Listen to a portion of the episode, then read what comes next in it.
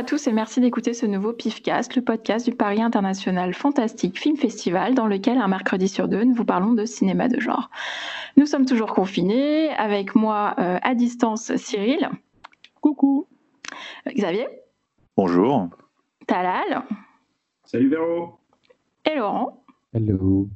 Voilà, comme, euh, comme euh, pour les trois précédentes éditions déjà, euh, nous nous excusons pour la qualité du son qui est évidemment moins bonne que d'habitude, puisque les conditions d'enregistrement ne sont pas celles que nous avons d'habitude. Voilà. Donc on espère que tout le monde va bien et on va vous proposer comme d'habitude un pifcast dans lequel nous commençons par l'œil du pif, le tour de table de ce qui nous a récemment tapé dans l'œil dans le genre, puis nous passons au dossier qui est consacré aujourd'hui au western fantastique.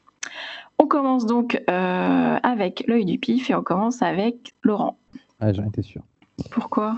Ah, Je sais pas, je le sentais. Tu vois, parfois il y, a des trucs mystiques comme ça qui se passent dans la vie et, c'était un de ces moments-là. Euh, alors, euh, moi je vais vous dire quatre mots et le premier qui trouve le, titre du film gagne toute ma considération, voire mon amour. vous êtes prêts? Vas-y, vas-y. Cannibale, humanoïde, usurpateur et dévastateur. Oh putain, ça me dit, non, ça me dit quelque chose, ça. C'est Shud. Eh, c'est ça, bravo, c'est Shud. Bien sûr, c'est Shud. J'ai revu, j'ai revu Shud. Donc, euh, les cannibales, c'est humanoïde H, usurpateur U, dévastateur D, ah. Shud. Alors que, alors en fait, c'est une façon euh, assez euh, rigolote de reprendre l'acronyme du titre original qui s'appelle Cannibalistic Humanoid Underground Dweller.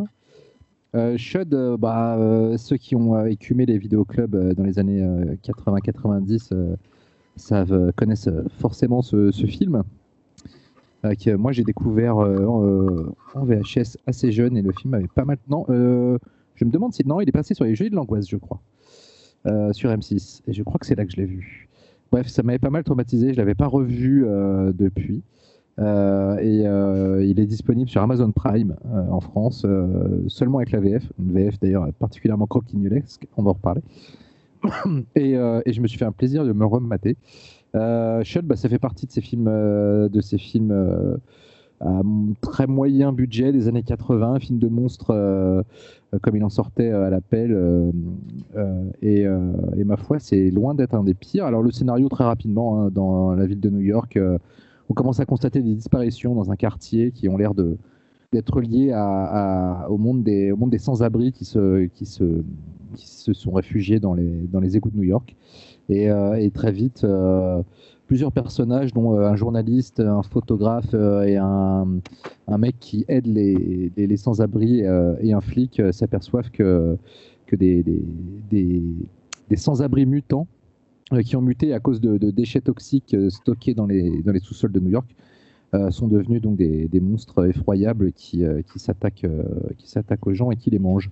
Voilà pour le scénario, hein, c'est assez basique, mais, le film en lui-même est vraiment un, plaisir, un plaisir qui n'a pas vraiment pris de coup de vieux, je trouve, parce que on y retrouve déjà un, New York ultra crasseux, euh, vraiment le New York de l'époque euh, tel qu'on l'aimait et qui n'existe plus. Euh, et, le film a une très belle photo qui restitue vachement bien cette époque. on y trouve aussi un casting plutôt sympathique, notamment deux des acteurs de Maman j'ai raté l'avion. C'est-à-dire Christ, comment il s'appelle, celui qui joue le père de dans Maman j'ai raté l'avion, John Hurd, et Daniel Stern qui joue un des deux gangsters, donc le, grand, le, compère de Joe Pesci. Voilà, Page Pesci. Euh, on y retrouve aussi euh, Kim Greist. Euh, c'était son tout premier rôle. Kim Greist, vous la connaissez forcément parce que c'est l'héroïne de Brazil de Terry Gilliam. Elle a joué aussi la femme de, Will Graham dans Le sixième sens de Michael Mann. pour la petite anecdote, il y a aussi John Goodman qui fait une de ses toutes premières apparitions à l'écran dans, dans, un rôle de flic. C'est une apparition dans trois images avec un, avec un, mot de dialogue. Non, non, il était déjà il avait déjà un certain gabarit. Voilà, le, moi j'adore ce film déjà pour ses monstres. Euh, qui sont vraiment cool. Ils ont vraiment un design assez sympa avec un cou ultra musculeux, des, des, des, grands yeux fluo. Ils sont super flippants. J'avais été notamment très marqué par une scène où l'héroïne Kim Greist, euh, enfin c'est pas l'héroïne mais le personnage féminin principal, se fait attaquer dans son appartement par le monstre euh, et le monstre d'un coup, le cou qui grandit comme ça, le décapite. Enfin c'est bien gore, c'est bien dégueulasse. Et euh, je sais pas, c'est un film qui a une espèce d'ambiance chelou à mi-chemin entre parfois street trash pour sa description du milieu des du milieu des des, comment, des, des sans-abri et en même temps ça reste quand même un film plus moins, euh, moins starbé, un petit peu plus euh, un petit peu plus maîtrisé dans sa narration, on va dire, et euh, un film de monstre classique. Et, et voilà, c'est un, un, plaisir de tous les instants, surtout en VF, donc avec, avec des dialogues assez coquignolés. J'en ai noté un. Merde. Et voilà, vous charriez dans les bégonias. Voilà, c'est euh, des, petits moments de la VF comme ça qu'on peut apprécier. Euh, pas mal.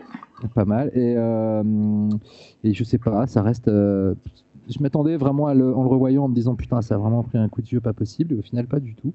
et le film est devenu petit à petit assez culte finalement, au point qu'il a même eu droit à une suite absolument merdique qui s'appelle Chud 2 Bud the Chud. Euh, qui n'a aucun rapport en fait avec le film d'origine. C'est juste que des mecs ont racheté les droits et ont fait une espèce de film de zombies en, appelant ça Shut 2. Euh, et puis euh, Criterion a fait en 2011 une blague pour le 1er avril, c'est-à-dire qu'ils ont fait croire pour le 1er avril que ça, allait être leur prochaine édition Blu-ray, que ce serait un collector de Chud. C'est dommage qu'il n'ait pas fait en fait, mais depuis le film en revanche, c'est sorti chez Arrow dans une belle copie, je crois. Et puis, euh, et puis voilà, mot sur le réalisateur, bah, en fait, pas vraiment, puisqu'il s'appelle Douglas Chick et il a euh, rien fait depuis, mais juste genre rien, euh, à part des documentaires, des trucs pas terribles. Et d'ailleurs, c'est à peu près le cas de tout le, de toute équipe créative, hein, parce que les scénaristes, c'est quasiment pour tous le seul film qu'ils ont fait. Le producteur, c'est à peu près le seul film qu'il a fait, euh, ce qui est assez étonnant. Euh, et, euh, et, puis le film, dernièrement, on en a un peu reparlé, parce que je ne sais pas si vous avez vu dans Us de Jordan Peele. la VHS du film apparaît dans la séquence du début où, où l'héroïne est en train de regarder la télé. Et on voit la VHS de Shud et, et Jordan Peele avait, avait dit que le, concept des, créatures qui, attendent euh, dans un souterrain, enfin dans, les égouts euh, pour, s'attaquer aux humains, euh, il, s'en était inspiré via Chud pour, pour Us. Voilà. donc voilà, un plaisir de, de film de, film de vidéoclub des années 80 avec des strums dégueux, du gore, du suspense, de, l'enquête et puis du New York crado. Tout un programme. Quoi. Donc, euh, qui, qui l'a vu, qui s'en rappelle? Moi, je l'ai vu. Forcément. En même temps, bah, il a été édité par euh, Neo Publishing, donc euh, forcément. Avec la suite d'ailleurs, il y avait les deux ah ouais, DVD. Ouais, ouais, ah oui, c'est vrai, c'était un double programme, putain. Oui, oui, mon bon monsieur, oui, ah, oui, oui. c'est vrai, tout à fait. Voilà, et je, je, bah, je confirme tout ce que tu as dit. Hein. Shud, c'est. bah, moi, je fais partie de ceux qui l'ont découvert en vidéoclub. Donc euh, c'est l'affiche moi qui me qui me fascinait. Je trouve que elle est top l'affiche. Ah, l'affiche est vraiment super quoi. C'est déjà Ouais, un peu. c'est vrai, c'est vrai. Et c'est vrai qu'il y avait un côté euh, très très mystérieux dans ce dans, dans, cette affiche qui donnait vraiment envie de regarder. Et quand je l'ai vu, c'était euh, c'est que du bonheur quoi. C'était gore. Il y avait des, des super SFX. Enfin. Non, vraiment super. La bande son aussi euh, était pas mal du tout. Quoi. Alors, je sais pas si tu l'as vu, Cyril, mais la, bande son, c'est du synthwave avant l'heure, quoi. Enfin, c'est du... Mm, mm. Ah non, je pas vu, moi. mais vraiment. Euh... Non, c'est voilà, moi je conseille de le regarder. C'est euh, c'est pas le c'est pas un chef-d'œuvre, mais c'est euh, c'est un vrai bon moment à passer en regardant ça. Donc euh, voilà. Moi je l'ai pas vu, j'ai juste vu un extrait. J'étais chez AB et c'était quelqu'un de Neo Publishing qui allait vérifier le, le master sur une, un lecteur Betanium et voilà, j'ai vu des bouts de, Chud dans les locaux de AB avec des posters de Dorothée et de Corbier autour de moi. c'est la seule anecdote que j'ai sur le film. Pas mal en même temps. À signaler, dans le film, il y, a il y a le camion le plus explosif du monde, c'est-à-dire que il y, a, une scène avec un camion qui roule et, en fait sa roue avant tombe dans une bouche d'égout et ça fait exploser le camion. c'est sorcereur en fait, toi, ton, ton film. Voilà, un peu, ouais. Notalal, tu l'as pas vu non plus? Ouais, deux mots, shame, list. Et c'est con parce que c'est un film de Strum, donc. Euh, tu vas kiffer. En plus, franchement, ils sont cool les Strum. À côté de ah, et. C'est ça. et puis voilà, l'affiche est super connue. Il y a ça et Street Trash, ces deux films qui partent ah, des, points communs que je n'ai que je n'ai jamais vus et qui sont tous les deux partis de ma list. C'est mortel Street Trash. Alors ouais, j'ai vu justement qu'il y avait, il y avait le Blu-ray en promo là, donc je vais peut-être, je vais peut-être. je, te le conseille. Ouais, chez ESC, il y a tout, il y a tous les bonus dessus. Il y a. Ouais, c'est ça. Il y a même Fausto dans les bonus, je crois. Alors, vous pouvez avoir Fausto chez vous pour 15 euros. Voilà. C'est pas cher payé. Euh, Talal Ouais, alors moi je rattrape, euh, j'ai rattrapé un truc que j'avais loupé en salle, mais en même temps c'est pas de ma faute parce que le film n'est pas resté longtemps à l'affiche, because coronavirus. Euh, c'est le dernier Pixar, le 22e long métrage de Pixar. Ça s'appelle En avant, Onward en anglais. Donc c'est un film réalisé par Dan euh, Scallon. Euh, donc Dan Scallon, il n'est pas, euh, c'est pas quelqu'un de la, de, la, vieille école de Pixar, même si il avait fait un court métrage avec John Lasseter qui s'appelait La Lumière Fantôme, sorti en 2006. Mais donc disons que c'est pas un, vieux de la vieille de Pixar. mais par contre, il avait déjà réalisé un film avant, c'était Monstre Academy en 2013. Et le monsieur a un long passif de storyboarder comme beaucoup de, de réals qui passent à l'animation, beaucoup sont, des storyboarders à l'origine. Euh, donc pour la petite info, euh, le film a été diffusé pour la première fois au Festival de Berlin en février dernier. Et euh, moi, j'ai eu l'occasion de le voir parce que, comme, comme pas mal de films qui ont eu une carrière très courte au cinéma à cause du Covid, ben, ils ont eu une dérogation particulière de la part du, du CNC. C'est le CNC qui a repris le dossier pour, pour avoir une sortie VOD spéciale. Voilà. Donc euh, ça va durer, euh, je pense, euh, bah, le temps de cette vague de films là qui sont sortis juste avant, juste avant les, tristes événements. Alors, Onward, de quoi ça parle? Ça se passe dans un monde féerique, peuplé de lutins, de licornes et d'autres personnages merveilleux. C'est un monde où, la magie a complètement disparu au profit de la technologie. Et dans ce cadre-là, deux frères euh, deux jeunes frères euh, se lancent dans la quête d'une pierre magique qui ramènerait euh, leur père à la vie, leur père qu'ils ont très peu connu parce qu'il est décédé alors qu'ils étaient enfants, et ça pour 24 heures. Voilà. Donc c'est une sorte de course à la contre-la-montre où ils ont très peu de temps pour, pour retrouver cette pierre et, voir leur, revoir leur père. le film est un road movie en fait. Et c'est ça qui est assez intéressant. Euh, pour la petite anecdote, il s'inspire de la vie euh, du réalisateur qui, avec son frère, euh, a, perdu son, père très jeune. Et, c'est dans ce sens-là, justement, que le film est assez, touchant, je trouve. Il y a un truc qui tient bien la route. Euh, par contre, bah, là où ça pêche, et c'est là où j'étais à nouveau déçu euh, d'un Pixar, je pense qu'on va, parler de nos déceptions Pixar hein, qui deviennent de plus en plus fréquentes malheureusement.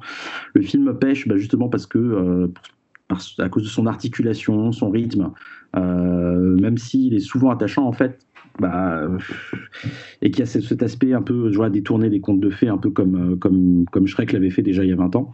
Euh, bah, finalement, on est un peu en terrain, en terrain connu, un peu trop connu, et puis il n'y a pas de surprise, quoi. Et, on n'a plus cette petite patte euh, qui faisait le charme justement des Pixar, en tout cas de mes Pixar préférés. et pareil aussi pour. Alors, les deux personnages principaux sont, sont, sont aussi attachants. Justement, j'ai remarqué que comme dans Monsters University, je ne sais pas si vous vous en souvenez, euh, tous les personnages secondaires, en fait, alors que pourtant dans le premier Monster, Monster, euh, euh, comment s'appelle, Monster Inc., bah, ils étaient très attachants. Bah, là, c'est pareil. Bah, on, on, s'attache pas à eux, quoi. On les oublie très vite. Et c'est ça aussi qui fait la qualité d'un bon Pixar. Moi, je me rappelle pour pour info, je me rappelle tous les, enfin tous les rats de Ratatouille, par exemple, alors qu'ils se ressemblent tous, tu vois, par exemple. Donc voilà, il manque, il manque les ingrédients en fait euh, de, cette formule Pixar en fait qui me plaisait beaucoup. Pareil pour la patte graphique en fait, même si c'est très, c'est très beau, le film est magnifique globalement, visuellement, la lumière est belle. Il y a quand même un des choix de direction artistique généraux qui sont un petit peu en deçà. Et j'avais déjà eu cette, sensation sur Coco, même si à côté de ça, l'histoire, qui n'était pas non plus bouleversante et surprenante, m'avait quand même touché. Euh. Sinon, le scénario est assez convenu. Donc, je suis pas très, très, euh, j'en sors pas euh, super emballé. vous l'aurez deviné. Et, je trouve assez ironique qu'un film qui parle de magie perdue, en fait, bah, voilà, soit, soit ce film-là, un Pixar, en fait, qui a perdu un peu sa magie. Voilà. Alors je sais pas, je m'interroge aussi, c'est peut-être les délais d'écriture qui, qui, sont, qui, ont peut-être été raccourcis parce que Pixar était connu euh, et reconnu justement pour euh, prendre le temps qu'il fallait pour développer ses projets, pour de balancer un chantier tant qu'ils n'étaient pas sûrs qu'ils avaient le bon film. Et là, bah, cette année, on a deux films Pixar qui sortent. Il y a Soul, qui devait, enfin, qui devait sortir, je ne sais pas s'il va toujours être maintenu, mais il y a Soul, un film sur le jazz, il me semble, qui devrait sortir euh, quelque part courant de l'année. Donc c'est assez, euh, assez inattendu. L'an dernier, on avait Toy Story qui était sorti l'été dernier. Donc les délais se rapprochent et je me demande si ça n'a pas euh, aussi des, conséquences sur, bah, sur la fabrication de ces films-là. Voilà, donc en, en, en résumé, c'est un chouette film. J'ai passé un bon petit moment. Mais euh, voilà, encore une fois, euh, déçu d'un Pixar. J'avais déjà été un petit peu déçu de Toy Story 4 et voilà, ça continue. J'espère, j'espère que on aura une bonne surprise avec Soul. Est-ce que vous l'avez vu? Qu'est-ce que vous en avez pensé? Pas vu. Pas vu. Pas vu. Pas vu. Mais je profite de ce que tu as dit là pour les films qui sortent en avance en VOD. Apparemment, il y a le film de Martin Satrapi, Satrapi qui s'appelle Radioactive sur euh, Marie Curie qui est aussi sorti en VOD ces jours-ci quoi. Donc voilà c'est ah moi je l'ai vu au cinéma. J'ai attends juste il attends il a trois jours apparemment il était mercredi avant le, la fermeture quoi donc. Hmm. ah, moi j'ai vu euh, trois films la semaine avant le confinement. Oh. j'avais vu Radioactive Vivarium j'en avais parlé et j'avais et j'ai vu une sirène à Paris et je peux dire qu'on doit pas être nombreux à l'avoir vu celui-là. Mais bon voilà quand même le cinéma, et, cinéma français euh. Radioactive tu, tu, tu, tu, valides? Ouais Radioactive c'est intéressant. Après euh, j'en garde pas grand chose, j'avoue, mais après, c'est toujours intéressant euh, pour le côté historique de l'histoire. C'est fantastique aussi un petit peu ou pas du tout? Radioactive?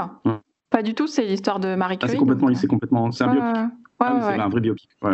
Et une sirène à Paris, alors, c'était comment, rapido?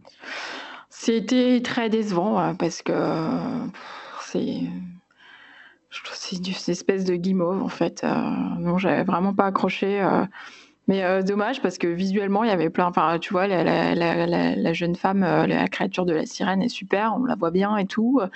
Mais euh, c'est cousu de fil blanc, en fait. Et c'est presque, c'est presque embarrassant, en fait, à regarder. C'est dommage, en fait, parce que. Il y, a, quand même des moyens. J'étais quand même assez surprise des moyens qui ont été mis en, œuvre. Mais je, trouve que voilà, il a son univers qui est poétique et tout. Moi, j'adhère pas à cet univers-là. Je pense que s'il y a des gens qui adhèrent déjà à son univers, potentiellement, ils vont adorer. Mais moi, je, suis, je, reste, je reste complètement dehors de ça. Donc voilà, après, euh, c'est particulier. quoi. J'ai pas envie de détruire le film parce que c'est trop atypique pour dire que c'est mauvais, en fait. C'est juste que moi, ça ne me plaît pas, ça ne me touche pas. Mais, euh, Surtout Eric Gandois nous écoute et il a fait le storyboard, donc on va pas défoncer le film. Ah bah non, bah de toute façon c'est ce que je te dis. En plus en, termes de, design et tout, c'est top. Enfin euh, voilà, c'est plus moi, c'est plus le scénario qui m'a dérangé hein, là-dessus. Euh, voilà, c'est l'histoire. Mais euh, parce que j'adhère pas à cet univers-là. Mais, mais bon, je pense qu'il y a des, fans de cet univers qui vont aimer. Hein. Mais sinon, le Pixar, ça vous branche ou pas? Pas du tout. Pas du tout. J'ai bien envie de le voir. Parce que ah, l'affiche est horrible. L'affiche est horrible, l'histoire ne m'intéresse pas et j'ai vu la bande-annonce et pareil, j'ai pas du tout accroché. C'est rare les, les Pixar comme ça où j'ai pas accroché comme ça en, voyant les premières images, mais ça m'a fait ça avec Cars par exemple. Euh, et euh, sa suite d'ailleurs, Cars 2, euh, qui était. bon, voilà quoi. Mais voilà, non, pas du tout, pas du tout envie de le voir en fait. Moi, ça, ça, m'intrigue parce que euh, j'ai lu des, bonnes, des belles choses sur le côté émotionnel du film. Donc, euh, mais c'est vrai que le design, mais après, moi, de toute manière, tous les films d'animation ricains, le design me sort par les yeux, euh, me fait gerber. C'est hmm. moche, moi ça, ça, fait longtemps que j'ai tiré un trait sur le côté design de ces films-là. Mais Troll 2 va sortir en salle. c'est ça euh, Non, il est sorti en ah, VOD. Finalement, non, ouais, direct VOD. VOD Et à tel point que ça a fait un énorme carton. Euh, ah oui, c'est ça, c'est ça. du coup, Universal s'est fait tellement de thunes qu'ils ont dit que maintenant ils allaient sortir. Euh, ils allaient se laisser la liberté de sortir certains de leurs gros films en même temps en VOD et en salle aux États-Unis. Hmm. Et du coup, le plus gros circuit de salle américain, AMC, AMC a décidé qu'il ne passerait plus aucun film Universal. Ils ont été suivis euh, par une autre, euh, un autre circuit de salle. Donc là, en fait, il y a une grosse guéguerre en ce moment Génial. aux USA. Euh, par rapport ils sont en cessation de paiement aussi d'un côté, donc c'est pas sûr que leur menace elle soit vraiment. Peut-être pas gagné, ouais. Non, mais entre ça et le fait que les Oscars cette année vont accepter les films VOD. Alors ça, ça, il y a un truc, c'est que les gens n'ont pas forcément tout dit là-dessus. C'est bien écrit dans le, dans le communiqué de presse. Ils acceptent les films VOD que si jamais ils ont prévu de faire une sortie salle. Bien sûr, oui, si c'était censé sortir en salle. Voilà. Bien sûr. pas les directs VOD. Dans tous les cas, il y, a, un séisme qui se passe en ce moment. Là, j'ai lisé un article comme quoi Warner euh, était en train elle-même de repenser en fait sa stratégie vis-à-vis de la salle, euh, mais une, une, vraie refonte. Donc, je pense vraiment qu'il va se passer. Il y aura un avant et un après euh, ah, Covid. c'est évident. ils, ont testé des trucs qu'ils n'ont jamais pu tester avant et ils se rendent compte que bah ouais, ça marche mieux quoi. Ouais, mais le problème, le problème c'est que c'est faussé leur truc parce bah qu'on parle on parle d'une période où les gens sont forcés de rester chez eux, donc c'est leur seule possibilité de voir des nouveaux films, c'est ça. Euh, après, euh, après avoir. Hein, et puis, euh, est-ce qu'ils est ont bien mesuré l'impact du piratage aussi hein est-ce que là, tout le monde est coincé chez lui La première chose qu'ils ont envie de faire, c'est de sortir et peut-être d'aller au cinéma, justement. Mm. Donc, ça se trouve, les salles vont se remplir comme jamais. Quoi. D'après certains sondages, ce serait le, deuxième truc que les Français aimeraient faire. Ah, bah, tu vois. Après du vélo. Après le kebab. Dédicace à Cyril et son kebab de contrebande. Euh, bah tiens Cyril, justement, ton œil. Xavier a dit un mot après moi, hein, donc ça aurait dû Xavier normalement. Xavier commande pas des kebabs. c'est le kebab de contrebande qui me, qui me fascine. C'est quoi C'est un mec sous le manteau, euh, tu vois, il te fait ah, Tu veux un kebab Tu veux un kebab ah, comment, comment ça se passe? Fais gaffe qu'il n'y ait pas les flics autour, parce que si jamais il t'arrête, tu dis Mais t'auras du mal à justifier le première nécessité dans, le, dans la caisse accrochée. Euh. Oh, quoique. Mais si, il y a du gras.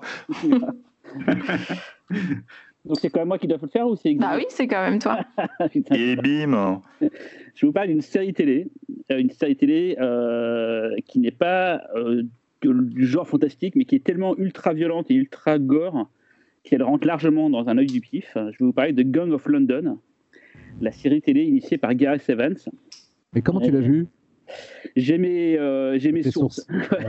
On les connaît. D'ailleurs, mes sources, enfin, c'est pas grâce à lui que j'ai pu le voir, mais mais mes sources euh, m'ont permis de. Parce qu'en fait, il y a trois réalisateurs qui ont fait cette série. Je vais expliquer mm. pas mal de choses dessus. Il y a Gareth Evans, Corinne Hardy et Xavier Jans. Et du coup, j'en ai profité pour appeler Xavier Jans et lui poser pas mal de questions. Donc, j'ai des, des, informations à vous donner en plus par rapport à, la série, sur comment elle a été pensée, comment elle a été faite, pour justement euh, compléter ce, cet œil du pif.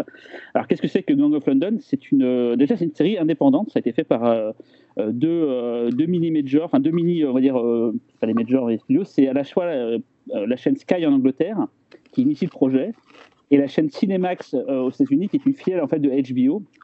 C'est les deux qui ont plus ou moins commandé euh, cette série. C'est pas issu d'un gros truc et tout. C'est une série indépendante et pourtant elle est ultra ambitieuse. En gros, on va suivre l'histoire des différents gangs de gangsters à Londres et euh, leur, leur unité, qu'est-ce qui se passe entre eux, les différentes relations et tout ce qui va évoluer en éclat parce qu'en fait au début de la série, en fait, on va suivre un des, un des, pontes de, cette, de ces gangs qui va se faire assassiner par deux malfrats et euh, cela va mettre en péril toute l'unité entre les différentes gangs. Et en fait, le fils du, chef des, gangs qui s'est fait tuer va essayer de savoir qui a fait ça. Il va, va remuer ciel et terre pour retrouver tout ça. Et en fait, on va suivre le temps de 9 épisodes, à peu près, euh, ouais, à peu près 9 heures de, de, euh, de, série. Tout ça, on va suivre toutes ces histoires entre ces différents gangs. On va découvrir un univers un peu à la John Wick. C'est-à-dire qu'en fait, comment résumer cette série? Ce serait un mélange entre John Wick pour le côté ultra violent euh, de, ce qui se passe à l'écran et le côté un peu c'est le monde réel mais pas vraiment même si dans le c'est moins poussé que dans John Wick mais il y a quand même une sorte de côté euh, Londres un peu euh, fantasmé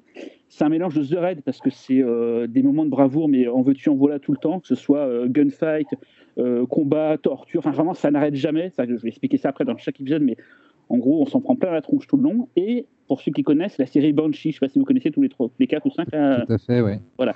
C'est un peu ce style-là, le côté over the top tout le temps, tout le temps, tout le temps, tout le temps, tout le temps. Mais du coup, c'est pas. Ça, ça, ça, enfin, excuse-moi, jamais. Oui Parce que j'ai vu que son ambition était la même que sur The Red 2, c'est-à-dire. Enfin, l'ambition de Gary Seven, c'est-à-dire de faire un, mélange entre le côté dramatique du parrain et, et, en même temps la violence de The Red. Et dans The Red 2, finalement, ça marchait pas très bien. Et euh, là, ça marche mieux. C'était trop étriqué dans, dans The Red 2 parce que même si le film est long, il n'est pas aussi long que là, les 9 heures. Là, on a vraiment le mm. temps. C'est-à-dire qu'au début de. Enfin, c'est pas compliqué. Le premier épisode de Gang of London dure une heure et demie c'est The Raid 3 en fait. C'est The Raid 3 sans problème. Euh, sauf que du coup, tu en prends plein la tronche. Il y a plein, plein de personnages, de situations, tu comprends pas toujours ce qui se passe. Et au fur et à mesure des épisodes, en plus, il y a pas mal de flashbacks qui t'expliquent certaines choses que tu n'as pas forcément vues et tout. tout devient plus ou moins euh, cohérent. Et surtout, ce qui était intéressant, c'est qu'au départ, je pensais que ça allait juste être une série avec. Euh, de la baston, la The Raid, et globalement que ça. Et en fait, c'est très très ambitieux. Il y a, c'est vraiment une mythologie, il y a un univers qu'ils ont créé. C'est vraiment tout en sort tu fais waouh, putain, la fin. D'ailleurs, la fin de la saison. En, mode, c'est Game of Thrones en mode, en mode, en mode gang, quoi. Voilà, c'est vraiment Game of Thrones dans le sens aussi, les, luttes de pouvoir, certains ont doublé les autres, mais en fait, ils sont doublés par eux-mêmes, par d'autres gens. Enfin, voilà. Je vais vous donner un peu plus d'informations sur la série. Donc, l'acteur principal s'appelle Joe Cole. Alors, Joe Cole, vous le connaissez tous. C'est le mec qui avait joué dans Une prière avant l'aube. C'était l'acteur principal d'une prière avant l'aube. Donc, si vous avez vu le film, forcément vous savez que c'est un peu un tueur quoi. On l'a aussi, vu dans, on l'a aussi vu dans Green Room et là il est juste euh, parfait. D'ailleurs euh, Xavier me disait que sur le tournage il était euh, d'un professionnalisme ahurissant. Il demandait qu'un seul truc à tout le monde sur, sur le plateau. Il arrivait, il disait bonjour à tout le monde. C'était que tout le monde éteigne son portable parce qu'il voulait pas être sorti du son rôle. Il voulait vraiment être focus et tout quoi. Et vraiment c'était un truc. Il paraît que c'était une machine mais très gentil, hyper professionnel, mais vraiment une machine. dans les autres personnes, enfin les autres acteurs principaux, il y a Cole Meany. Alors Cole Meany, euh, c'est un acteur, vous ne pas forcément qui c'est, mais quand vous allez voir sa tronche, vous allez faire putain d'accord, je l'ai vu dans plein de films. C'est une sorte de, de, second couteau. On l'a vu dans Piège en haute mer, dans Layer Cake, Les ailes de l'enfer. C'est une des tronches du cinéma américain qu'on voit, enfin, dans, dans, plein, plein, plein, plein de productions. Euh, il y a Michel Ferlet. Alors Michel Ferlet, moi je ne connais pas Game of Thrones, mais apparemment vous connaissez tous. C'est celle qui fait Kathleen Stark ah et qui joue la mère de famille, donc la mère de celui qui se fait tuer, donc Cole Quoi. Cole c'est le fameux parrain de la paix qui se fait buter au début de la série. Euh, il y a des actrices euh, dingo aussi. Il y a donc Narj Rachidi. Alors Narj Rachidi, c'était l'actrice principale d'Under the Shadow, qui joue une, une personne badass. C'est pas compliqué. Il y a une séquence dans Game of Thrones, ça dure 5-10 minutes c'est ce qu'aurait voulu être Les Filles du Soleil ou euh, le film de Caroline Forest sur les, les combattants kurdes. C'est euh, une femme combattante, mais c'est dingo euh, qui se bat l'arme au poing dans son pays pour pouvoir défendre son peuple et tout. Quoi. C'est, ouf. toutes les séquences d'action sont ouf dans le film, dans le film, ma série. ce que m'a dit comment s'appelle Xavier, c'était qu'en fait le but c'était de faire un, un croisement entre la chute de l'Empire romain, mélanger du Shakespeare, tout ça transposé dans un univers criminel d'un Londres qu'on disait tout à l'heure, un peu alternatif à la John Wick. Euh, l'intérêt de cette série, je trouve, par rapport aux, grosses séries ricaines, c'est que comme ça se passe en Europe, il y a un côté multiculturel qui est hyper intéressant. Tu as des Danois, tu as donc des Kurdes, tu as, des Indiens, enfin, tu as vraiment plein de gens, les gens parlent dans leur langue et tout. Il y a vraiment un melting pot et je trouve que c'est vraiment frais. Quoi. Ça, ça évite d'avoir le, côté américano-centré qu'on a dans les séries euh, d'action généralement. Là, il y a un côté, en plus, c'est à l'image de Londres, le côté justement multiculturel. Euh, vraiment, voilà. Et un autre truc qui m'a dit, effectivement, quand tu vois la série, c'est vraiment ça, c'est l'influence de l'Asie qu'a eu euh, l'Asie, euh, donc les films asiatiques et toute l'Asie sur euh, les réalisateurs, que ce soit sur le scénario, l'action, la réalisation. Vraiment, c'est il me disait à un moment, on parlait d'une scène, des séquences avec Xavier, il me disait là, à un moment, effectivement, ça ressemble à du Gringolam et tout. Il y, a vraiment des trucs de ouf qui sont pas voulus comme des clins d'œil, mais qui sont des choses qui ont été digérées est parfaitement retranscrite. Donc j'ai demandé à Xavier comment ça s'est passé pour la partie, on va dire, euh, répartition du tournage, euh, parce qu'en fait à la base c'est une série, donc comme j'ai dit, initiée par Gareth Evans, mais Gareth ne pouvait pas faire tout seul, donc il a appelé deux personnes, donc Corinne Hardy. Corinne Hardy, il avait fait un film qui s'appelait euh, Le Sanctuaire en français, The, Halo, The Gallo, je crois. The, The Halo, voilà. Je sais pas si vous l'avez vu, c'est un film de fantastique d'ambiance plutôt sympa, mais pas ouf. Et il a fait ensuite après un des films issus de la saga des, des comment s'appelle euh, Conjuring, il a fait la nonne, hein, euh, donc ça c'était pas génial. Et pourtant, euh, donc pas super partant pour, pour me dire lui il va faire un des bons trucs dans le film, dans la série, mais là il fait des épisodes de ouf dans la série. Mais j'expliquerai pourquoi après d'ailleurs c'est si bon en fait. Donc le tournage était le film tourné en quatre blocs. Le premier bloc c'était donc Gary Evans qui a fait l'épisode 1 qui dure une heure et demie, qui en lui, en seul un film. C'est d'ailleurs 2h03 hein, le bloc 1. Le bloc des épisodes 2, 3, 4 ça a été tourné ensemble par Corinne Hardy. Le bloc 5 qui pareil aussi une sorte de moment de bravoure qui d'ailleurs un peu à part dans la, dans la série a été tourné par Gareth Evans. Les épisodes 6, 7, 8, 6, 7, 8 ont été tournés par Xavier Jans. Et le dernier épisode, le 9e, a été tourné par euh, Corinne Hardy à nouveau. Quoi. Et ce que disait Xavier, c'est qu'ils ont eu beaucoup de possibilités de faire des retakes, donc des retournages, ce qui n'était pas souvent possible dans plein de films que lui il a pu faire. Mais là, les producteurs étaient tellement à la cool qu'en fait, des fois, ils avaient la possibilité, pendant le montage, de se rendre compte que ça tournerait mieux, ça, serait mieux si telle ou telle façon était tournée différemment, et ils pouvaient les retourner. Euh, il me dit c'était un luxe énorme, ce qui fait que ça a vachement amélioré la qualité du, du, produit euh, au final, du film enfin la série, j'appelle ça un film, mais voilà quoi. Euh, et vite fait, avant de vous laisser la parole, euh, pour les différents chefs opérateurs, euh, Gareth Evans a repris son chef opérateur habituel, Matt Flannery, et Xavier Jean a repris le français, donc Laurent Barès, qu'on connaît bien pour avoir fait les photos de pas mal de films, que ce soit ceux de Bruce et Maury ou ceux de Xavier Jean. Ils sont, ils sont venus du coup faire les segments des, de Gareth et de Xavier. Un truc que m'a dit Xavier aussi, c'est que l'action euh, du film est motivé par la rage des personnages. C'est ce qui a été le leitmotiv tout le long, c'est de se dire il faut que les scènes d'action soient motivées par la rage des personnages. Et ils ont fait appel à un, coordinateur de cascades qui s'appelle Jude Poyer, qui est un, anglais, mais qui a beaucoup fait de choses à Hong Kong. Il a vécu à Hong Kong. Et en fait, il a fait beaucoup de, tournages là-bas en tant que cascadeur. Il a bossé avec Jackie Chan et Jet Li euh, bah, sur le médaillon. Il a bossé, il a bossé sur Downton Torpedo, Piège à Hong Kong, donc il a bossé avec Choi et tout. Et il a réglé les cascades de Ip Man 4, par exemple, pour savoir ça. Et juste pour information, si vous avez vu récemment la petite vidéo virale avec des cascadeurs qui se donnent des coups euh, sur Internet, eh ben dedans on peut retrouver beaucoup de cascadeurs de, euh, de Gang of London. Quoi. Ah ouais? Tu sais lesquels? Parce que j'en connais deux des cascadeurs dans cette Et eh ben en fait, il y en a beaucoup dedans, donc je sais pas lesquels elles correspondent, mais c'est Corinne Hardy qui a dit voilà, euh, il y a beaucoup de gens de. Et ce qui est marrant d'ailleurs dans les bastons, c'est contrairement à du, à du The Red ou tous les films qu'on a vus en provenance d'Indonésie, là ça reste des bastons extrêmement spectaculaires, mais très européennes. Il y a un côté très bourrin, on va dire, tu sais, gros bœuf qui se donne des coups et tout, quoi. Ça donne vraiment, c'est moins, on va dire, gracieux, mais c'est très efficace. Il y a, je crois que le mot que j'ai le plus dit pendant toute la, toute la fois que j'ai maté la, la série, c'est putain la violence, quoi. Ça n'arrête jamais, ça explose de partout, les têtes, les corps, les machins et tout. Ça découpe, ça tronçonne. C'est vraiment, euh, c'est une boucherie cette série.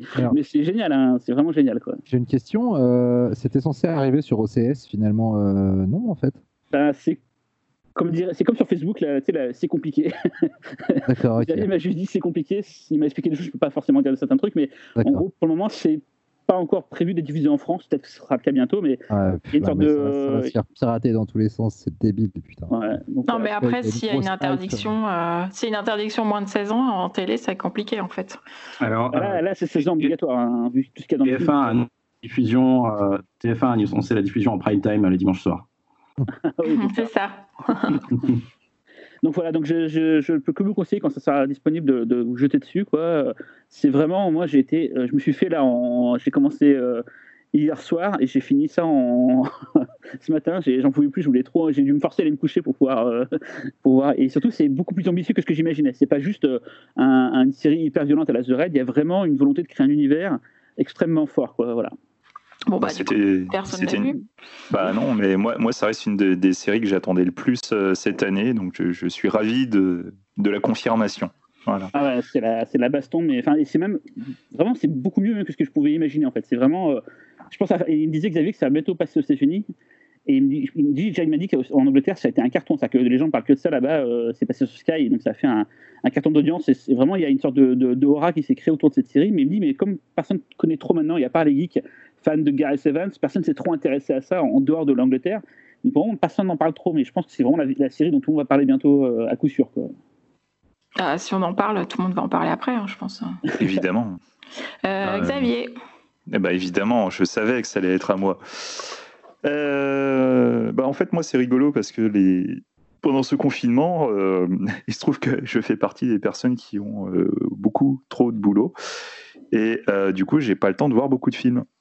En fait, à la base, ce qui s'est passé, c'est que j'avais regardé un film euh, que tout le monde a vu maintenant, euh, je pense, puisqu'il a été numéro un de Netflix euh, pendant très longtemps, et que j'avais plutôt apprécié. Mais c'est vrai que je me suis dit, bon, parler d'un film comme ça que tout le monde a vu, voilà, ça vaut vraiment le coup.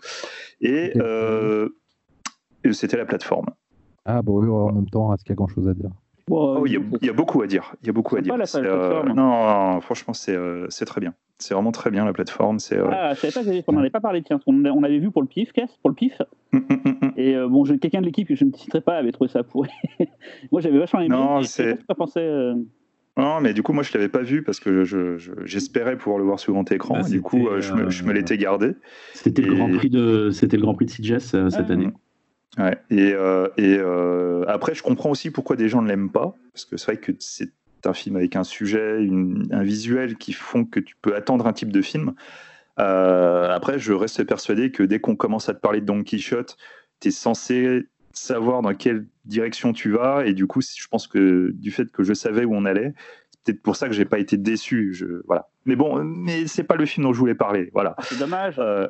Oui, c'est dommage, mais voilà, il se trouve que euh, parallèlement à ça, après, euh, j'ai pris un film au hasard total. Et euh, c'est un film qui n'est pas sorti en France. C'est un film qui date de 2015, un film australien. Et c'est un film qui s'appelle The Subjects. Donc c'est un petit, tout petit budget australien très honnêtement, je me souviens même pas comment j'ai récupéré le film, c'est pour te dire. je l'ai vraiment pris par hasard, j'ai commencé à le regarder et, et j'avoue que le premier quart d'heure m'a fait extrêmement peur. Donc en fait, c'est très simple on va suivre huit personnes qui ne se connaissent absolument pas et qui sont ici pour participer à des essais cliniques sur un nouveau médicament. Ils vont devoir rester 8 heures dans une pièce fermée une fois qu'ils auront tous ingéré la pilule qui va se présenter à eux.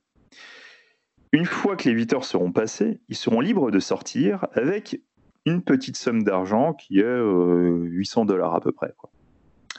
C'est un pitch qui donne pas spécialement envie à la base. J'avoue que si j'avais regardé le synopsis, je l'aurais pas forcément regardé. Tu commences le film, on arrive dans euh, le classique absolu du huis clos. On a huit personnages euh, qui sont euh, des stéréotypes purs et durs. Hein. on a la bimbo, le nerveux, la geek. Enfin bon, bref, ça fait un peu peur. L'ambiance est, on a l'impression d'être dans un film indé Sundance euh, du début des années 2000, et toute l'action se situe dans un studio son, euh, puisque l'excuse étant, oui, en fait, on voulait faire ça en labo, mais tout ce qu'on a eu sous la main, c'était un labo son, et donc du coup, on vous a mis dedans. Donc, ok, tu comprends l'astuce, l'astuce de production et tout, machin. Et au bout d'un quart d'heure, il faut être honnête, tu te fais un peu chier parce que c'est que du blabla entre personnages et c'est pas non plus des dialogues euh, très très intéressants. Et au bout de 20 minutes, il se passe quelque chose d'assez étonnant, j'avoue. Euh, j'étais même à deux doigts de faire autre chose. Et d'un seul coup, quand ce truc est arrivé, que je ne vais pas vous dire ce que c'est, j'ai relevé la tête et j'ai fait Hein, pardon Je suis revenu en arrière, j'ai fait Ah ouais, d'accord, je vais peut-être regarder en fait. Et à partir de ce moment-là, en fait, ils m'ont plutôt bien accroché. Car en fait, ce qu'il faut savoir, c'est que le médicament va avoir des effets, comme vous vous en doutez. Et surtout, ce médicament va avoir pour effet de donner des super pouvoirs à chaque personne. Donc des super pouvoirs, tu ne sais pas ce que ça va être, qui va être différent pour chacun. Et surtout, te retrouver d'un seul coup avec des super pouvoirs que tu ne connais pas, donc que tu ne sais pas contrôler, ça va devenir un bordel absolu dans cette pièce. C'est un film qui est totalement imparfait. Mais essayez d'imaginer un peu, c'est très exactement le type de film, quand vous l'attendez pas, qui va vraiment vous faire plaisir. C'est le, je vais pas dire un fantasme de cinéphile, mais un petit peu. C'est quand tu trouves ce petit truc que pas beaucoup de personnes connaissent, qui n'a pas été édité euh, beaucoup, qui est un, petit peu rare, on va dire. Et même si le film est imparfait, parce qu'il l'est clairement, bah, tu as un truc un petit peu différent et qui, par ce petit vent un peu frais, te donne envie de, regarder le film jusqu'au bout. Très honnêtement, les dialogues, ils sont un petit peu à chier. Les personnages sont très caricaturaux, les, les acteurs sont pas non plus la fine fleur des, acteurs, mais voilà, il y a un petit, il y a des idées, ça, sait être inventif, et même quand c'est pas parfait, même quand il y a des petits problèmes de cohérence dans l'histoire, bah, juste d'avoir ce point de vue un petit peu différent, ça fait vraiment envie. Et actuellement, un des, des, grands cancers du cinéma, c'est quand même le film de super-héros, hein, il faut se l'avouer. Bah, voir un film de super-héros complètement différent, ben, franchement, j'avais. C'est pas à ce niveau-là, mais j'avais pas pris autant de plaisir à voir un, film de super-héros depuis euh, des trucs comme euh, Super, par exemple, tu vois. Super, Defender, euh, des films de super-héros qui en sont pas vraiment, mais un petit peu, et du coup, il faut réfléchir autrement. Hein tu mets Frix dans le lot Frix? Non, je mets pas Frix dans le lot, non. D'accord. Non, non, non, non. Frix, euh, c'est c'est différent d'un côté, mais pas, pas vraiment en fait. C'est juste que on te fait un peu miroiter un autre film pendant longtemps avant de finir en X-Men, mais euh, enfin en X-Men euh, poussé, quoi, tu vois. C'est un peu euh, Days of Future Past euh, version, version hardcore. C'est pour ça que je ne mettrais pas Frix dedans, mais tu vois vraiment ce côté euh, indé, indé pur, c'est très très peu d'effets spéciaux. Quand il y en a, je vous le dis tout de suite, ils sont ratés. C'est simple, c'est efficace, mais, mais tu vois, c'est c'est pas dans la démonstration d'effets spéciaux que le pouvoir est intéressant. Quoi. Ça fait penser à Misfits, en fait. Totalement. Totalement. C'est exactement ça. C'est exactement ça. C'est. Euh, j'ai deux questions. Comment ça se fait que c'est passé sous les radars à ce point Et euh, est-ce que ça a marché? Si c'est le cas, est-ce que, est que, le réalisateur fait autre chose depuis 2015 Alors en fait, c'est euh, le réalisateur est aussi scénariste. Euh, du coup, il a bossé sur d'autres trucs. Là, il va bosser sur un film avec Paul Hogan. je crois que c'est, je sais plus comment ça s'appelle ce truc, Welcome ou Good Morning to Mr. Dundee. qui a l'air d'être un film un petit peu méta sur Paul Hogan, qui, essaie de récupérer sa notoriété de l'époque de Crocodile Dundee. Euh, après, voilà, c'est vraiment un micro-budget. Hein. C'est un truc qui a été tourné en 13 jours, en ordre chronologique. Euh, vous l'avez pas, eu, euh, vous l'avez pas eu pour le pif, celui-là? Non, mais 2015, c'était il y a un petit moment déjà. Quoi. ça date, hein, ça date. Et même, même j'ai cherché, tu vois, j'ai pas trouvé de Blu-ray, j'ai trouvé un DVD en, anglais qui existait, mais autrement, faut, faut passer chez les Australiens. Enfin, c'est tu vois, c'est assez compliqué. Ça fait partie de ces petits films comme ça qui payent pas de mine, qui sont vraiment sympas, mais bah, comme ils n'auront pas été spécialement mis en avant euh, par une, une, presse de ouf, euh, comme le film est assez imparfait, t'as pas non plus des avis dithyrambiques dessus. J'ai cherché un peu, les gens qui l'ont vu, il y en a certains qui aiment pas du tout parce qu'ils reprochent le côté un petit peu, euh, je vais pas dire chipouille, mais c'est vrai qu'il y, a un côté un peu, ouais, ça manque un peu de thune, quoi. C'est pas parfait, mais voilà, il y en a certains. J'ai quand même repéré quelques personnes qui étaient comme moi, qui, étaient, euh, qui trouvaient ça vraiment cool.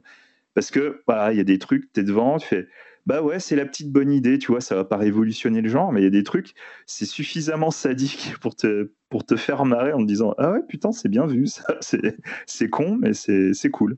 Voilà. Et franchement, du coup, j'ai vraiment accroché jusqu'au bout. Et pour ceux qui, qui arriveraient à choper le film, je vous conseille aussi un truc très important, c'est que le, il y a, voilà, regardez le générique de fin complet et écoutez les paroles. Voilà, c'est super important. Voilà, c'est tout ce que je dirais. En fait, il a fait que des courts métrages avant. C'est son premier long. Il Ouais, c'est ça. Ouais. Et il a rien fait depuis? Non. pas, pas, en tant que réalisateur, non. Pas en tant que réel, non. Et toi, tu avais le DVD chez toi? Ouais. Me demande pas comment je l'ai vu, j'en sais rien. le problème, c'est que moi, je, récupère plein de trucs des fois et ça m'arrive des fois de sortir un truc. il est kleptomane, il Non, mais même pas, même pas. On me file, on, mais on, file des trucs des fois. Et tu sais, des fois, je récupère des, des, des, des, fois, c'est des gens en fait qui récupèrent euh, des films qu'ils ont qu'ils ont vus pour leur boulot ou machin. Et puis c'est en mode derrière, tiens, tiens, ça t'intéresse, tiens, ils m'enfilent je fous ça dans un coin, je ne regarde pas tout de suite, et puis des fois, je ressors le truc euh, des années plus tard en disant euh, Ah ouais, en fait, c'était cool. J'aurais dû le regarder avant. Enfin voilà quoi, donc c'est euh, voilà, c'est un point de vue un peu différent sur sur le super héros et bah, je trouve ça quand même beaucoup plus sympa que que les produits Marvel aseptisés où tout se ressemble et voilà quoi. Ça fait envie en tout cas. Merci. Allez, Véro ah. Ah. Mais en fait, on garde, on garde la meilleure pour la fin à chaque fois. Tu t'es déjà mis en premier, Véro, ou pas, toi? Bah non, mais vous me mettez même pas au milieu, alors que voilà, ça y est, on se voit plus, donc euh, je passe toujours en dernier. C'est toi qui décide. C'est toi qui décide.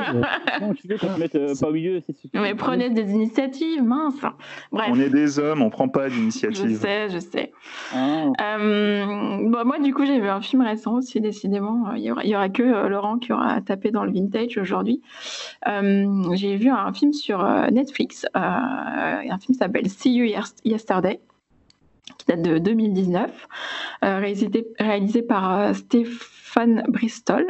C'est un film américain, c'est un premier film, et en fait c'est adapté du court métrage de, de Stéphane Bristol qui s'appelait aussi See You Yesterday avec les mêmes ah. comédiens, et écrit et qui est produit par Spike Lee. Voilà, tout à fait. Euh, et du coup, au scénario, c'est euh, Bristol euh, et Fredika Bailey, donc une femme, donc c'est un duo mixte qui a écrit le scénario. Et du coup, bah, dans l'histoire, il y a aussi un, un duo mix puisque c'est CG et Sébastien qui sont deux ados afro-américains. Donc euh, dans, dans, ce cas, euh, c'est obligé de le préciser puisque vous allez voir que ça a son importance dans l'histoire. Euh, donc c'est deux, ados qui sont qui sont doués en sciences et qui essaient de créer une machine à voyager dans le temps. et en fait, un jour, le frère de CG est tué par les flics. Donc c'est une bavure et elle décide d'utiliser la machine dans le temps pour éviter le drame. Sauf que malgré ses efforts, éviter un crime racial ou ce genre de bavure aux États-Unis, bah, c'est pas facile, même avec une machine à voyager dans le temps. Euh, donc euh, voilà, le scénario, le postulat de départ est super intéressant parce que justement il y a une utilisation du fantastique pour traiter un sujet euh, très politique et très d'actualité. du coup, le côté, répétitif du scénario et le côté inexorable aussi du drame qui se joue à chaque fois rappelle la situation qui est, loin de s'améliorer pour toute une partie de la population, que ce soit aux États-Unis ou ailleurs. Euh, et, aussi, ce que j'ai trouvé intéressant dans ce scénario, c'est que le changement vient d'une femme. En fait, c'est elle qui va prendre les choses en main.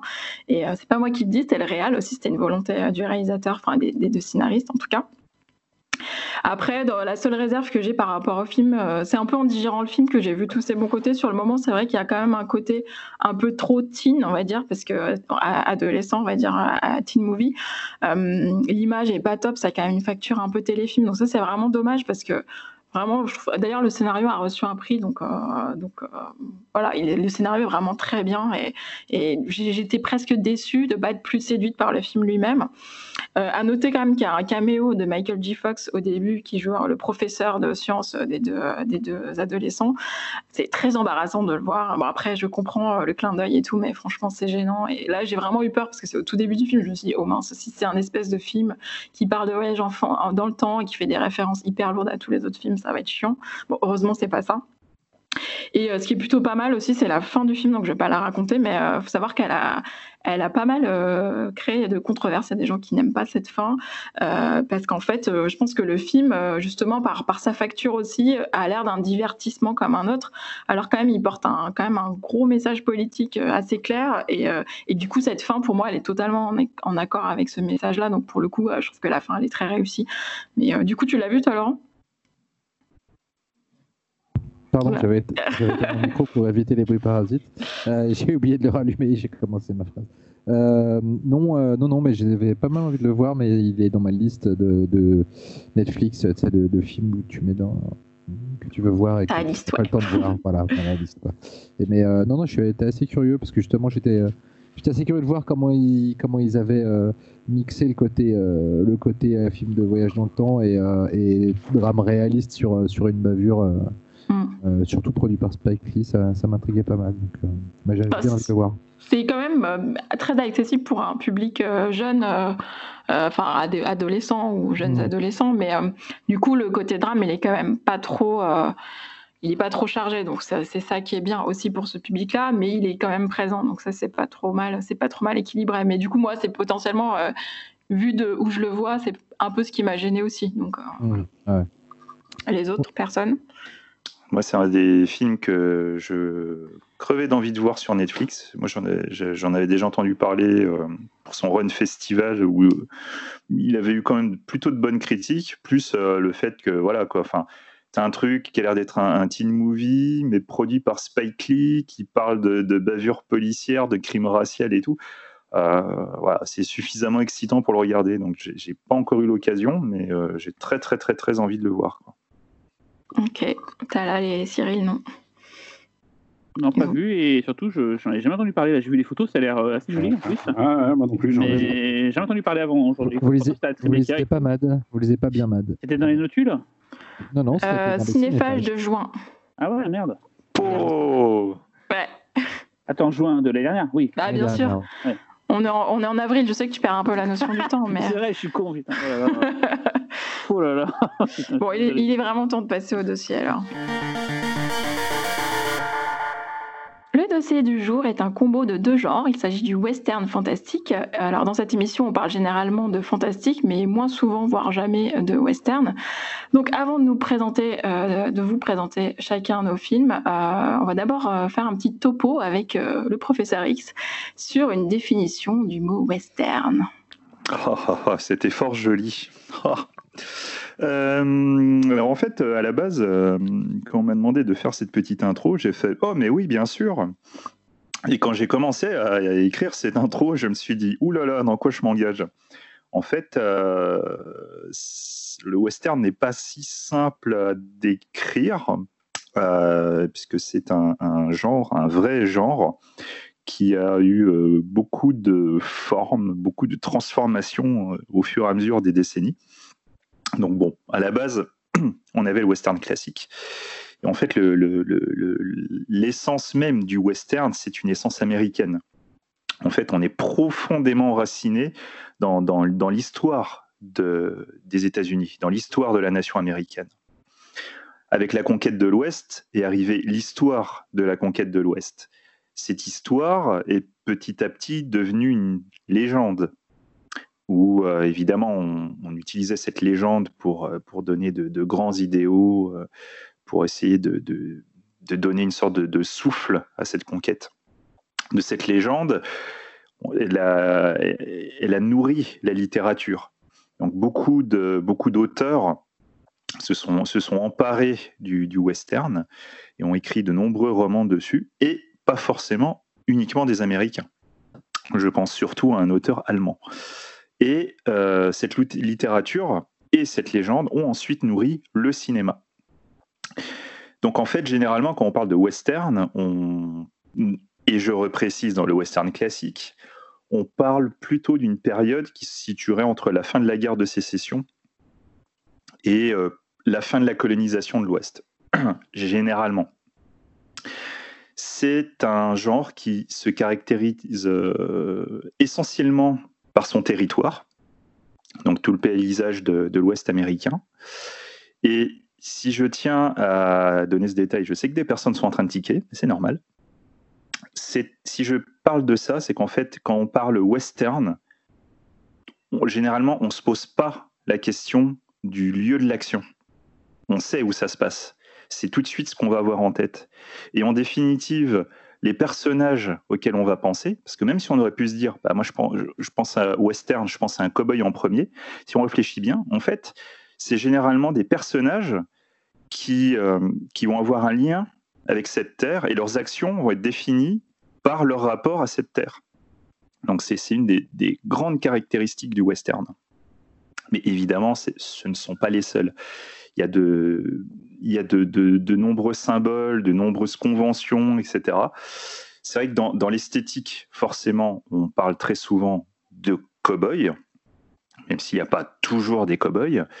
Euh, le western, c'est, on pourrait dire, une sorte de, d'équivalent de nos épopées euh, de chevalerie, on va dire. Et en l'occurrence, le cow-boy, ce serait un petit peu le pendant américain de nos chevaliers.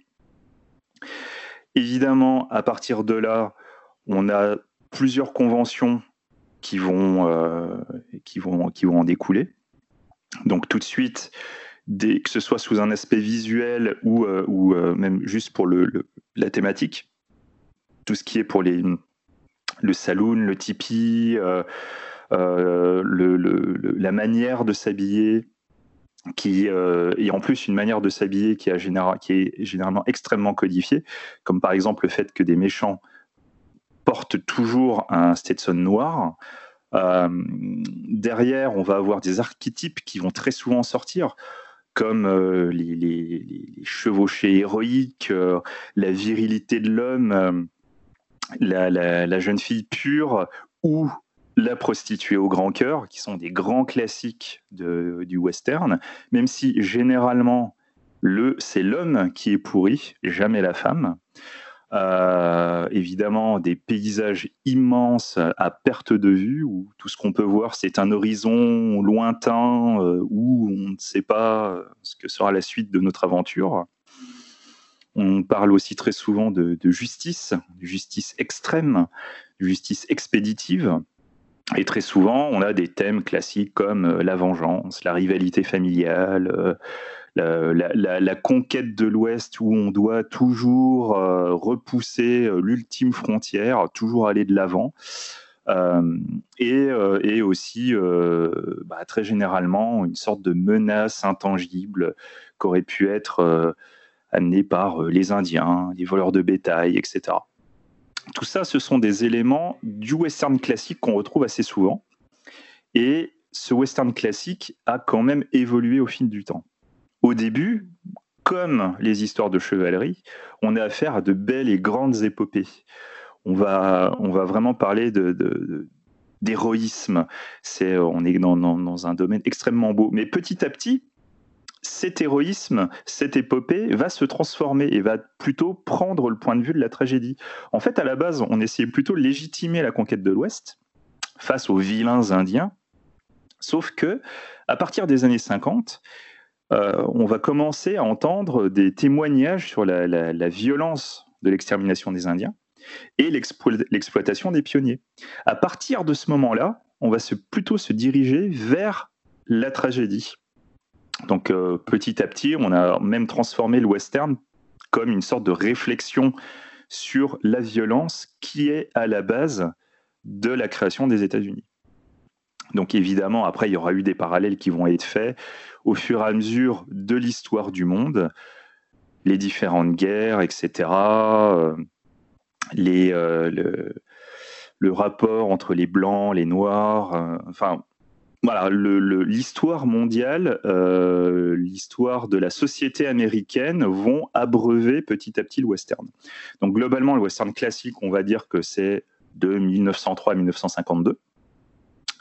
Donc ça, c'est ce que je vous ai expliqué. À partir de 52, on va arriver donc dans quelque chose d'un petit peu différent, où vont se partager entre le sur-western, qui est plutôt une manière de transposer les valeurs de l'Amérique dans le western, et donc le western baroque, qui elle, par contre, va s'intéresser à la face sombre des valeurs de l'Amérique, pour finalement arriver en 1964 par une récupération des Italiens mais ça je pense que Laurent va en parler, donc de 64 à 71.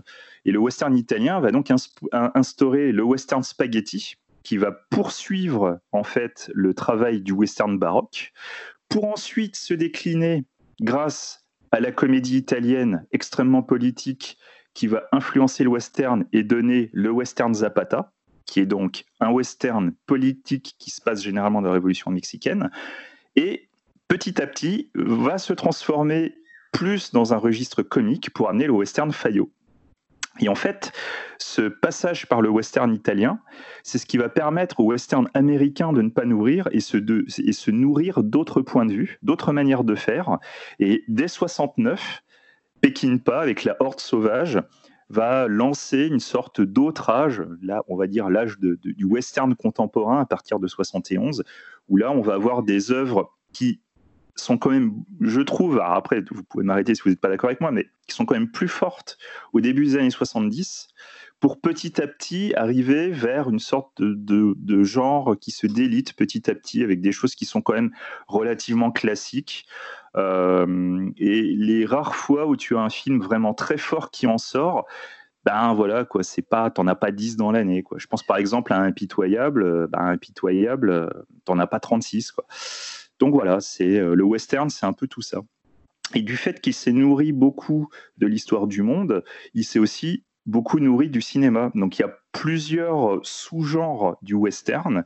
Et là, dans ce qui nous intéresse, donc le western fantastique, il a su euh, à la fois se nourrir des légendes telles qu'on pouvait en, raconter euh, à la période de l'Ouest, les légendes ça pourrait être des fantômes de, gens qui ont été tués par les Indiens, ou mélangés aux légendes indiennes. Et petit à petit, bah, on s'éloigne encore, et puis on, va instaurer une sorte de fantastique un peu plus mondial, avec des vampires, du Frankenstein, des morts vivants, euh, tout ça. Quoi.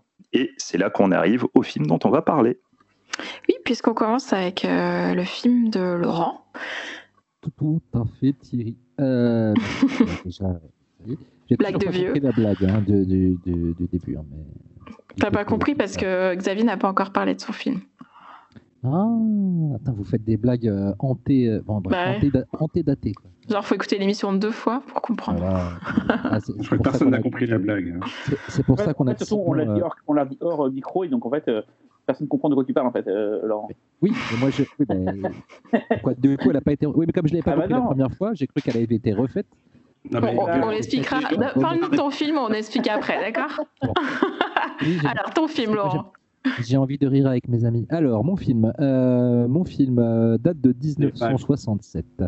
Euh, c'est un western du coup spaghetti, comme on dit, et comme Xavier a, vendu la mèche, réalisé par Giulio Questi, dont on a parlé il n'y a pas si longtemps que ça, puisque Véro, tu avais choisi La mort à Pondu un œuf, deuxième long métrage de Giulio Questi pendant, pour, comme œil du pif. Là, on va parler donc de son premier long métrage, Giulio Questi, qui, avant de faire Tiens encore si tu peux, a fait des, a fait des courts métrages et des, des, segments de films à sketch. Et là, c'est la première fois qu'il se lance dans l'aventure du long. Tiens encore si tu peux, c'est un film assez légendaire dans le milieu des bisseux. Euh, parce que c'est un western euh, réputé extrêmement violent et qui de plus a été euh, interdit en fait trois jours après sa sortie dans les salles italiennes, puis coupé, puis ressorti dans une version amputée de, de, tous ses excès. Et, donc le film a longtemps été légendaire pour, pour ça, depuis la, la, version intégrale est visible depuis longtemps. D'ailleurs, il y a un très chouette Blu-ray français sorti chez Rimini, je crois, qui existe et que je vous conseille. voilà. Et ah bah, on va commencer par le scénario déjà. Ça commence comme, un, comme une histoire de, vengeance très très très classique. Euh, on, découvre, euh, un, Mexicain sans nom, euh, joué par Thomas Millian, qui, s'extrait de, d'une espèce de, charnier dans, le désert, alors que deux Indiens sont en train de un petit peu de, voler les, cadavres de voler les fringues et les, quelques objets de valeur qu'ils peuvent trouver. Et ils, découvrent ce, Mexicain euh, encore vivant, euh, même s'il est filmé quasiment comme un zombie dans, dans, sa, dans, sa, dans son retour à la vie, et décide de le, décide de le sauver.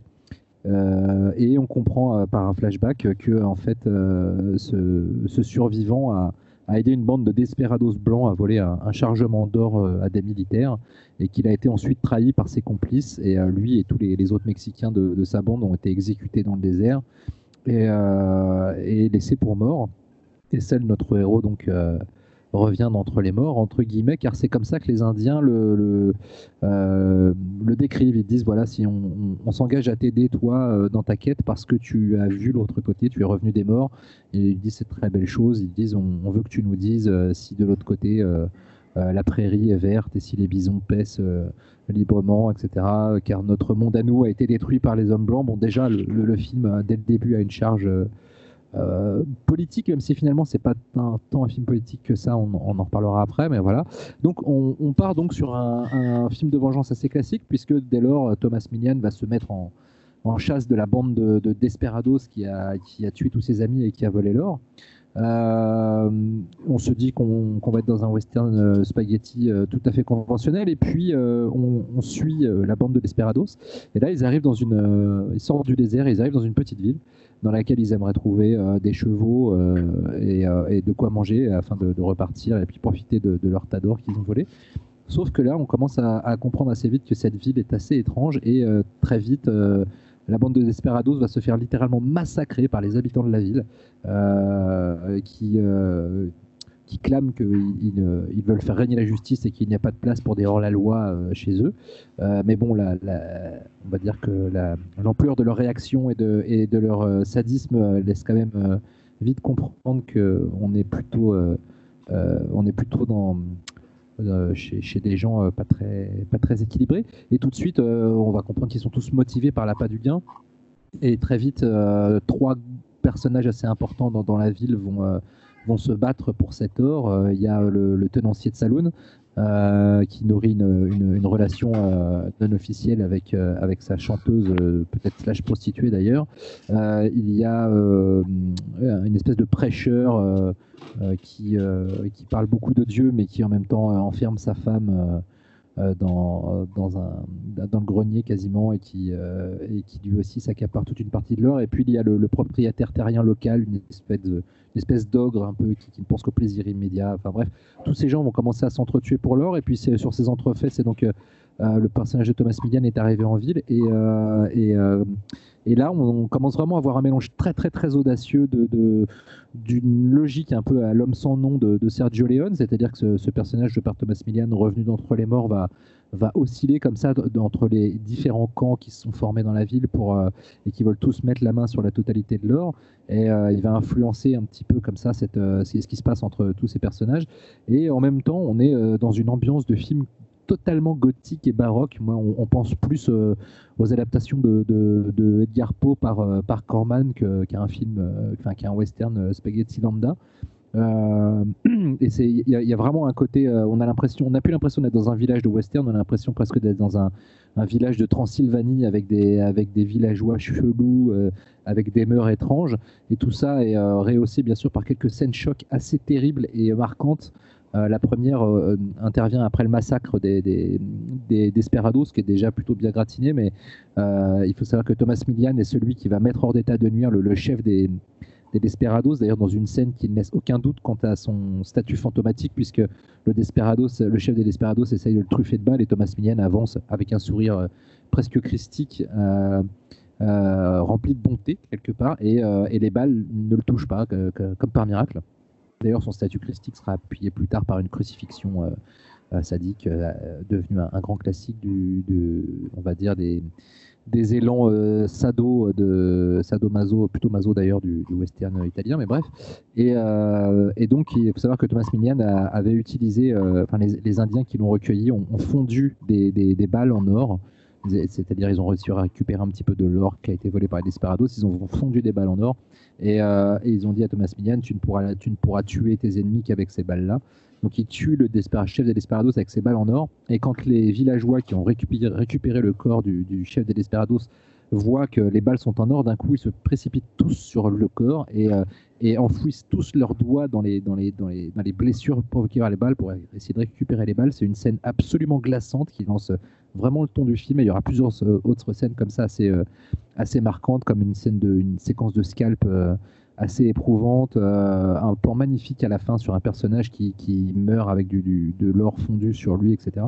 voilà, tout le film est comme ça, traversé de visions assez cauchemardesques et même parfois aussi plutôt de, de, choses plus, plus subtiles entre guillemets, comme cette, euh, comme la, chanteuse du salon qui, observe deux des personnages en train de, manipuler l'or et de s'engueuler pour l'or et qui est, visiblement très excitée sexuellement par ce qu'elle est en train de regarder.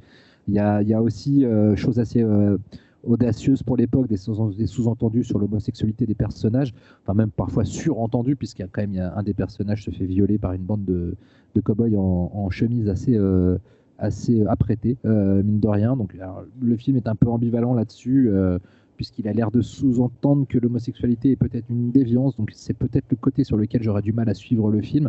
Mais en même temps, le personnage principal joué par Thomas Millian est lui-même décrit un peu comme presque devenu une icône un peu gay euh, par la suite, parce qu'il est souvent très, très torse nu avec un gilet en cuir, etc. Enfin, voilà, le film est un peu hmm, voilà, j'ai un peu de mal à, situer sa ligne sur ce sujet, mais bref, euh, il n'empêche que pour l'époque, ça, a vraiment participé au, côté extrêmement sulfureux du film.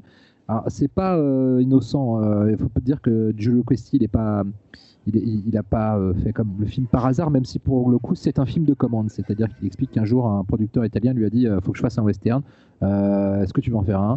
Euh, Questi a dit bah oui, parce que du coup c'est son premier nom, donc il a sauté sur le cas, même s'il n'avait pas foncièrement envie de faire du western. Il n'avait pas envie de faire du genre Questi. Lui, il avait plutôt envie de faire des films plutôt d'auteurs, des drames, etc. il vient vraiment d'une culture assez classique. Et puis finalement, euh, c'est comme ça qu'il a eu l'occasion de, faire son premier long. Et du coup, il a posé avec son ami euh, scénariste euh, quelques idées en 4-5 jours. Et puis ils sont retrouvés, en, retournant en, en Espagne pour faire le film. Donc c'est vraiment un pur film de commande, mais il faut savoir que d'un, Giulio Questi, pendant la, Deuxième Guerre mondiale, il a été, ça a été un résistant. Il a, fait le maquis, il a vu beaucoup de choses assez horribles et, et il explique que ce qu'il a mis dans, dans Tire encore si tu peux est, une espèce de réminiscence de certains de, souvenirs de, choses qu'il a vues. Donc euh, ça laisse imaginer un petit peu euh, l'horreur qu'il a vécue pendant la guerre. Et puis, il faut aussi savoir que son, co-scénariste, qui est aussi d'ailleurs le, le, monteur du film, euh, et quelqu'un qui a beaucoup compté dans, dans, le, dans le, cinéma italien de, de l'époque, euh, car il s'appelle, et je vais vous tout de suite vous retrouver Franco Arcali. Arcali, voilà, c'est ça. Alors il faut savoir que non seulement euh, il a été scénariste, co-scénariste de, la, de Tire encore si tu peux, mais il a continué à travailler avec Giulio Questi sur La mort à pendu un œuf et Arcana.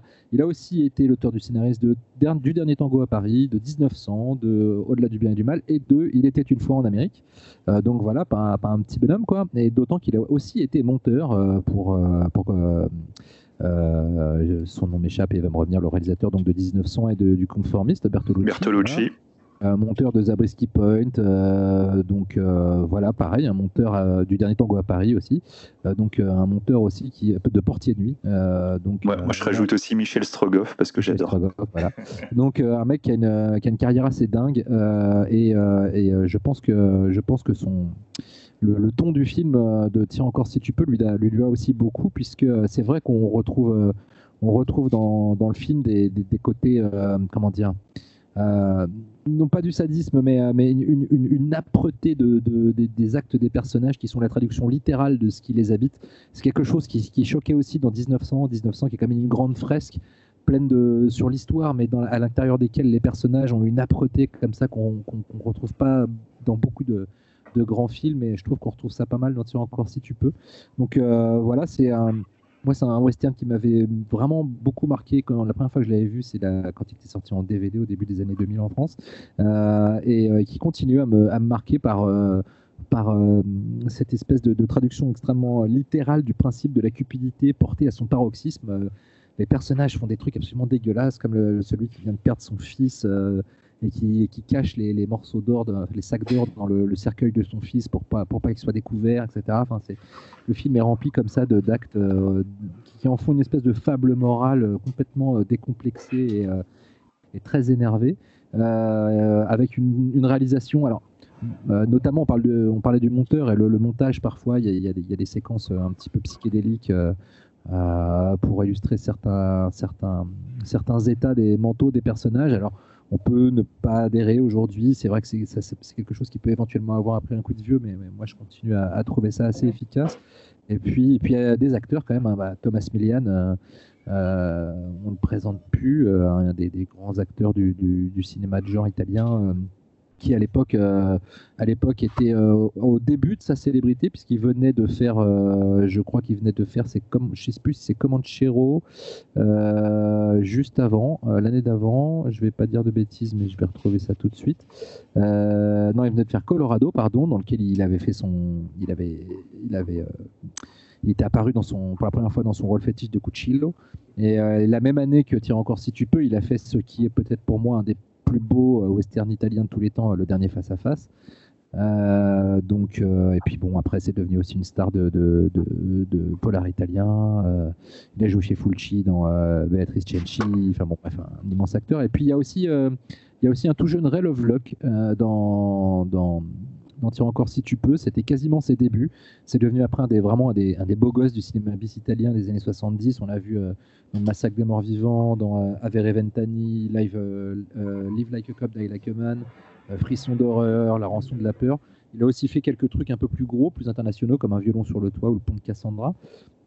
et puis, puis voilà, je, moi je revoir, revoir euh, tire encore si tu peux, ça a été euh, ça a été une deuxième révélation parce que je me rappelais pas que le film allait euh, le film fait quasiment deux heures et je me rappelais pas que le film allait si loin en fait dans son dans son exploration de de, de, de, de la psyché de, de, notable d'une ville malade. c'est une espèce de fable morale qui, est vraiment très très pesante. Et oui, au bout d'un moment donné, on n'est plus dans un western, on est vraiment dans un, dans un film gothique d'épouvante euh, qui, euh, qui n'a plus vraiment de limite et du coup le film ne cesse de surprendre par, euh, par les chemins qu'il emprunte. Il sort du western, il y revient, il en ressort, il y revient, très sinueux, assez imprévisible et et voilà, ça, reste un, ça reste pour moi un, grand film, un grand western italien. Moi, j'adore les westerns italiens. J'ai toujours préféré les westerns italiens aux westerns, aux westerns américains parce que justement, comme Xavier l'expliquait, c'est c'est un western qui a qui qui s'est donné comme mission euh, à travers Sergio Leone de, démystifier la, mystique euh, du western euh, américain avec ses héros toujours très propres, toujours très bien rasés, toujours, toujours preux et vaillants, alors que bien sûr que la, réalité de la conquête de l'Ouest était tout autre. Et, puis c'est vrai que ça a eu un effet sur, après sur le, sur le western contemporain. Enfin, je pense à, on, a, on a pas mal hésité quand on a réfléchi un petit peu au film à aborder dans cette émission à, parler de l'homme de haute plaine de, de Sergio Leone, qui de Tout à fait. De, Clint Eastwood. Qui euh, finalement euh, est un pur western fantastique à partir du moment où vous le voyez en VO, parce que la VF s'est fait un plaisir de supprimer cet aspect fantastique, mais la VO euh, ne, ne l'ignore pas et finalement le film n'est pas très très loin pas très éloigné de Tire encore si tu peux dans, dans, sa logique de narration et aussi dans ce qu'il dit sur, sur un petit village. etc. Donc, et, donc, je pense que Tire encore si tu peux, a vraiment eu beaucoup d'influence. Tarantino le, cite très souvent. et le film a même eu le droit à une espèce de, de relecture slash remake américain. J'ai pas vu, je suis très curieux de voir le film. Un, un truc qui s'appelle Straight to Hell avec Elvis, Costello, Courtney Love, Grace Jones, euh, Denis Hopper et Jim Jarmusch, euh, qui a été réalisé par Alex Cox en 1987. C'est un remake plus ou moins officiel, puisqu'apparemment Alex Cox a eu les droits du film. Euh, de, de Tiens encore si tu peux. Pour, mais apparemment, c'est aussi une parodie. Voilà, je, je suis très curieux de voir cette chose. Euh, J'en avais jamais entendu parler. Et euh, je ne sais pas si tu l'as vu d'ailleurs, Xavier, ce Straight to Hell. Alors, je ne l'ai pas du tout vu. Et, euh, et je t'avoue que voilà, le remettre euh, comme ça là, dans mon cerveau, il y a un gros warning en mode je dois absolument voir ça. et non, ça a l'air assez, euh, assez étrange. Non, mais là, tu m'as eu tout de suite. Hein. Ah ouais, bien, non, c'est. Euh... Alors, je regarde du coup euh, en direct la fiche IMDb. Donc, oui, c'est 1987. C'est une espèce de comédie. Euh, mais en plus, c'est un film moderne. Hein, ça, c'est un film musical ou pas? Mais ça se passe à notre époque et en même temps, ça a un visuel de. Enfin, c'est ouf là, je suis en train de regarder les captures d'écran du film pendant que je vous parle. Tu as une image de pure western et puis après tu as l'image suivante, tu as une 4L dans une ville. Voilà, donc je sais pas, je veux voir ce film tout de suite. D'ailleurs, je vais arrêter l'émission, je vais vous laisser finir, je vais aller le regarder. Voilà. Qu'en avez-vous pensé? Euh, moi, je vais commencer. Je, me permets de commencer parce que je, ne suis pas sûr que mes camarades auront apprécié. Mais euh, moi, j'adore. Je trouve ça absolument mortel comme film. C'est euh, un truc qui, enfin, quand tu, quand tu le regardes, il y a un avant, il y a un après. C'est absolument dingue. Alors, par contre, moi, la seule différence où je ne suis pas d'accord avec toi, c'est que justement, sur le, le rapport à l'homosexualité, pour moi, le, le film est plutôt euh, très open dessus, parce que pour moi, Thomas Millian est clairement bisexuel. Ah, et, et j'irais même jusqu'à dire qu'il a quand même clairement une préférence pour Ray Lovelock, parce qu'en fait, c'est le personnage pour lequel il aura le plus de respect. Euh, jusqu'à la fin où euh, vraiment il va faire un maximum de trucs pour lui et euh, contrairement au, personnage de la femme, qui est quand même tout de suite plus, plus, plus, plus en arrière, je trouve. Euh, voilà. Euh, Donc pour moi, enfermé dans le. Oui, voilà. Voilà, c'est ça. D'ailleurs, qui fait d'ailleurs très Jane Eyre en fait. J'ai vraiment. Ouais, tout à fait. Ouais. Il y a un côté aussi très gothique anglais dans ce personnage d'ailleurs. Ah, totalement. Ouais. Mais c'est vrai que du coup, il y a un. Enfin, c'est un film absolument hallucinant quoi. C'est vraiment un western psychédélique. C'est dingue. En fait, je pense aussi que le grand problème du film, enfin, problème, attention, hein, moi je trouve pas que ce soit un problème, mais c'est que si tu viens pour voir un western, tu risques de rester un petit peu sur le bord de la route. Ça raconte beaucoup de choses. Euh, on peut, on, peut, on peut donner beaucoup de théories. Est-ce que en fait le personnage est-il euh, a-t-il vraiment survécu? Est-ce qu'il n'est pas euh, dans une sorte de purgatoire? En fait, il y a ce désert blanc tout autour qui te donne un petit peu de, cette impression de no man's land et tout. Il y a des images absolument incroyables, il y a des scènes de fou. Euh, je pense surtout à un personnage mourant euh, à partir du moment où les, les, gens se rendent compte de, de l'origine des balles. Ah oui, c'est euh, dont je parlais. Ouais, ah, c'est absolument dingue. il y a aussi toute la partie avec Ray Lovelock que je trouve particulièrement gonflée parce que c'est vrai qu'à l'époque, je pense qu'il y a des gens qui, ont dû être un petit peu choqués par, euh, par cette scène-là. Il y a un côté extrêmement fétichiste dans le film. Euh, mais voilà, quoi, il y a un mélange de, trucs. Enfin, quand tu connais un petit peu le, rapport du réalisateur et du scénariste à la violence, avec leur histoire personnelle, tu comprends assez rapidement pourquoi la violence du film, elle fait il y, a quelque chose de sale dedans, quoi. Il y a quelque chose quand même de, foncièrement dérangeant, quoi. C'est, c'est très très graphique, très très outrancier. C'est, c'est voilà, c'est voilà, c'est ça te fait tout. En fait, le, t'es devant, ça te fait soit mal, soit tu peux trouver ça un peu glauque, soit assez beau. Et je pense justement à la fin que tu évoquais. Euh, mais voilà, quoi. C'est, c'est, il y a une sorte de différence de point de vue sur la violence, un truc vrai que je trouve vraiment. Euh, vraiment intéressant quoi. C'est euh, ouais, tu vois, c'est un petit peu époque euh, Tinto Brass, Pasolini, tu vois, c'est voilà quoi. Il y, a quelque chose de très sadien en fait dans le dans, dans encore si tu peux. faut accepter de voir un film qui est autre avant de se dire qu'on va regarder un western. Ah, le film est beaucoup plus. Euh, je, me rappelle que j'ai longtemps rêvé de voir les 4 de l'Apocalypse de Fulci parce que. Euh, c'est vachement bien ça, ça c'est super. Ce qui est mortel, mais, mais, euh, mais au final, je préfère, si, on, si on, disons que si on compare des, des western spaghetti hardcore, hein, parce que c'est clairement peut-être les deux plus hardcore mm-hmm. avec peut-être avec Blind Man, mais Blind Man c'est tellement bis mm, ouais, mais même pas, non, non je te mettrais pas dedans moi. Mais, mais finalement, je te tire encore si tu peux vraiment cette qualité comme tu dis, euh, psychédélique et, en même temps aussi euh, qui, qui, part vraiment dans autre, dans, dans autre chose, dans d'autres univers et dans d'autres ambiances qui font que le film devient un, autant un objet théorique qu'un western euh, spaghetti. C'est ça, c'est un film fou. Tu vois, c'est un, authentique, un authentique film fou. Et, et c'est un, un, film qui a eu, enfin, qui a une aura culte assez énorme. Euh, moi, du coup, j'ai pas vu l'édition française parce que moi, j'avais déjà chopé le, Blue Underground à l'époque. Euh, donc, du coup, je sais pas ce que l'édition française vaut, mais c'est évidemment, moi, je vous conseillerais de prendre ce qui a été fait par un éditeur français parce qu'il faut se tenir, surtout avec un film pareil parce que c'est quand même c'est c'est cool. Même, même, master hein, a priori. Euh. Ouais, je pense que c'est le même master. Oui, oui, je, l'ai chopé pour l'occasion. Il y a, en termes de bonus, c'est assez maigrichon. Il y a une interview du Réal bah, c'est comme sur le Blue Underground. Ah, elle est intéressante, l'interview. Elle est filmée avec les pieds. C'est une des interviews les plus mal filmées que j'ai vues de ma vie, honnêtement. Mais, euh, mais elle est assez intéressante en revanche. Mais voilà, en tout cas, c'est un film culte. Enfin, moi, personnellement, je pense que quand tu, tu, tu aimes le cinéma euh, italien, et surtout que tu, tu aimes le, le, western spaghetti, pour moi, c'est un des films qu'il faut absolument avoir vu. Quoi. Pour moi, ça fait, ça fait partie des classiques. C'est Pour moi, c'est au niveau d'un Django, d'un Keoma. Euh, les quatre de l'apocalypse. tu vois, c'est les trucs. Voilà, tu peux pas dire que t'aimes le, le, le, western spaghetti si t'as pas vu ça.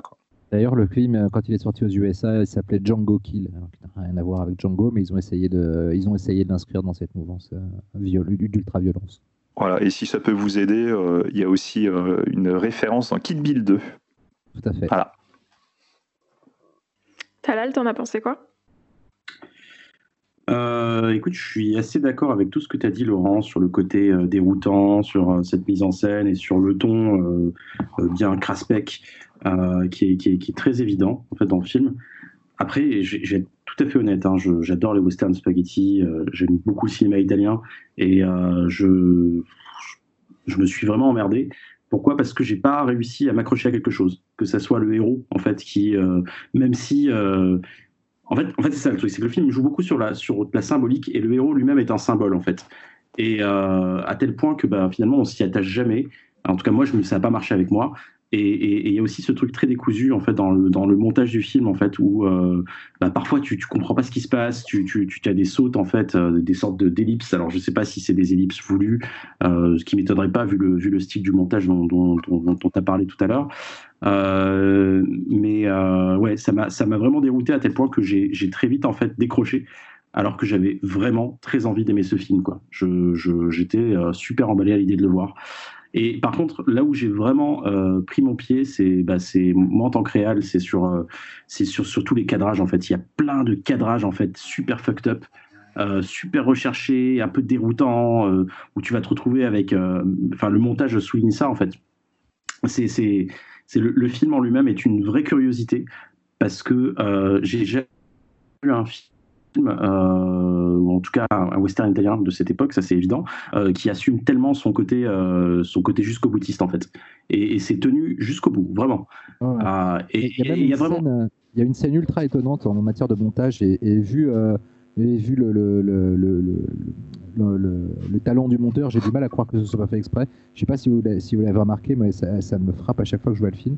c'est la, la, la, discussion entre Ray Lovelock et, et et Thomas Millian, quand euh, Thomas Millian est dans sa chambre d'hôtel, je ne sais pas si vous voyez, elle est vers le début du film, cette scène. Ouais, Et en fait, euh, quand Thomas Millian parle à Ray Lovelock, il tourne le regard vers un angle où n'est pas Ray Lovelock, alors qu'il est dans son dos, et en fait, il regarde sur le côté. Et pourtant, la mise en scène essaye de me faire croire qu'il le regarde dans les yeux. C'est très très étrange. Et à chaque fois que je regarde cette scène, je suis assez. Euh, c'est ça en fait, le, film. En fait, tout du long, tu dis putain, mais c'est super étrange, c'est super bizarre. Qu'est-ce que je suis en train de regarder? Et c'est vraiment pour ça que je suis content d'avoir vu le film. Après, au-delà de ça, euh, moi, c'est un film. Alors, je comprends euh, toute la symbolique et, et, ce que film peut représenter le film, on va dire, dans, dans, dans, dans le cinéma, dans le western italien. Mais en lui-même, moi, si j'ai pas de, de, quelque chose à me raccrocher, on va parler d'un autre film avec lequel j'ai le même problème dans, très peu de temps. Je vous laisse deviner lequel. les cadavres. Pas, euh, ça, ça, ça, ne m'étonnerait pas. Et, donc voilà, du coup, euh, je, je, si j'ai pas une si j'ai pas un personnage ou un truc à m'accrocher, bah ça, ça, ça m'a pas suffi en fait. Voilà. Mmh, la réelle m'a. D'autant que la narration est très heurtée dans le sens où tu, tu n'arrêtes pas de, partir, de partir d'un personnage à un autre. Parfois, tu laisses complètement le héros sur le, bord de la route pour. Ah euh, c'est déstabilisant on est vraiment à la lisière presque du cinéma expérimental hein, par moment. Oui, oui d'ailleurs, c'est, bah, Questy le confirmera après, la mort a pondu à neuf, c'est encore plus expérimental et tout. C'est bien pour ça que je parlais de laisser monter les cadavres. Hein. Pour moi, c'est le. oui, c'est vrai. C'est le, le, miroir. je pense que Bruno et Hélène, ils ont vraiment voulu faire hein, leur, leur, leur Questy à eux, quoi. Pas faux. Oui, ça, m'étonne pas vu, les, vu la filmographie de, des deux, c'est pas étonnant. Sauf que moi, moi ah j'allais parler du coup par rapport ah, vas-y, vas-y. cadavres. Euh, moi, j'ai pas du tout aimé, moi, ça m'a saoulé en fait. Euh, encore si tu peux, même si je voulais le voir depuis très longtemps, hein, même à tel point que j'avais acheté la box euh, Western Spaghetti Collection de Blue Underground et j'ai racheté plus tard le DVD 7-7. Donc autant dire que je l'ai acheté plein de fois sans l'avoir vu et j'étais un peu déçu en le voyant avant-hier euh, pour, pour le Piscas du coup. Quoi. En fait, le côté psychédélique des films de, de Questy, j'accroche vraiment pas. Déjà, euh, la mort a fondu un œuf qui je trouve est encore plus barré d'un point de vue euh, trip et euh, je n'avais pas du tout accroché. Et Arcana j'avais vu la cinémathèque française m'avait complètement mais largué. C'est encore plus psychédélique fou taré Arcana je trouve que, que ces deux là limite tiens encore si tu peux pour moi c'est son film le plus accessible de sa filmo. Mais vraiment vraiment je vois très bien les scènes outrancières qui sont vraiment cool et qui font que les gens ont, retenu ce film là par rapport à, à l'histoire du cinéma fantastique enfin du, du western on va dire quoi mais vraiment je passe pas quoi. Et vraiment autant les Simons et les cadavres, je me raccrochais beaucoup à l'esthétique ultra stylisée, autant là, globalement, j'en ai pas eu quand même pour trop trop trop euh, pour mon argent. Ça me fait penser à un film, je sais pas si vous l'avez vu, un western qui s'appelle Matalo de César Canivari. Vous l'avez vu ça? C'est pareil, c'est un western complètement pareil que j'avais vu pareil, la Cinémathèque française quand ils avaient fait, le, ils avaient fait les, les, les, 30 ans du bis, ils avaient fait un, un cycle avec pas mal de films, dont celui-là. Et bizarrement, Matalo, même si c'est du même style que, que Tiens, quand tu peux, ça m'avait quand même plus branché, peut-être parce que de le voir en salle et tout. Sur Matalo, ça va plus loin d'un point de vue, euh, je sais pas si vous vous souvenez de la séquence à la fin où, où il y a les hurlements qui se répètent à fond dans la, dans, dans, dans comme une boucle. Voilà, donc moi j'ai. Ouais, complètement oublié l'existence de ce film, tu viens de me le rappeler, et c'est vrai bah, c'est un, un simili, euh, tiens, quand tu peux, hein, c'est vraiment pour moi, c'est l'autre film barré de western euh, italien, quoi. Mais bizarrement, Matalo, même si c'était spécial, d'ailleurs, il est sorti chez Artus, même si c'était très spécial, ça m'avait quand même pas trop dérangé. Et là, euh, tiens, si tu peux, j'étais en train de me dire, ok, je vois pourquoi les gens ils surkiffent, je vois le côté machin et tout. Voilà. Mais c'est vrai que les Simons et les cadavres, le tout côté sur l'or aussi qui font machin et tout, il y a vraiment, euh, je trouve, une filiation. Je pense que c'est vraiment un film qui a inspiré Bruno Hélène. Et juste, j'ai une question pour vous. Euh, moi, ah, j'ai vu le film en, anglais et à un moment donné, j'ai plusieurs passages qui étaient en italien. Je pense que c'est des versions qui étaient coupées à l'époque, non Alors, tout, à fait, tout à fait, ouais. pas doublé. en fait, la, vraie version dure 1h57. Euh, et en fait, il y, a beaucoup de passages qui ont été coupés, euh, dont le fameux viol collectif homo. Euh, et, certaines scènes de torture, de gore, et ah, enfin, ce qui était un peu. Euh, la, qualité du, master est très bonne, du coup, tu vois pas souvent tu vois la différence avec les qualités de master différentes. Là, c'était par rapport à l'audio, parce que le, master est super, est super beau. le, mais euh, le Blu-ray français, t'as pas, pas ce problème-là. Enfin, t'as que la version italienne dans le Blu-ray français. Non, il y a la version française. dans la version dans le Blu-ray français, tu as un message au début qui dit que si tu écoutes le film en français, certaines, certaines scènes seront en italien parce que les scènes coupées n'ont jamais été doublées. En tout cas, il y a un unique montage. Oui, il n'y a qu'un seul montage, mais si, tu regardes si tu le regardes en VF, il y aura des passages en italien. Les doublages n'ont pas été faits à l'époque sur la version intégrale. Donc désolé Véro, je t'ai coupé le truc. Euh, je te relance euh, le micro. Ah non, euh, bah, moi, j'ai adoré euh, écouter euh, Laurent en parler, mais par contre, euh, voir le film, ça n'a quand même pas été une partie de plaisir, un peu comme, comme Cyril. C'est pas un film plaisant, hein, de toute ouais, non, carrément. Alors en plus, moi, je pars quand même avec un gros handicap, c'est que j'aime pas ça, les westerns. Hein, voilà, hop, je fais mon coming out tout de suite, comme ça, c'est dit. C'est une émission vampire à toi. C'est une émission vampire. Qui c'est qui a crié C'était moi, c'était moi. Un peu tout le monde en fait. Euh, bah écoutez, regardez, je suis quand même open, hein, je vous ai proposé quand même le sujet. Euh, non, et du coup, c'est vrai que le motif euh, lui-même, déjà, et je suis un peu allergique à ça, donc vu que, que tire encore si tu peux, ça emporte quand même tous les motifs, même si voilà, ça les détourne et ça raconte d'autres trucs. Du coup, déjà, visuellement, j'avais un peu de mal à rentrer dedans. En plus, effectivement, les personnages, c'est compliqué même si c'est un très très bel homme, euh, Thomas Millian, et j'étais ravie de le voir dénudé, voilà. mais, euh, mais ouais, du coup, euh, franchement, j'ai quand même pas compris tout, tout, ce qui se passait et j'étais un peu. ouais, ça, me rassure, hein, je me sens moins con là du coup. Ouais, non, mais, non, mais du coup, enfin, moi par contre, j'ai bien aimé ce que tu as raconté, Laurent, et je me suis dit, merde, je suis complètement passée à côté, ou enfin, tu vois, genre. Je suis un critique de cinéma, c'est un critique de cinéma. Non, mais tu, tu sais donner envie, quoi, parce que vraiment, là, j'ai en fait, il y a certaines choses que j'avais vraiment pas, pas saisies, euh, parce que aussi du fait que j'étais un peu sur la défensive, on va dire. Donc euh, voilà. Donc voilà, je n'ai pas grand chose à, à, apporter. Euh. Et tu as tout dit, quand tu, as tout dit, Véro. Comment Tu dis t'aimes pas, tout dit. Quand tu n'aimes pas les westerns, c'est les westerns américains, les westerns italiens, tous les westerns, même, même ceux qui s'en rapprochent. Bon, à partir du moment où il y a des mecs euh, qui se tirent dessus et voilà, des villages. Les Léon, quand même, les Léon, je pense. Que je pense que j'en ai vu aucun. Là, c'est quand même le haut du panier. Hein. là, tu, vas, tu vas kiffer. Hein, c'est universel, on va dire. C'est même pas que des westerns, c'est des films. Pas sûr, pas sûr. Ah, vraiment, c'est quand même. Euh, ce sont quand même des films assez, assez euh, enthousiasmants, quand même. Les, les... Il était une fois dans l'Ouest. Ouais. Pas vu. Pas vu. quelques, dollars de plus, c'est bien. Ouais, non, vraiment, tu peux y aller. Hein. C'est des... J'ai vu pas mal de Bud Spencer et Terence Hill, par contre. C'est rigolo, ça aussi. non, mais ça, c'est marrant, mais bon. que tu as vu Mon nom est personne? Ah, c'est génial, ça. Peut-être. Ah bon, c'est une BD, hein, je, vous ai blasé, là, je vous ai blasé, je sens. Pas grave. Je suis content que, tiens, encore si tu peux créer la polémique, parce que, enfin, la polémique. La polémique de quoi? Non, non mais, mais, en tout cas, non, mais, divise. Pavé dans la mare, quoi. Parce que finalement, euh, vous êtes plus à ne pas avoir aimé que. que... Bon, après Xavier et moi, on était, euh, on non, mais genre, à la genre faire le malin, dire, ah, j'adore, mais j'ai vraiment, je veux pas mentir, vraiment, ça m'a saoulé, mais je vois très bien les qualités, hein. je dis pas que c'est une merde, hein.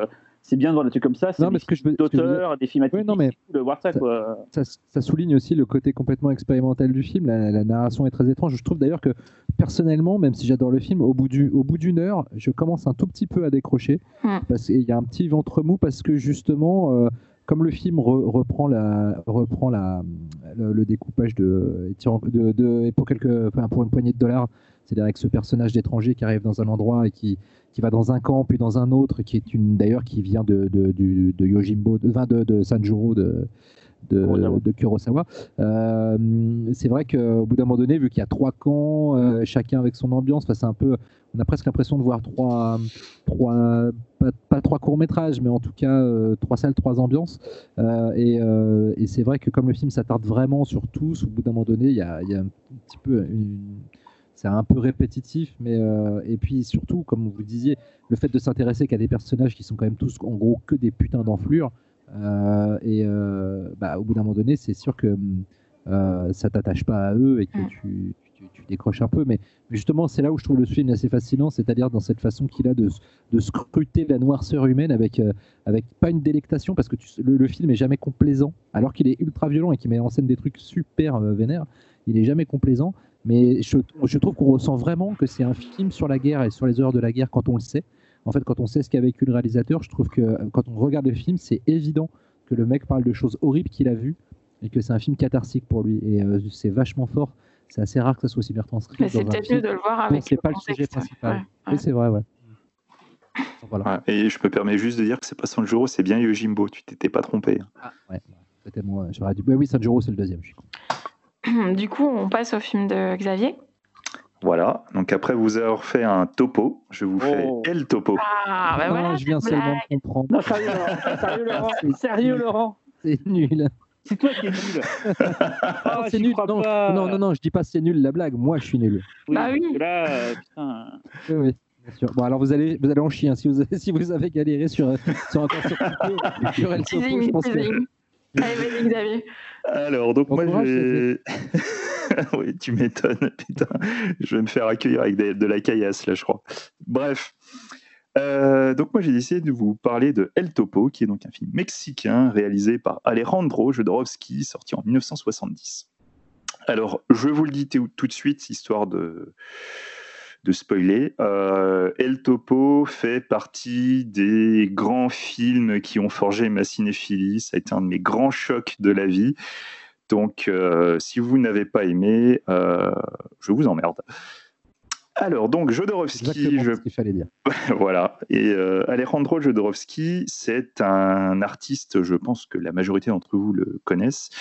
C'est un artiste protéiforme à la fois scénariste de bande dessinée, La casse des métabarons, L'Incal, c'est aussi un réalisateur. On a déjà parlé de Santa Sangre. C'est un acteur, un mime, un romancier, un essayiste, un poète, un auteur de performance au sein du groupe actionniste Panique qu'il a créé avec Topor et Arabal. C'est un artiste euh, qui fait principalement des expérimentations euh, poétiques et on pourrait même dire que son but dans la vie est de transgresser les règles de l'art et essayer de trouver une forme d'illumination. Donc ce film, euh, c'est un film que j'ai découvert à l'adolescence.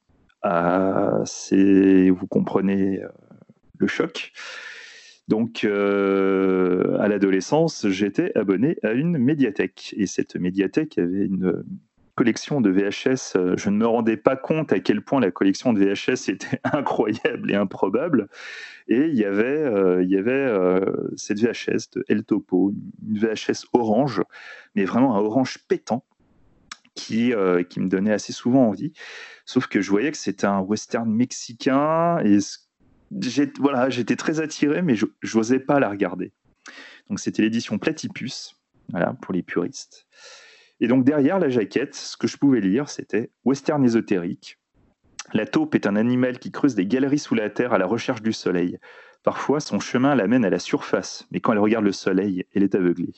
Un justicier est le topo parcourt en un voyage initiatique un vieil ouest mythique où il doit, pour atteindre la connaissance, vaincre les quatre maîtres de l'univers.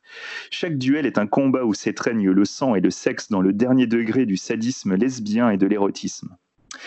Et histoire de couronner le tout, nous avons une petite situation du Los, euh, citation du Los Angeles Free Press, qui est un, un organisme de presse euh, indépendant à l'époque qui n'existe plus, qui disait il est certaines choses que l'homme n'était pas fait pour connaître, mais si vous pouvez supporter le sang et l'étrangeté hallucinante, vous aurez la plus grande récompense qui soit possible avant longtemps.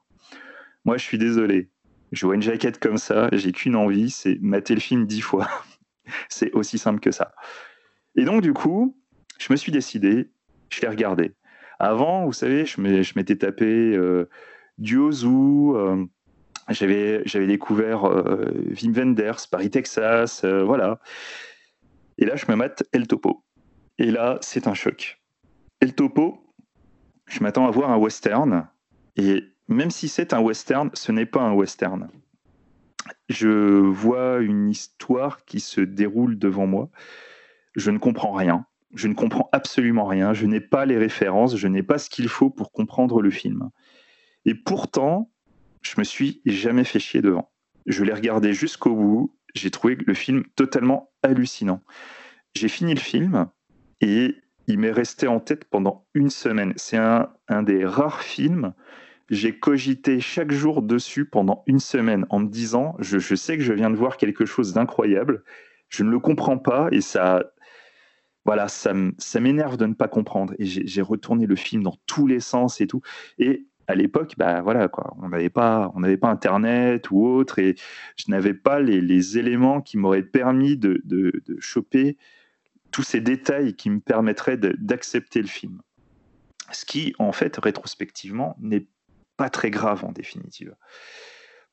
Au fur et à mesure du temps, euh, je me suis plus intéressé à Jodorowsky, j'ai découvert euh, bah, toutes ses œuvres. Je suis extrêmement fan de la caste des métabarons. Euh, et petit à petit, je me suis mis à regarder d'autres films qu'il avait réalisés. Euh, je n'ai pas vu Fando Ellis tout de suite, puisque Fando Ellis, c'est le premier film qu'il avait réalisé, donc juste avant El Topo.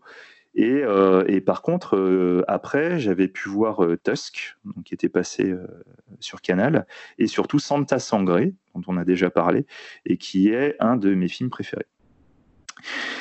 Donc du coup, revoir par la suite El Topo euh, a été tout de suite plus facile avec, euh, avec plus de connaissances. Donc en fait, c'est un film qui est réalisé deux ans après Fando Ellis. Et lorsqu'il revient au cinéma, euh, Jodorowsky décide de faire un film qui pourrait être en fait à la base accessible un grand nombre de personnes. Donc il va décider de prendre un western. Il faut comprendre que Fando Ellis, son film précédent, était une quête existentielle. Et le topo, ça va être exactement la même chose, mais cette fois en couleur et sous couvert d'un genre qui va attirer le chaland. Mais même dans cette euh, démarche qu'on pourrait considérer comme commerciale, ce n'est pas véritablement un western qui va vouloir créer à la base, il va y avoir un univers qui va nous sembler familier. Et plus on va avancer dans le film, plus il va nous perdre comme il va perdre son personnage principal. En fait, le héros, on commence avec une figure héroïque classique du western. Donc on a un personnage ambigu, on ne sait pas si c'est un justicier ou un hors-la-loi. Et petit à petit, sous l'impulsion d'une femme, je suis désolé Véro, il va se laisser corrompre. Et en fait, avec cette corruption, il va se mettre à rechercher la puissance et non plus la justice. Et donc, à partir de ce moment-là, il va se lancer dans le défi d'aller chercher les 4 mètres du pistolet. Et ces 4 mètres qui sont arrivés à un niveau supérieur, qui, qui, sont, euh, qui sont carrément hors de portée du personnage principal, sont par essence absolument euh, indépassables, mais le personnage va réussir à les détruire en utilisant la ruse et plus précisément la tricherie. Et du coup, cet homme qui à la base commence comme un justicier va petit à petit aller dans une, dans une démarche de plus en plus sombre. Et lorsqu'il va vaincre les maîtres de l'univers, il va se rendre compte de ce qu'il a fait. Il va se rendre compte qu'en fait, il n'a pas gagné, qu'il a perdu. Et c'est là qu'il va arriver à un autre stade de connaissance. Donc, ça a l'air très obscur ce que je suis en train de vous dire, mais c'est très exactement ce qu'est El Topo. El Topo, c'est une quête, une quête existentielle, c'est une quête vers l'illumination. Et ce qui fait que El Topo est aussi un film particulièrement marquant, c'est que le film n'est pas juste un film où on, on te montre un chemin, c'est une expérience. El Topo n'est pas juste un film, c'est littéralement un, chemin initiatique, un chemin vers l'illumination de Jodorowsky. En fait, le film met extrêmement en avant le réel. Euh, par exemple, le début du film va commencer. Le fils de El Topo est véritablement joué par Brontis, son fils qu'on reverra plus tard dans d'autres films. La scène du début qui est ultra marquante avec le doudou et avec la photo de la mère sont le véritable doudou de Brontis, sont la véritable photo de la mère de Brontis. Et c'est un, c'est un, un, acte euh, qui va avoir une, un tel impact sur Brontis qu'il va mettre des années à pardonner à son père ce qu'il, a, ce qu'il aura fait dans le film. Ce que Jodorowsky montre de lui dans sa quête initiatique, c'est véritablement Jodorowsky dans sa quête initiatique. Ce n'est pas juste El Topo qui est en train de rechercher quelque chose. Et du coup, en fait, c'est ce mélange entre cette volonté de faire un film tout en essayant de montrer le réel qui va donner une énergie très particulière à El Topo. Les personnages du film sont très rarement incarnés par de purs acteurs. C'est très souvent en fait des personnes qu'il a récupérées dans la rue. En fait, il avait une idée euh, assez précise de, la personne qui voulait pour incarner ce personnage, il allait les chercher dans la rue. Donc que ce soit un mendiant, que ce soit un ancien acteur, que ce soit euh, une stripteaseuse, c'est très exactement ce qu'il a voulu récupérer. Et en fait, tout ça part dans une, euh, une logique de montrer le réel. Alors évidemment, cette manière de montrer le réel arrivait aussi à des, des limites euh, qu'il a dépassées qu'il n'aurait peut-être pas dû, et je pense en l'occurrence à une, scène de viol. Alors attention, la scène de viol n'a pas eu lieu, évidemment, euh, puisqu'en plus il avait marqué dans son contrat qu'il n'y aurait, euh, avec, le réalisateur, il n'y aurait euh, aucun rapport sexuel de possible. mais la scène du viol, par exemple, est une scène dans laquelle Jodorowsky avait d'abord demandé à la femme de le frapper. Une fois qu'il avait fini, il lui a dit Bon, c'est à mon tour. Et là, il a commencé à la frapper et lui déchirer les vêtements. Donc, ça, c'est une quête du réel qui passe un petit peu moins bien de nos jours. Mais voilà, c'est, je, vous dis ça juste pour vous montrer l'optique de l'époque. Donc El Topo, c'est un film qui est, qui est extrêmement puissant. Même si on, ne va pas comprendre le film, euh, que ce soit dans ce qu'on peut ressentir ou dans ce qu'on pourra voir, parce que le visuel est très très fort, on a un film qui est extrêmement violent, qui est extrêmement gore et qui est extrêmement sexuel. On a un film, c'est un film très cru. Euh, la galerie de personnages qu'on va voir difformes, ce sont des, on, est dans Frix, littéralement. Ce ne sont pas des personnes qui sont grimées. Euh, c'est pour moi une pièce majeure d'un certain type de cinéma. C'est un film que, pour moi, que tout le monde devrait avoir vu à partir du moment où on veut s'éloigner du, du, carcan du film grand public. C'est un film qui, euh, qui est mythique. Voilà, tu vois, l'appellation mythique, l'appellation film culte, il y a maintenant on, le, on, le, donne un petit peu à tort et à travers, mais le, vrai film culte, voilà, dans l'eau il y aurait El Topo. C'est euh, un film qui a tellement marqué, qui même si, euh, soyons honnêtes, ce n'est peut-être pas le meilleur film du réalisateur, c'est quand même son film le plus célèbre. Alors en fait, s'il est aussi célèbre, c'est parce que c'est euh, le premier film, le premier Midnight Movie. C'est le film qui a créé en fait le Midnight Movie, on va dire. Il est resté six mois à l'affiche. Euh, du Elgin Theater à New York. Toutes les séances, toutes les séances affichées complètes. Et c'est un, film dont le statut culte a permis de créer tout ce, tout ce délire du Midnight Movie c'est en fait grâce à El Topo que des films comme le Rocky Horror Picture Show et Razorhead Pink Flamingo, c'est grâce à ça qu'ils ont aussi chopé une aura culte. En tout cas, juste sur cette partie du Midnight Movie, si vous voulez plus de détails, chopez le documentaire Midnight Movies From the Margin to the Mainstream par euh, Stuart Samuels. Vous allez apprendre beaucoup de choses. Donc, suite à, ce, à ces Midnight Movies, John Lennon, lui, a vu le film et a, déclaré que c'était son film préféré. Donc, grâce à ça et toute la publicité qui s'en est suivie, ça a un peu lancé la carrière internationale de Jodorowsky et surtout euh, John Lennon et, euh, et le, producteur Alan Klein ont donc produit La Montagne Sacrée, qui sera son film suivant, qui est, aussi un film euh, assez costaud. Et le topo, c'est un film, euh, c'est un des grands films cultes de l'underground des années 70. C'est un pur film culte. Jodorowsky, par la suite, a essayé de, faire une suite, donc qui s'appelait Son of El Topo. Après, on a appris que euh, Marilyn Manson euh, était intéressé par le projet aussi. Et là, le projet s'est transformé. Il est devenu Abel Cain. Et, euh, et J'ai cru que tu allais dire Manson le topo. et, euh, et d'ailleurs, euh, Manson, je me suis toujours demandé si dans le clip euh, Man That You Fear, il n'y avait pas une référence à El Topo, justement. Mais bon, après, je n'ai pas de détails dessus, donc voilà. Et comme le projet ne, ne, ne s'est pas réalisé, le film a en fait eu une, une suite en bande dessinée donc euh, qui est sorti euh, assez récemment. Donc ce sera une trilogie. Pour l'instant, il y a juste euh, les fils d'El Topo tome 1 et les fils d'El Topo tome 2. Donc le premier s'appelle Cain, le deuxième s'appelle Abel. Et, et, en fait, qui sont. alors pour l'instant, moi, je n'ai lu que le premier. Donc, je, vous, je vous dis très honnêtement, le premier, je me suis pris ma claque il y a une vraie volonté de retrouver, euh, enfin de, retrouver un aspect scope du western où en fait la bande dessinée est en trois cases scope, ce qui est assez marrant puisque le format d'origine del topo est en quatre tiers. Mais ça marche très bien, hein, faut pas, faut pas s'arrêter à ce genre de détails. Donc la bande dessinée est éditée par Glénat et euh, et surtout en fait euh, El Topo en dehors de, tout ce qu'il est, c'est aussi à la base de ce qu'on appelle l'acide western.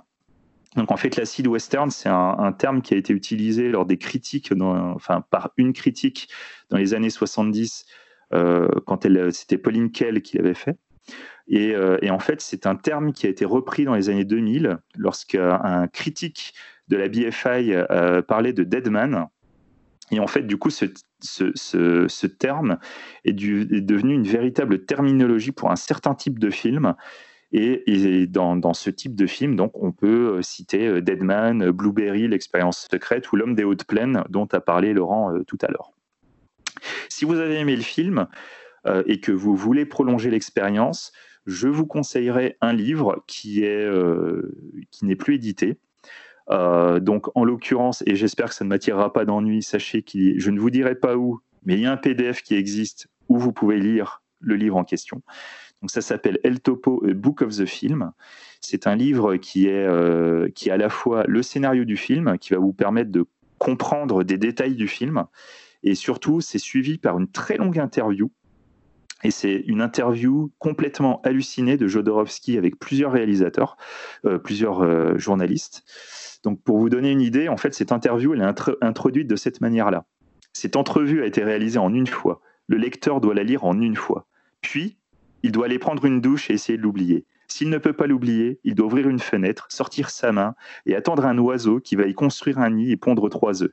Il devra ensuite retirer violemment sa main et casser les œufs sur son front. Si le lecteur n'est pas prêt pour cette expérience, il ne devrait pas manger ce livre. Voilà, si avec ça je vous donne pas envie de, de, lire ce livre, je ne comprends pas.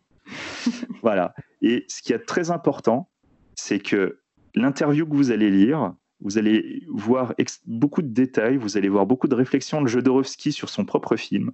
Et il y a ce moment assez merveilleux qui est totalement représentatif des surréalistes et de, et l'aspect commercial des surréalistes. En fait, il y a un des, journalistes qui va sortir. Mais euh, en fait, ce que tu me racontes là sur ton film, c'est en fait, tu es en train de es en train de l'imaginer maintenant. Et Jodorowsky qui se démonte pas, qui lui fait Oui, oui, je suis en train de l'imaginer là en ce moment même. C'est peut-être pas vrai ce que je te raconte, mais c'est juste beau. Et voilà, c'est une sorte de flou que j'ai trouvé absolument merveilleux. Il y a plein de choses dans le film, El Topo, qui sont belles quand vous le comprenez, mais en même temps, c'est pas grave si vous ne le comprenez pas. Et soyons honnêtes, il y a des choses qui sont purement gratuites, surréalistes, absurdes, mais voilà, c'est là, c'est beau, c'est peut-être pas construit, mais c'est puissant. Euh, voilà quoi, moi El Topo, c'est un film d'une puissance absolue, c'est un des grands films qui m'a marqué de tous les temps. Euh, voilà, vous devez le voir. Sachez que Arrow va sortir un putain de coffret Jodorowsky au mois de juin, que j'ai déjà précommandé, et je sais que Talal aussi, qui contiendra donc Fando Ellis, El Topo et La Montagne Sacrée, plus les BO de El Topo et, euh, euh, La Montagne Sacrée. Euh, je suis trop impatient de revoir le film, ça va être génial. voilà. Allez, balancez vos avis, l'un chez moi. Talal, du coup, vu que tu as recommandé le, L'un chez moi ou, ou les chez moi? J'ai pas compris. tu fais ce que tu veux. L'un hein, chez moi. ah, ok. Euh, je sais pas si c'est, je suis la meilleure personne pour commencer en fait. Mais moi, c'est, c'est, vraiment pas le film que je devais voir pendant le confinement. Euh, dans mon état euh, d'impatience où je suis euh, enfermé chez moi entre quatre murs et, j'ai besoin d'être d'être un peu Cyril en ce moment, c'est-à-dire que les choses aillent vite. Donc je, je, je, je, suis vraiment désolé d'être passé à côté du film, vraiment. et je vais me rattraper en Blu-ray cet été. Je me suis, enfin voilà, si j'étais pas, j'étais vraiment pas dans les bonnes conditions pour le voir. Voilà, je vais pas en dire plus, je vais laisser des gens qui ont des choses intéressantes à dire Alors... à ma place. Euh, non, j'ai pas spécialement de choses intéressantes à dire puisque Xavier a dit à peu près tout ce qu'il y avait à dire et plus encore sur le film. Donc, euh, euh, bah, moi, je suis un grand fan de Jodo, même si j'ai tendance à comment dire, à parfois ne pas forcément adhérer à l'extrémité de ses délires. notamment La Montagne Sacrée, moi c'est un peu là où je tire le trait, même si c'est un sacré film, mais, mais que des films fonctionnent par symbole, ok, mais, euh, mais euh, moi parfois je viens voir un film et non pas une collection de symboles. Euh, El Topo s'arrête juste avant, c'est-à-dire que la trame d'El Topo est plus tenue et, et, et les, les, les, extrêmes dans lesquels le film apporte le spectateur sont toujours contenus dans un, dans un, dans un univers qui, qui se tient. Donc c'est ce qui fait que pour moi le film fait partie du versant que j'adore de la filmographie de, de Géodo, même si euh, moi je suis un fan absolu de Santa Sangré. Euh, je suis comme toi, Xavier, c'est un de mes films, c'est un de mes cinq films préférés au monde. Donc, euh, et, et, le topo pour moi n'arrive pas à ce niveau-là, mais c'est quand même un film assez, assez extraordinaire, surtout comme tu l'as souligné quand on, quand on arrive à caler dessus, à calquer dessus les, obsessions, les vraies obsessions de Jodo sur et ses questionnements sur, sur lui-même, puisque c'est un film où il, questionne non seulement sa vanité en tant qu'homme, euh, mais aussi énormément, et tu l'as mentionné, son rapport à ses fils. Il euh, faut savoir que euh, Jodorowsky a en gros sacrifié toute sa famille à son art, au point de, se brouiller parfois avec ses enfants, de, ne les retrouver que des années plus tard, etc. Et, il se pose déjà cette question, puisqu'il y a un rapport à l'enfant dans El Topo qui, est une des, choses importantes du film. C'est très cruel, mais en même temps, c'est Jodorowsky qui a voulu même être un mauvais père. Donc voilà, le film a comme ça des, des, des échos personnels qui sont très intéressants et qui, qui donnent beaucoup de chair à tout ce qui est expérimental. Et ce qui fait au final que le, film acquiert une dimension, euh, une, dimension assez touchante, mais il faut le savoir. C'est-à-dire que la première fois qu'on voit le film, si on ne connaît pas tout ça sur la vie de Jodorowsky, etc., on se prend d'abord un western expérimental bardé d'images dingues, mais parfois aussi avec un rythme un petit peu compliqué. Et, euh, euh, je comprends que moi la, la, première fois que j'ai vu le film, j'ai pas aimé. J'ai vraiment aimé, euh, après avoir découvert le reste de l'œuvre de, de, Jodorowsky. ça, ça, me rassure un peu et je me posais une question parce que, euh, comme toi, j'adore Santa Sangre, mais vraiment. Et, euh, et, Santa Sangre, à la base, est une commande. Alors, il l'a transformé, il, en a fait, il en a fait quelque chose de, propre à, à lui, et qui lui ressemble. Mais la question, c'est pas finalement est-ce que Jodo est pas s'en sort pas mieux quand il est sous la commande? C'est pas qu'il s'en sort mieux, je pense, c'est qu'il a euh, ça dépend en fait de il a un cadre. Et, et, puis ça dépend aussi de ce qu'il a envie Justement. C'est-à-dire que s'il a envie de. S'il se plie consciemment à des limites, enfin, au cadre d'un genre, tout en mettant dedans des choses euh, qui lui sont propres, du coup, c'est vrai que c'est contenu. C'est ce que je c'est exactement ce que je disais. Tu vois, moi, quand il est en roue libre totalement dans ses délires et que ça donne euh, et que ça donne la montagne sacrée, moi, il me perd là. Tu vois, je, je, suis plus là.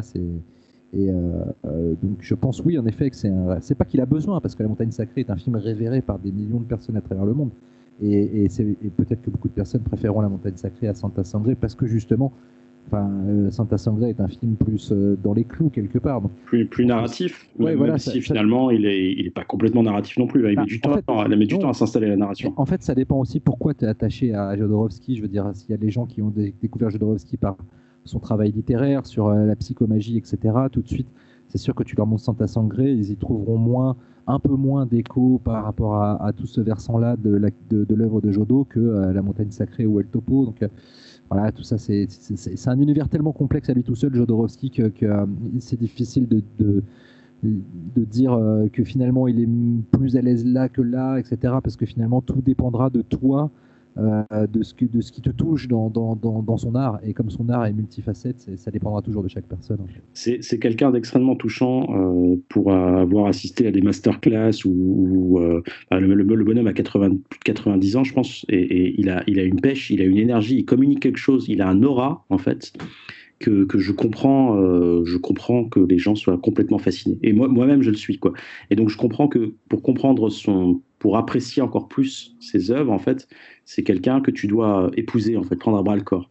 Et tous les gens qui l'ont rencontré de près ou de loin, euh, j'ai toujours entendu que, que, ce genre de, de, choses en fait étaient. Ah, mais c'est aussi un grand roublard. Hein. Moi, je l'ai rencontré, euh, je l'ai fait tourner dans mon documentaire et il, m'a, il, était à mourir de rire, mais en même temps, euh, le mec se laisse pas. c'est pas qu'il se laisse pas manipuler, c'est qu'en en fait il, ne te donnera pas ce dont tu as besoin pour ton documentaire, il donnera que ce qu'il a décidé de te donner, quoi qu'il arrive. moi, je parle de mon cas personnel. Euh, en gros, euh, j'avais toute une liste de questions. Il m'a dit Je m'en fous de tes questions, je dis ce que j'ai envie de dire. Tu fais, appuies sur play, euh, je regarde la caméra, je dis ce que j'ai à dire, et puis après, c'est fini. Enfin, tu vois, il y a. du coup, tu as tout monté? Du coup, non, j'ai pas utilisé. Et il a parlé une demi-heure, j'ai utilisé peut-être, je sais pas, 10 minutes, sur, et, et c'était impossible à caler dans le montage. En plus, c'était l'enfer c'était finalement je commence le documentaire avec ce qu'il a dit parce que c'était le seul moment, le seul endroit où je pouvais caser Jodorowsky, c'était là parce qu'il était tellement en décalage par rapport à tout. Il dit bonjour, c'est ça ah, il, dit le cinéma, c'est le cinéma américain dégénéré hein, à cause de ce dégénéré de Spielberg. Euh, oui, c'est un documentaire sur Refn, euh, mais, euh, mais voilà, et, et, il est génial, mais il est aussi, il est très conscient qu'il manipule les gens. Et ça, je pense qu'il faut le savoir aussi. Cyril? Euh, ça a été moi la, la porte d'entrée avec Jodorowsky ce film. Je, mais, par contre, je l'ai pas revu pour l'occasion. Je suis désolé, euh, Xavier. je l'avais vu il y a une quinzaine d'années dans un festival, donc je l'ai découvert en salle. Et moi, j'avais beaucoup aimé, j'avais trouvé ça assez fort. C'est pas mon préféré de ce qu'il a fait. Je préfère La Montagne Sacrée, qui est peut-être plus coloré, peut-être plus encore là où c'était la limite pour Laurent. Moi, c'est tout ce que j'ai préféré, c'est le côté très des symboles, très un peu, à pas, je vais pas dire à la Ron Finkel, tu genre avec des, images très fortes et tout, ou tu sais, genre Baraka ou des trucs comme ça, avec des images comme des tableaux, quoi. Euh, je pense à The Fall aussi de, de Tarsem Singh. J'aime bien ce côté euh, dans la montagne sacrée, mais là on, on parle de El Topo. Non, j'avais beaucoup aimé. Alors je, je me souviens plus trop pourquoi j'avais aimé. En tout cas, j'avais trouvé le film euh, assez fort. Et, bon, après j'avais 25 piges, donc j'étais le côté un peu violent, ça m'avait quand même pas mal attiré aussi. juste pour parce que Xavier a dit beaucoup de choses, donc c'est vrai que vraiment c'est difficile de rajouter des choses. Il y a juste un truc qu'on t'a dit, Xavier, sur le, le, rapport avec Brontis, donc, et le fait qu'il en ait beaucoup voulu à son père. Il me semble, alors ça, c'est un, souvenir que j'ai, que dans le documentaire du jeu de Rovski, où justement Brontis apparaît parce qu'il devait jouer dans, dans, le film, parle un peu de justement de ses débuts avec son père dans le topo et il raconte des choses. Mais c'est un vague souvenir que j'ai du film où il parle justement de la, du trauma. Je confirme, je savais plus euh, si j'avais vu ça en live ou dans un documentaire. Hélas, là, ouais, ça fait sens. Je l'ai vu sur le Dune de le Dune Jodorowsky, effectivement. Et euh, donc voilà, donc moi je fais partie des gens qui ont, plutôt bien aimé. Alors tu vois, c'est marrant, j'ai pas aimé, tiens encore si tu peux, mais j'ai bien aimé El Topo. Et avant de laisser la parole à, Véronique, je veux juste dire que John Lennon, il est mort trop tôt, sinon il aurait préféré les Marvel, je pense. Voilà. je crois pas, non. je rigole. ouais, Véronique. Euh, bah moi, du coup, je l'avais découvert l'année dernière à la Cinémathèque quand il y avait eu une grosse rétrospective. Et euh, là, je l'ai revu. Et en fait, euh, j'aime bien le film, mais je l'aime pas en entier. En fait, j'aime bien la première partie. Euh, qui est clairement ésotérique, symbolique, tout ce que tu veux, voilà. même si effectivement, comme le disait Xavier, la place des femmes, elle est pas, elle est pas dingue, mais mais c'est pas mieux dans la deuxième partie, voire, voire c'est pire. Et mais par contre, enfin, je trouve que le film, à un moment donné, il est fini et puis ça repart sur autre chose. Et je trouve qu'on est déjà un peu épuisé à ce moment-là, euh, euh, psychologiquement, intellectuellement, euh, et ça repart sur quelque chose de différent. Et globalement, pour moi, c'est un ego trip en fait. Et de toute façon, tu parlais d'aura, Talal, c'est pas un aura qu'il a, c'est un ego, c'est un énorme ego quoi. Et, euh... Merci, Véronique, je n'osais pas le dire. Bah oui, non mais euh, pourquoi? S'il nous écoute Non, mais euh, c'est mal de dire du mal de, de Jodorowsky. Bah non, mais j'aime pas trop le bonhomme en fait. Moi, pas le, coup de l'artiste maudit de, qui fait un film pour justifier qu'il est un mauvais père, pardon, mais euh, voilà, t'es juste un mauvais père quoi. je veux dire, on va redescendre sur terre, l'homme et l'artiste. C'est un, businessman hein, surtout, Jodorowsky, on entend ça l'oublier, mais c'est un mec qui est très bien euh, rouler sa bosse et tout. Euh, mais après, je, dans, dans du Jodorowsky où il dit, euh, l'argent, dans il dit l'argent c'est rien et tout. Il sort une glace de, de billets de 50 euros. Il dit mais l'argent moi c'est rien, j'en ai rien à foutre et tout quoi. Il est bon, il est un peu roublard quoi. Mais justement dans le dans, dans le El Topo The Book of the Film, à un moment il parle du fait d'avoir abandonné Brontis dans le film et de l'avoir abandonné dans la vraie vie. Et du coup, c'est vrai qu'il il, utilise quand même ça aussi pour faire la publicité du film. Donc, euh, mm. ouais, c'est ça. Il y a un côté, hein, il se, il se marquait. petit euh, bâtard. un petit storytelling sur sa life, sauf que bah il y a des vrais gens quand même. Ces enfants, ils ont vraiment été traumatisés, quoi. Donc euh, bon, bon. Bref. Donc ouais, du coup, c'est pas effectivement, je préfère Santa Sangré, mais celui-là, j'aime quand même la première partie. Je trouve quand même elle est très ludique à regarder parce qu'il y a une espèce de quête. Euh, voilà, avec euh, les, maîtres de l'univers, machin. Euh, ça, pour le coup, ça passe bien. C'est plus. C'est presque un jeu vidéo. Ouais, ouais, non, mais c'est plus accessible pour le coup que Tire encore si tu peux, parce que c'est plus simple finalement. Enfin, c'est moins. Enfin, c'est plus systématique, quoi. Donc, voilà. Donc, du coup, mitigé sur El Topo, mais je, j'aime bien quand même. Hein. mais je le, ça va, je l'ai vu deux fois, je pense pas que je le reverrai plus. Euh, du coup, ah bah c'est mon tour. Quelqu'un voulait rajouter quelque chose sur Altopo J'aime bien le surprise. Ah bah c'est à moi. Ah, ça démonte le topo, voilà, c'est tout ce que je rajouterais. Allez, je sens les, les, les, les sanglots dans ta voix. c'est pas grave. globalement, on l'a mieux accueilli que tu encore un petit peu. Hein. Oui, c'est vrai. vrai. Euh, je m'attendais à me faire plus lyncher que ça quand même. Bah, Altopo, on comprend. non, mais sérieux, mais je trouve que El Topo est quand même un film beaucoup plus cryptique. ah ouais, pourtant El Topo, ouais. Euh, non, mais comme Xavier, tout à l'heure, tu as dit qu'on pouvait prendre El Topo pour. Euh, selon, on pouvait ne pas prendre en compte les. les, les, ah, tout à fait. Et quand pour moi, moi j'ai peut-être loupé plein de trucs dans le film. En tout cas, quand je l'ai vu, j'ai pas eu l'impression de voir un truc c'était mon premier, hein, j'avais 25 piges, mais j'ai pas eu l'impression de voir un truc. ouais, mais le début, ça suit comme une quête. Ouais, franchement, ça allait. Quoi. Je, pense que ça dépend vraiment dans quel état d'esprit tu es. Tu faut pas le voir dans n'importe quelle condition, ah, et surtout pas en confinement, quoi, vraiment. Donc vous attendez tous le 11 mai. et, vous ne proposez plus de films lents ou, ou expérimentaux pendant, pendant ce pifcast, pendant le confinement. Ah. Tu vas te prendre un Tarkovsky l'an prochain dans la gueule, mec. C'est ça, deux même. Mon, film l'an prochain, t'as tu vas pleurer. Hein. Bah oui, je sais, je pleure déjà là. Euh, bon, du coup, passe à mon film. Ah, ah. c'est à toi. héros. Donc, pour vous rappeler ce qui s'est passé il y a 20 minutes environ, où je faisais mon coming out en disant que je n'aimais pas les westerns. Du coup, quand on a décidé qu'on faisait ce thème, qu'est-ce que j'ai fait? Je suis allée voir le professeur X. je lui ai dit Bon, je n'aime pas trop ça, moi, les westerns. Et du coup, il m'a dit Ok, je t'en ressors un qui n'est pas vraiment. du coup, c'est un space western. Donc, après l'acide western et maintenant, c'est le, Space Western, donc c'est un western de l'espace, c'est Outland, un film américain de 1981, qui est donc un film de science-fiction qui se passe dans l'espace. Donc c'est un film réalisé par Peter Hyams, euh, qui est réalisateur et scénariste sur ce film, qui est chef-op sur euh, la plupart de ses films, mais pas ici. Euh, sur celui-là, c'est Stephen Goldblatt, mais j'expliquerai pourquoi après. Peter Hyams, il est aussi connu pour deux autres films assez cultes qui sont euh, Capricorn One et 2010 euh, l'Odyssée continue qui est la suite de 2001, l'Odyssée de l'espace, une sorte, une sorte de suite on va dire. Et Cyril, c'est le père de John Iams. Je sais que tu te posais la question. Donc euh, voilà, c'est le père de John Iams. non, mais je, réponds à ceux qui se la posent. Voilà. Ah, non, mais j'ai vu que tu en parlais récemment. Donc voilà. Parce fait, il on a eu de ses nouvelles récemment. Là. Pour ça voilà, exactement. Alors, de quoi oui, vas-y. Juste pour préciser, John Hyams, parce que voilà, c'est quand même le réalisateur de Universal Soldier. Universal Soldier, Day of Reckoning, dont on a parlé dans le podcast. C'était quoi le thème déjà quand on a parlé? Action, c'est ça? Film de bonhomme. Euh, bon bref, donc du coup de quoi ça parle? Outland euh, Donc euh, c'est le Marshal O'Neill joué par Sean Connery qui est euh, arrivé euh, depuis euh, deux semaines environ sur une station spatiale minière. et en fait, il va devoir enquêter sur des incidents qui sont produits, lors desquels des, mineurs ont été pris de démence et sont allés jusqu'à se donner la mort. voilà. Et donc, il va mener l'enquête et il va s'apercevoir que euh, la station en fait est le lieu d'un trafic de drogue, euh, de, de, dopants même pour, pour augmenter la productivité euh, des mineurs. et en fait que ce trafic de drogue il est orchestré carrément par l'administration de la société minière elle-même.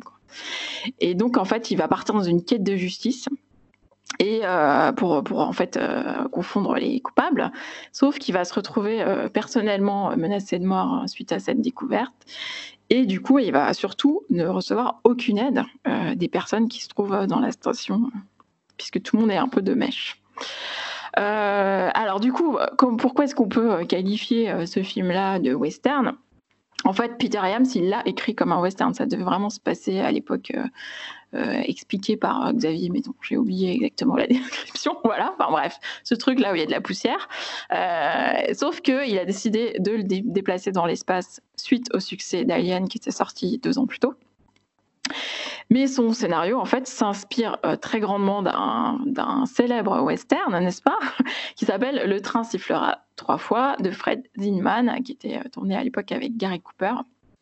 Et en fait, le concept euh, du train sifflera trois fois, c'est aussi euh, un shérif qui est, euh, qui est menacé de mort et qui va devoir se défendre, mais qui n'est pas du tout soutenu par les habitants du village. Donc c'est un peu le, le même concept. on va voir quand même qu'il y a pas mal de différences. Donc déjà, ce qui est intéressant avec Outland et, son, ce parallèle avec le western, c'est que bah, même le titre Outland, donc c'est le territoire, ça, signifie ce territoire en dehors de, tout ce qui est connu, donc territoire inconnu, hostile. Donc là, ici, l'environnement euh, hostile, c'est pas l'immensité du désert, mais c'est l'espace. donc, il y a aussi quand même cette notion d'infini. Et il y a aussi cette notion, comme le disait aussi euh, Xavier, de, période de colonisation, puisque là, l'homme colonise euh, l'espace. On a aussi ce personnage inévitable de, shérif incorruptible qui représente la justice. Vraiment un archétype dans le, dans, le, dans le western, en tout cas l'idée que je m'en fais, parce que effectivement j'en ai pas vu beaucoup, mais en tout cas c'est pas forcément quelque chose qui m'attire justement ce type de personnage. Et justement ici, Peter Iams et Sean Connery, puisqu'il a lui-même bah, participé à l'écriture de son personnage, ont décidé quand même de le nuancer en fait, et notamment grâce à la relation qu'il a avec sa femme. Il vit vraiment un dilemme en fait entre faire régner l'ordre sur la sur la plateforme où il se trouve. En plus, on comprend qu'il passe un peu de plateforme en plateforme comme ça, qu'il est un peu nomade et qu'il entraîne sa famille avec lui. Et donc, il est un peu, il a un peu ce dilemme entre choisir entre cette vie de nomade pour faire régner la justice ou, trouver la stabilité à retourner sur la Terre que son fils n'a jamais connue, puisqu'il a vécu que dans l'espace, euh, et donc offrir une stabilité à sa famille qu'il aime. Donc du coup, euh, c'est intéressant quand même que le personnage vit vraiment ce dilemme. Il est plusieurs fois confronté dans le film, et on voit que c'est pas quelque chose qui est facile à lui, euh, facile pour lui de, à résoudre en fait.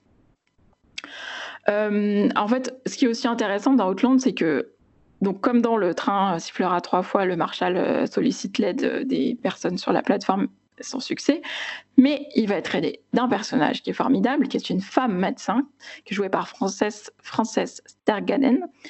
Euh, elle est intelligente, elle est pas jeune, euh, donc elle est pas sexualisée, elle est pas jolie, euh, voilà, elle est pas, elle est en combi comme les autres, euh, et en plus elle est drôle. Et c'est ce personnage-là, en fait, il sert vraiment à, humaniser le personnage de Connery parce qu'ils ont une relation vraiment d'amitié homme-femme qui est très intéressante. C'est vraiment le, point fort du film pour moi parce que d'ailleurs je crois qu'elle a, elle a reçu un Saturn Award pour le meilleur second rôle.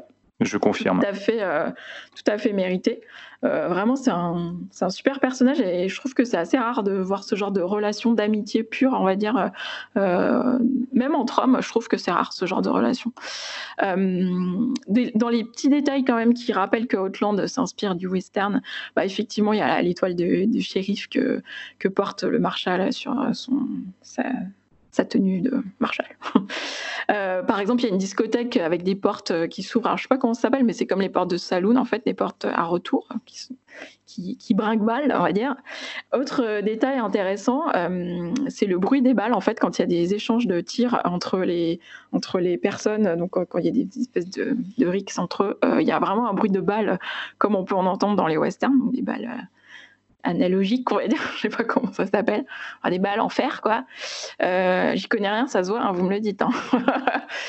euh, et, euh, et, par contre, les différences appréciables, c'est en fait le fait qu'effectivement on part de cette immensité, ce territoire hostile qu'est l'espace, mais le film se, se passe en huis clos quand même, parce que tous les décors sont quasiment fermé. Il y a des belles scènes à la fin en extérieur, mais globalement, euh, la, tension se, trouve en huis clos. On sent quand même l'influence d'Alien euh, là-dessus. D'ailleurs, le mec, Stuart Rose, s'occupe des décors.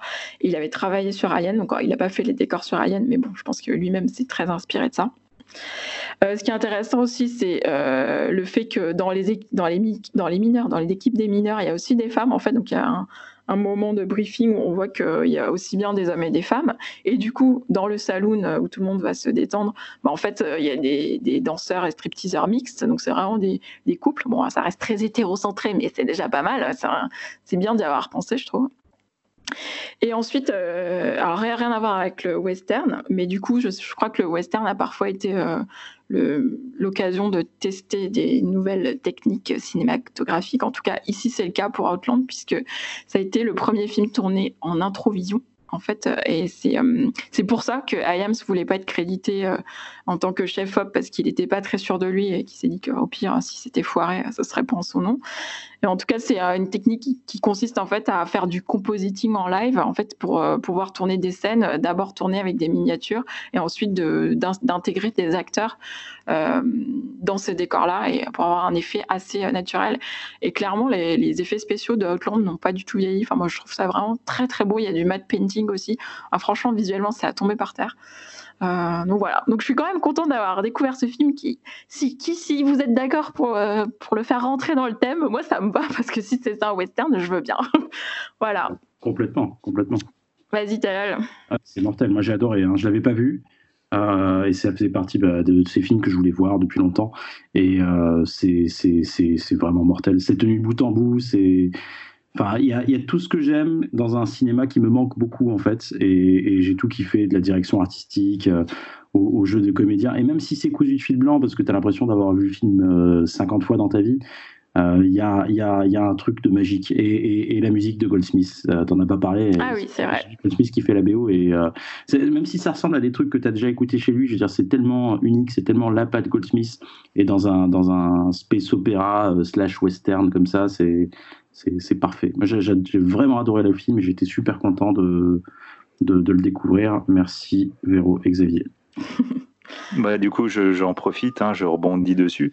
Euh, bah, Outland, pour moi, c'est clairement un western dans l'espace. Il n'y a pas d'autre mot. C'est euh, voilà. Pour moi, c'est quand tu, tu, veux voir un western différent, c'est un premier, un des premiers qui me vient en tête. C'est euh, le film, c'est une sorte de remake donc du Train sifflera trois fois, mais qui a su garder les, bonnes références. Alors, il faut savoir que le film a déjà été remaké. Enfin, c'est plus une réponse au film. tu as eu Rio Bravo, donc euh, Hawks et, euh, euh, John Wayne. Et en fait, ce qu'il faut comprendre, c'est que dans Le Train sifflera trois fois, on avait quelque chose d'assez inédit dans le film à l'époque. C'est que le, personnage principal du shérif va demander de l'aide. Il se met tout de suite dans une situation où il sait qu'il est en difficulté, il a besoin d'autres personnes pour l'aider. C'est un détail qui avait beaucoup énervé Hawks et Wayne à l'époque. Ce qui fait que du coup, quand ils ont fait Rio Bravo, qu'ils ont, ils ont, leur réponse à eux, c'était que le shérif, par contre, lui, n'allait pas demander d'aide. Au contraire, il allait refuser de l'aide en disant que euh, les pères de famille, etc., euh, ne devaient pas participer parce que voilà, il voulait pas avoir ça sur la conscience. Il fallait que le shérif soit euh, américain. Voilà pour eux, le, comportement du shérif de l'époque était anti-américain. Surtout la fin, quand il jette son, il jette son étoile.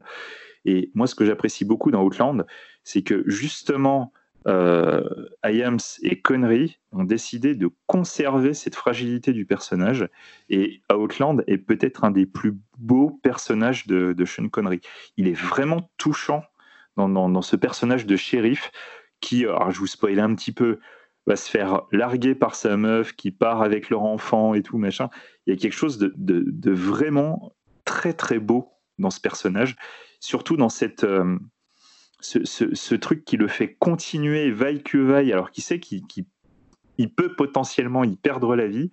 C'est ce truc où, voilà, quoi, c'est un homme démuni qui a tout perdu et qui, à un moment, tout ce qui lui reste, c'est sa dignité et le fait de rester droit dans ses bottes, et de faire régner la justice, bah, c'est tout ce qui lui reste pour prouver au monde que c'est quelqu'un de digne et qui en vaut la peine. Et, c'est, euh, et ce passage-là, c'est franchement, c'est juste ce qui est plus beau dans le film. Quoi. C'est après, évidemment. Euh, c'est, un archétype vraiment du shérif qui doit, qui doit y aller, qui, enfin, qui a mm. des valeurs et qui va les mettre en avant coûte que coûte, même avant sa famille. Et euh, mais c'est pas, c'est jamais en fait, je sais pas comment dire, c'est tu parlais de John Wayne tout à l'heure, justement, avec cette imagerie euh, très, euh, voilà, le shérif qui va, qui, va, qui va se mettre devant, tout ça. Ça peut être pédant, en fait. Et là, en fait, ça ne l'est jamais. En fait, c'est ça qui est cool. C'est que ce personnage-là, euh, c'est aussi parce que c'est Sean Connery qu'il a un charisme, un charisme infini aussi. Ça doit jouer beaucoup, quoi. Mais je pense aussi que ça vient de sa relation, comme je disais, avec la femme médecin. Parce que du coup, c'est quand même quelqu'un avec qui il discute beaucoup. Il y, a, enfin, il y a pas mal de scènes de dialogue entre eux. Ils progressent ensemble sur l'enquête, et etc. Et, du coup, il a un appui, tu vois. Et, surtout, le personnage badass, en fait, c'est le personnage du médecin. c'est ça ah surtout. Parce que lui, c'est vraiment en mode, il est, euh, voilà, quoi, il est déchiré, il est triste et tout. Puis c'est elle qui vient en mode, allez, viens, on va se torcher la tronche et tout. C'est elle qui le prend, quoi. Et pour préparer euh, l'émission, euh, comme je suis quand même un peu sérieuse, j'ai regardé le train sifflera trois fois. Une torture, hein, imaginez-vous pour moi.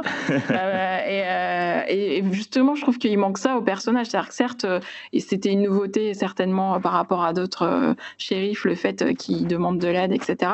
Mais quand même, le, dans le train sifflera trois fois, en fait, il vient de se marier, il abandonne son poste de shérif et un quart d'heure après, il revient dans la ville euh, pour euh, faire la justice parce que euh, je sais plus quoi, enfin bref. Et, genre sans aucun scrupule, sans, sans, aucun doute aussi. Donc certes, après, il va demander de l'aide aux, habitants, mais il se met un peu tout seul dedans. Alors que là, Sean Connery, bon, bah, Bon, voilà, tu sens, tu sens qu'il est, est droit et tout, comme dit. J'ai l'impression de faire le chasseur. Ouais, c'est le shérif. Bon, bah, c'est le shérif, mais non, mais voilà, comme disait Talal, c'est quand même un, shérif tout droit et tout, mais effectivement, au moins, on sent un peu ses failles et ses doutes. Donc, toi, Cyril? Eh bien, écoute, c'est partie des films que je voulais voir depuis un petit moment et je suis content que, qu'avec ce petit cast, euh, bah, ça me botte un peu le cul pour que je me lance dans ces visionnages de films, cette shameless qu'on nous dit notre cher euh, Talal.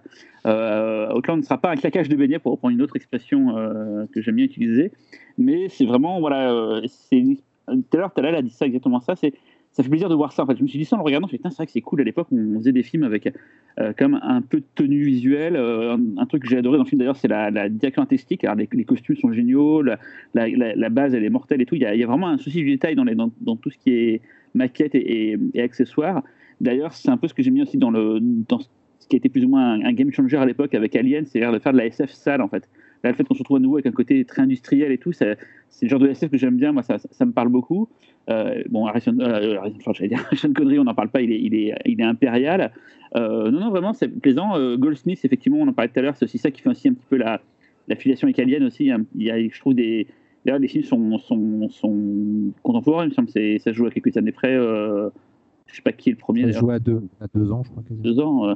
et donc, euh, donc voilà, donc vraiment euh, cool. Et je suis content parce qu'en fait, c'est le genre de truc, c'est débile, mais il y a des images qui t'ont marqué gamin et des fois tu vois le film et tu fais putain, ça vient de là. Et c'est la séquence au début quand il y a la, la tête qui explose enfin, dans, dans la combinaison. Juste avant, ah on voit un mec qui hurle dans son casque et c'est une photo qui m'a marqué, cette photo du mec qui hurle dans un casque. Et je l'avais vu dans un Man je pense. Et je suis content de l'avoir découvert en voyant le film, que ça venait de là en fait. non mais vraiment. Euh... T'as au moins, as au moins 3, 3 ou 4 têtes qui explosent dans le film. Hein. C'est une première. Hein.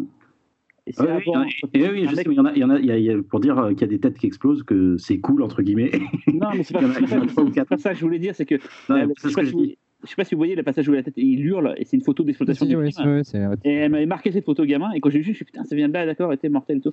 Et effectivement, j'ai regardé un peu la filmographie là, de, de Peter Williams. Euh, bon, c'est un peu triste ce qu'il a fait après, quoi, mais euh, j'ai c'est lui qui a fait euh, Time Cop, que j'aime beaucoup. je suis assez, assez euh, honteux, mais j'aime beaucoup Time Cop, et il a fait Relic. Putain, je savais pas que c'est lui qui avait fait ça, quoi. Alors, moi, par contre, j'adore Relic. Moi aussi, j'adore. J'ai jamais vu, mais c'était, je me souviens des années 90, c'était tout ce qu'on avait à se mettre sous la dent, c'était les Wishmasters et Relic. C'est ah, mais surtout, Relic, c'est l'adaptation d'une série de romans, et, euh, et déjà, j'adore la série de romans. Te, te, garde, garde ça pour euh, une prochaine émission. Ouais, okay, euh, Relic, je me ferais bien, parce que c'est un film que j'ai toujours voulu voir, mais qu'il s'était défoncé, fait défoncer à l'époque. C'est mortel, Relic, c'est ah ouais J'adore, j'adore ah, Relic. Ah oui, quand Dans un sorti... musée, non, c'est ça Ouais, ouais, c'est ça, ouais. À sa sortie, il s'était fait défoncer, ouais. Ouais, je me souviens, et du coup, j'avais pas été le voir à cause de ça. Et... Ah, moi aussi, je n'étais pas allé à cause de ça. Par, par la presse généraliste euh, ouais. euh, Non, même par, la, même par la presse spécialisée. Ah bon là, je m'écarte du sujet. Là, voilà. Je suis content d'avoir vu. Franchement, c'est cool. Euh, voilà, c'est pas claquage de beignet, mais euh, c'est de la SF euh, sérieuse, bien faite, euh, habitée. Voilà, c'est ça le mot, habitée. Et effectivement, la relation entre la, la femme médecin et, et Sean Connery, elle est, elle est top. Quoi. Là, quand elle parle de son externe en disant que c'est une connasse, ça m'a fait marrer. donc voilà, bref, voilà. Et donc, du coup, il reste plus que Laurent, je crois. Et Xavier. Et donc, Xavier a dit sur David. Ah oui, pardon. Euh, bah moi en fait j'étais acquis à la cause parce que c'est un film que j'adore depuis mon enfance euh, quand je l'ai vu à la télé euh, et que j'ai toujours adoré. je trouve que c'est, on n'est pas loin du film parfait dans le sens où il est comment dirais-je irréprochable sur à peu près tous les niveaux.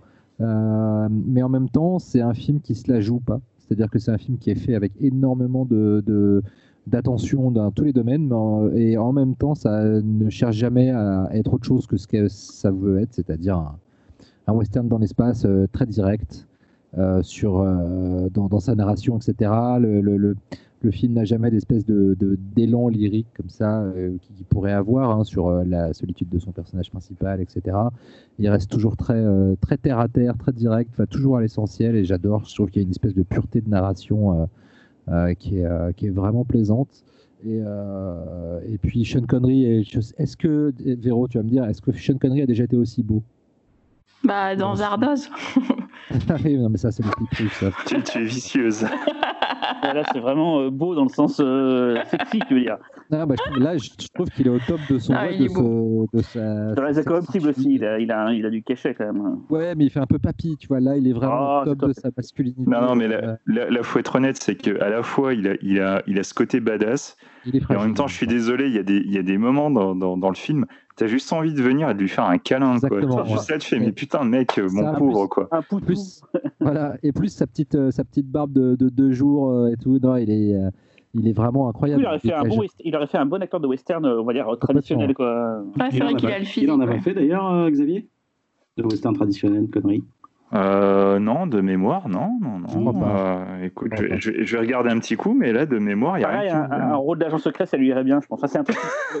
c'est con.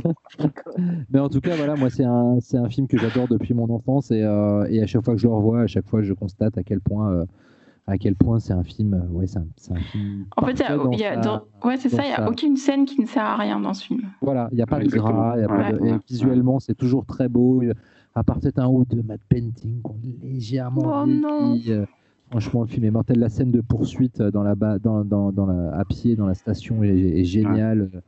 Euh, et puis euh, les quelques les quelques excès gore m'avaient marqué quand j'étais jeune. Je veux dire, l'intro de la scène avec l'explosion de tête m'avait vraiment traumatisé. et la musique de Goldsmith est géniale. D'ailleurs, c'est ce qui est très drôle, c'est que si vous écoutez bien dans la musique de Goldsmith, il y a un motif de la musique de qu'on retrouve dans la musique de Alan Silvestri dans Aliens 2. Euh, et, je tiens, je, tiens juste. C'est Horner, hein, c'est pas Silvestri. Hein. Ah oui, Horner, pardon. Oui, oui, oui c'est le ou un truc comme ça, non? Euh, Oui, enfin oui. T'as vraiment reconnu là ou tu dis ça pour lui faire plaisir Je dis ça pour lui faire plaisir parce que j'essaie de retrouver le motif et je ne le retrouve ah, pas. Alors, euh. il, y avait, des sons à la Alien, je pense. Le c'est le côté très ah, On le retrouve dans, dans, dans hein, je trouve. Bah, complètement. Il y a, tu te demandes même, puisque comme euh, il est de notoriété publique que la BO composée par. Euh, par Goldsmith pour Alien, une partie a été refusée et, et, ils ont utilisé à la place des thèmes tracks, notamment la BO du, film sur, sur Freud, euh, qu'avait fait, euh, fait Goldsmith. Euh, je crois que c'est notamment la scène de, réveil dans Alien où les, où les pods, les pods s'ouvrent et qui sortent de, de, de l'hypersommeil. C'est, pas une musique composée à la base par Goldsmith pour Alien, ça a été composé pour Freud. Et, et je me demande si finalement Goldsmith il n'a pas utilisé certains, certains, certaines parties du, score rejeté d'Alien dans, dans Outland parce que c'est, on est vraiment très très très proche par, au niveau de l'ambiance et des, des instruments utilisés, etc. Toujours est-il que ça claque. bah, merci Xavier pour la D'ailleurs, si ça ressort en, Blu-ray, tu as dit un, très bon truc qui résume bien le film, Laurent. Euh, c'est un film pur. Voilà. voilà. Ce sera sur la jaquette, ce sera un film pur. euh, bah tiens, si on parlait de ton film, Talal, maintenant. Allez, fort zéro quand même. Euh, euh, pur, je, ne sais pas, je sais pas s'il est pur, mais en tout cas, euh, il est cool. alors moi, je vais, bah, je vais parler. Alors c'est à la fois une évidence parce que c'est, bah, je, vais m'expliquer. Voilà. Alors je, vais parler de Vampire de John Carpenter. Alors c'est pas frontalement un western, mais et je me suis demandé s'il fallait en parler parce que ça faisait, ah oui, on sait bien Carpenter fait fait des westerns cachés, mais mais en même temps, c'est un podcast sur les cinémas fantastiques. Carpenter est un cinéaste incontournable et euh, c'était impossible de traiter euh, du western sans parler de, Carpenter. Voilà. moi, je vais parler de Vampire. 1998. Euh, alors de quoi ça parle? C'est Jack Crow, un, mercenaire qui, avec l'aide de son équipe, travaille pour le Vatican à exterminer des vampires. Et alors qu'ils ont réussi à exterminer le nid un nid de vampires, le master, donc le chef, survit et le soir même se venge en massacrant euh, tous les hommes donc de Jack Crow. Voilà. Euh, donc euh, le master, on découvre quelques temps après que le Master est en fait le premier vampire ever et que c'est même le vampire le plus puissant de tous. Voilà. Donc, c'est une adaptation d'un roman de John Stickley qui s'appelle lui-même Vampire, mais pas que. C'est euh, mixé, euh, mixé avec deux scripts que Carpenter a reçus. Euh, c'est une proposition qu'il a reçue à une époque où il avait euh, décidé de raccrocher les gants. C'était après son expérience sur Los Angeles 2013 qui s'est pas super bien passé. Et, et, voilà, je pense que Carpenter s'était peut-être dit qu'il voulait boucler la boucle et finalement, d'une certaine façon, après Asso bah, euh, finir sur un western. Bon, sauf bien sûr qu'il est revenu, il est revenu encore pour un western après, mais, mais là c'était euh, le cas en tout cas avec ce vampire. Donc bah, Carpenter, c'est un grand amoureux de, de, western, de War Dogs, de John Ford, euh, aussi de Peckinpah et de Leon, et je pense que ça, se, ça, se ressent dans, dans, dans ses films. c'est vraiment quelqu'un qui est obsédé par le western. on le voit dans, dans, dans le, au moins je peux, je peux au moins citer cinq films qui sont vraiment des westerns déguisés. il y a bien sûr Asso dont j'ai parlé, il y a Fog. Alors c'est pas avec l'ensemble du film, mais en tout cas avec des plans qui sont iconiques, la sortie des, la sortie des pirates justement, euh, avec, avec cette brume et, des postures et, quelque chose, en fait, un ressenti vraiment qui fait western. Euh, New York 97, bien sûr, avec euh, bah, son, son alter ego, l'alter ego de Carpenter, Snake Plissken, qui, qui est un personnage de western à proprement parler.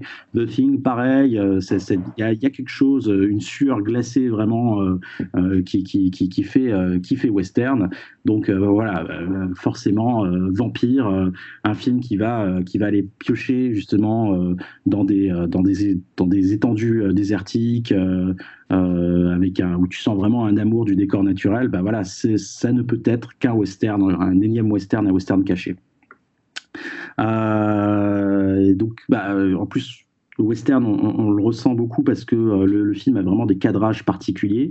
Tu sens, et je pense que ça a vraiment euh, marqué euh, la plupart de ces films, une mise en scène, un type de, des types de cadrage et même de la photo qui font penser, qui peuvent faire penser à du western. et, j'irai jusqu'à parler de la, BO en elle-même, qui est composée comme très très souvent par Carpenter lui-même, où bah, le final cite directement euh, Rio Bravo euh, d'après les propos de, son réalisateur.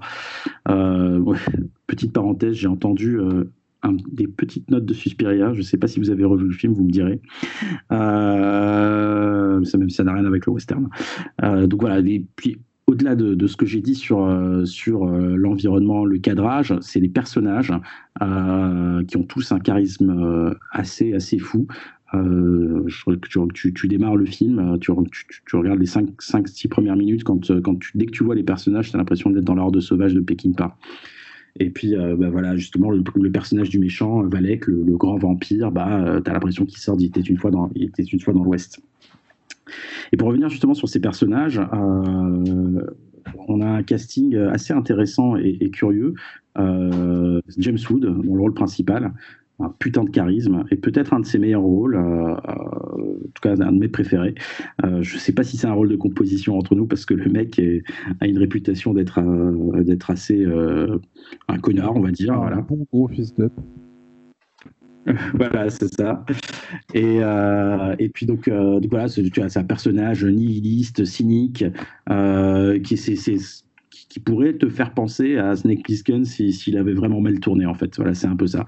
Et, euh, et on retrouve aussi bah, ce, bah, ce, genre de personnage un peu désabusé, euh, un peu contestataire, euh, qu'on connaît déjà dans les films de Carpenter, mais sauf que là, on va dire que c'est un peu si ça avait été le dernier film de Carpenter, ça aurait été un peu une sorte de fuck you Hollywood que, qui aurait été incarné dans, le personnage de, James Wood.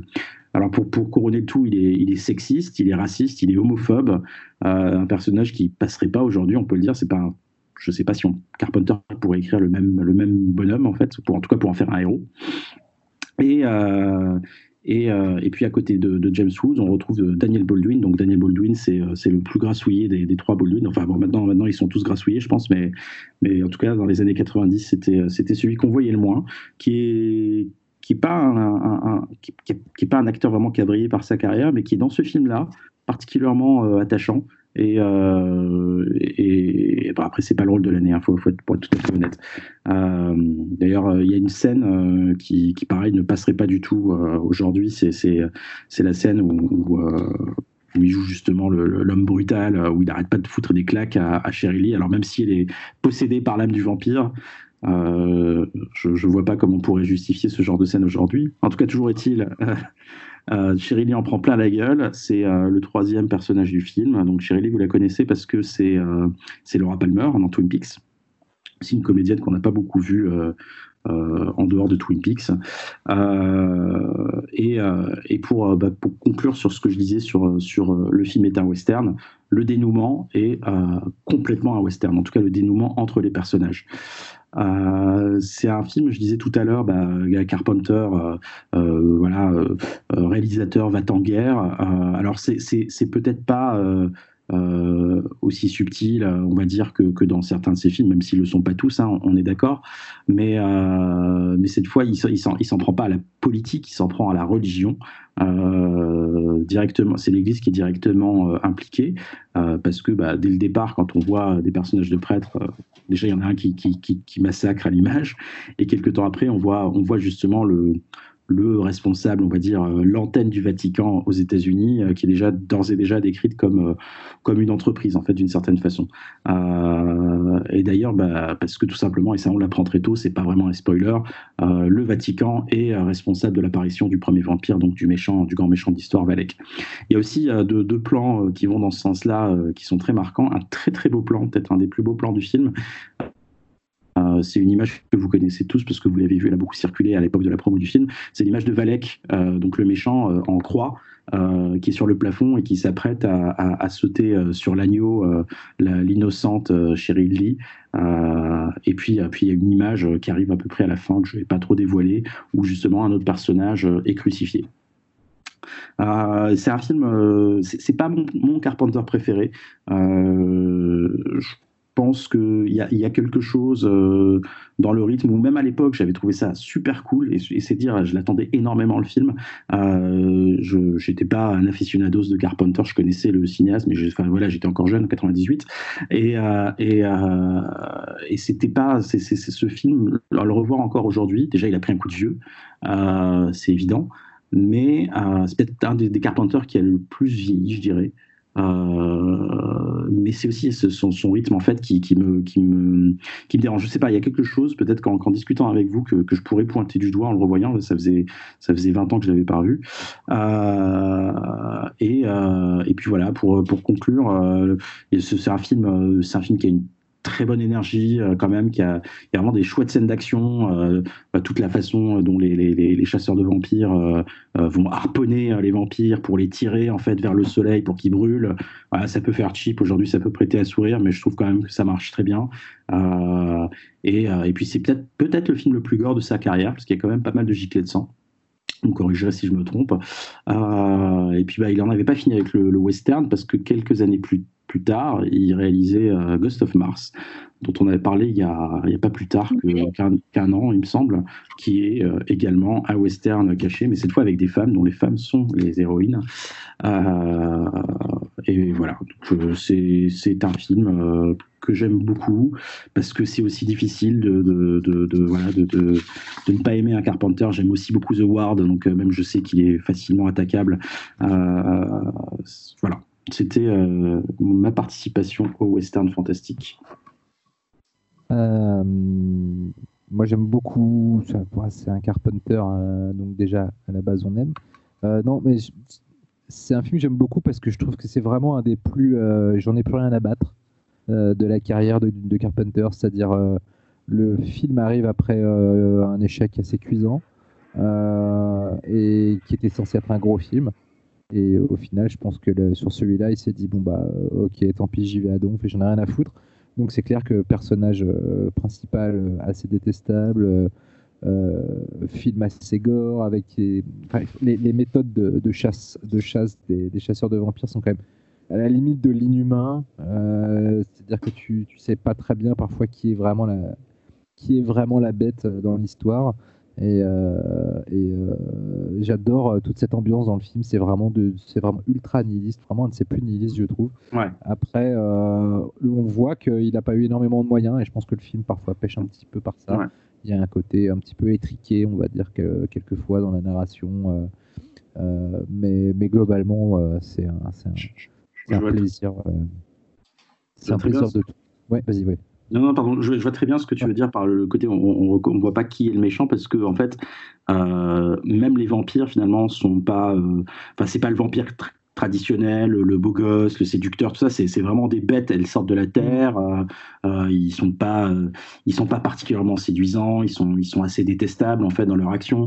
Ils sont pas, pas humanisés même. Et c'est peut-être ce que je peux peut-être voilà, c'est peut-être ça ce que je peux reprocher au film, c'est que par exemple le personnage de Valek, qui, qui, qui aurait pu être un, un, super méchant, un super vampire, mais justement je trouve que il a ce truc qui fait que bah, en en faisant une bête, une bestiole, finalement, euh, j'arrive pas à, euh, à, avoir ce, ce, ressenti de voilà le, le, yang du héros justement. Les, vu que les deux sont des sont des salopes. C'était la volonté de Carpenter à l'époque. D'ailleurs, il, avait, il avait dit qu'il voulait s'écarter du côté glamour. Il l'avait dit. Hein. Les interviews, je me souviens dans Mad. Euh, je veux quitter le côté glamour, j'en ai ras-le-bol, je veux que ce soit plus ah, bestial, terreux. de toute manière. Oui, oui c'est pas ce que je veux dire, c'est surtout sur l'écriture en fait où il y a le, ah, personnage manque, hein, oh manque, un peu de chair. même dans le, dans le film, je veux dire, quand quand James Wood explique euh, à sa nouvelle recrue euh, au début du film euh, ce que sont les vampires, etc., il dit oublie tout de suite l'image du, du, mec romantique et tout ça. ça n'a rien à voir. Ah, ça, c'est un, un, aveu de. de notre attention, ça dès le départ, c'est bon, oubliez tout ce que vous connaissez sur les vampires. on, va, on va revisiter le truc. Hein. Hmm. Donc voilà, après, c'est pas le plus grand Carpenter, mais en revanche, je trouve que c'est vraiment un de ses plus méchants, un de ses plus teigneux et, et pour le coup, euh, pour ça, un, de ses plus mémorables, parce que c'est vraiment un de ceux dans lesquels on ressent plus euh, son, son, désabus total face à la nature humaine. Euh, et, et, ça, je trouve ça, je trouve que c'est vraiment ce qui, ce qui marque dans le film et ce qui se traduit par une violence à l'écran assez, assez délirante quand même. Même pour du Carpenter, c'est pas que c'est un réalisateur qui a rechigné à montrer la violence, mais je trouve qu'il avait toujours une, je trouve qu'il y a toujours une distanciation morale de, de, de, de, la mise en scène de la violence dans ses films.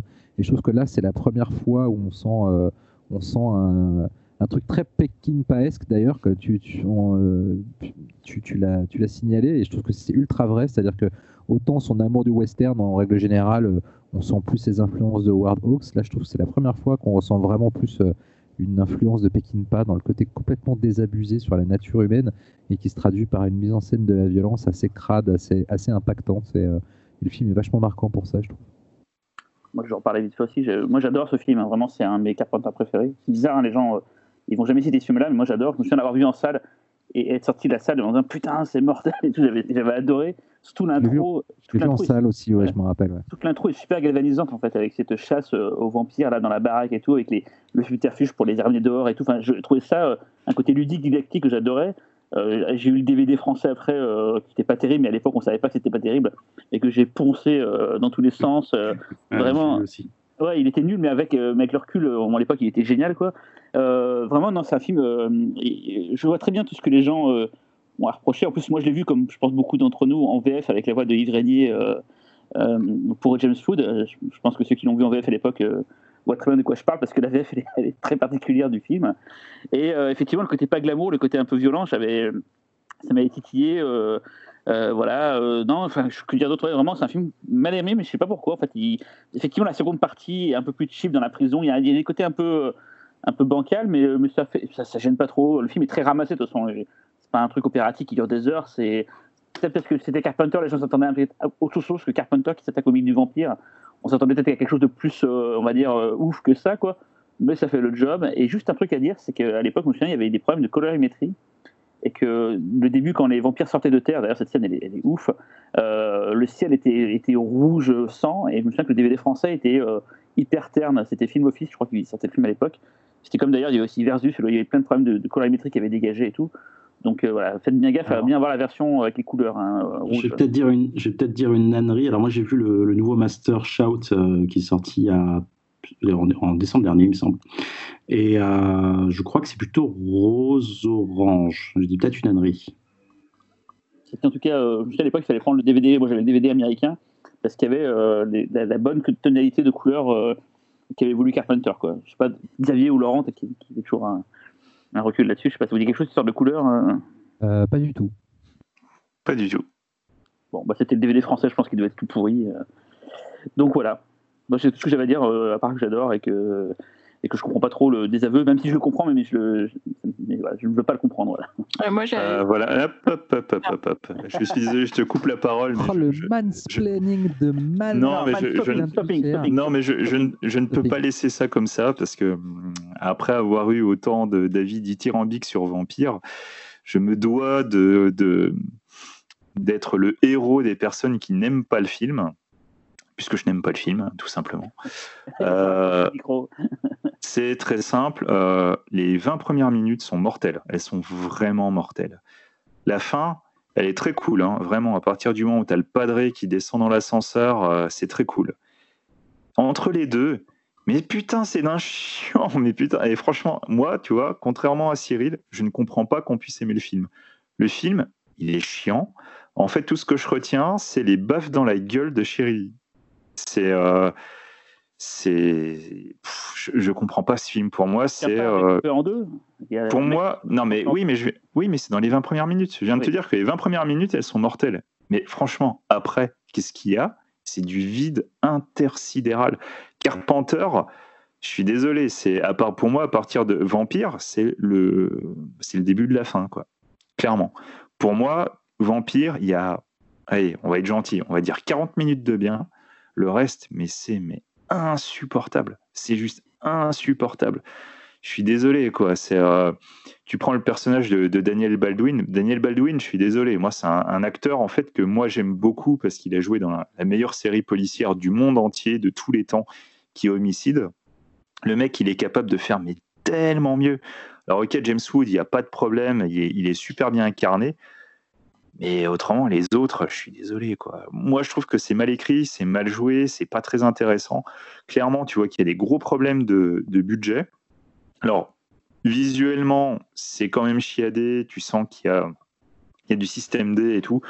Euh, la chroma, clairement, elle a été, euh, elle a été modifiée en long, en large et en travers. Donc, euh, je suis pas vraiment étonné que les qu'il puisse y avoir des masters différents avec des trucs un peu ternes, des trucs un peu plus colorés euh, ou autres. C'est vrai qu'il y a des scènes iconiques, mais très honnêtement, très honnêtement, quand vous aurez vu le film, souvenez-vous du, du film en question. Ce sera soit au début, soit à la fin, mais pas au milieu. Je suis désolé. Et euh, voilà, enfin pour moi c'est. Euh, tu l'as revu pour l'émission? Ouais, ouais, je l'ai revu pour l'émission. J'ai absolument pas changé d'avis, quoi. Je, je n'aime pas le film, quoi, vraiment. Et, et je suis désolé, le, coup des, mandales dans la gueule de la nana, mais c'est insupportable, quoi. C'est vraiment. Et déjà à l'époque, ça m'avait insupporté dans le film. Je, m'étais même fait la réflexion en disant, non, arrêtez de lui en mettre plein la gueule, quoi. Ah, la, pauvre, euh, la, pauvre, elle, passe son temps, elle passe son temps à être trimballée, à s'en prendre plein la gueule. Mais ouais, non, mais faut arrêter, quoi. Faut arrêter. Puis il y a des trucs, pareil, que je trouve ratés, quoi. Ouais, il y a des fois, enfin, en parlant du film, on, on, me ressort le côté, ouais, mais tu sais, à la fin, euh, le, choix de James Wood de faire un truc, genre je dis pas quoi, euh, tu vois, c'est euh, quelque part c'est pour lui faire plaisir à lui et tout. Non, bah non, non, Enfin, je sais pas. Pour moi, c'est euh, là je vais me faire lyncher, mais en fait pour moi, certes, John Carpenter, il a, il a, il s'est jamais caché de tout l'amour qu'il pouvait avoir pour Hawks.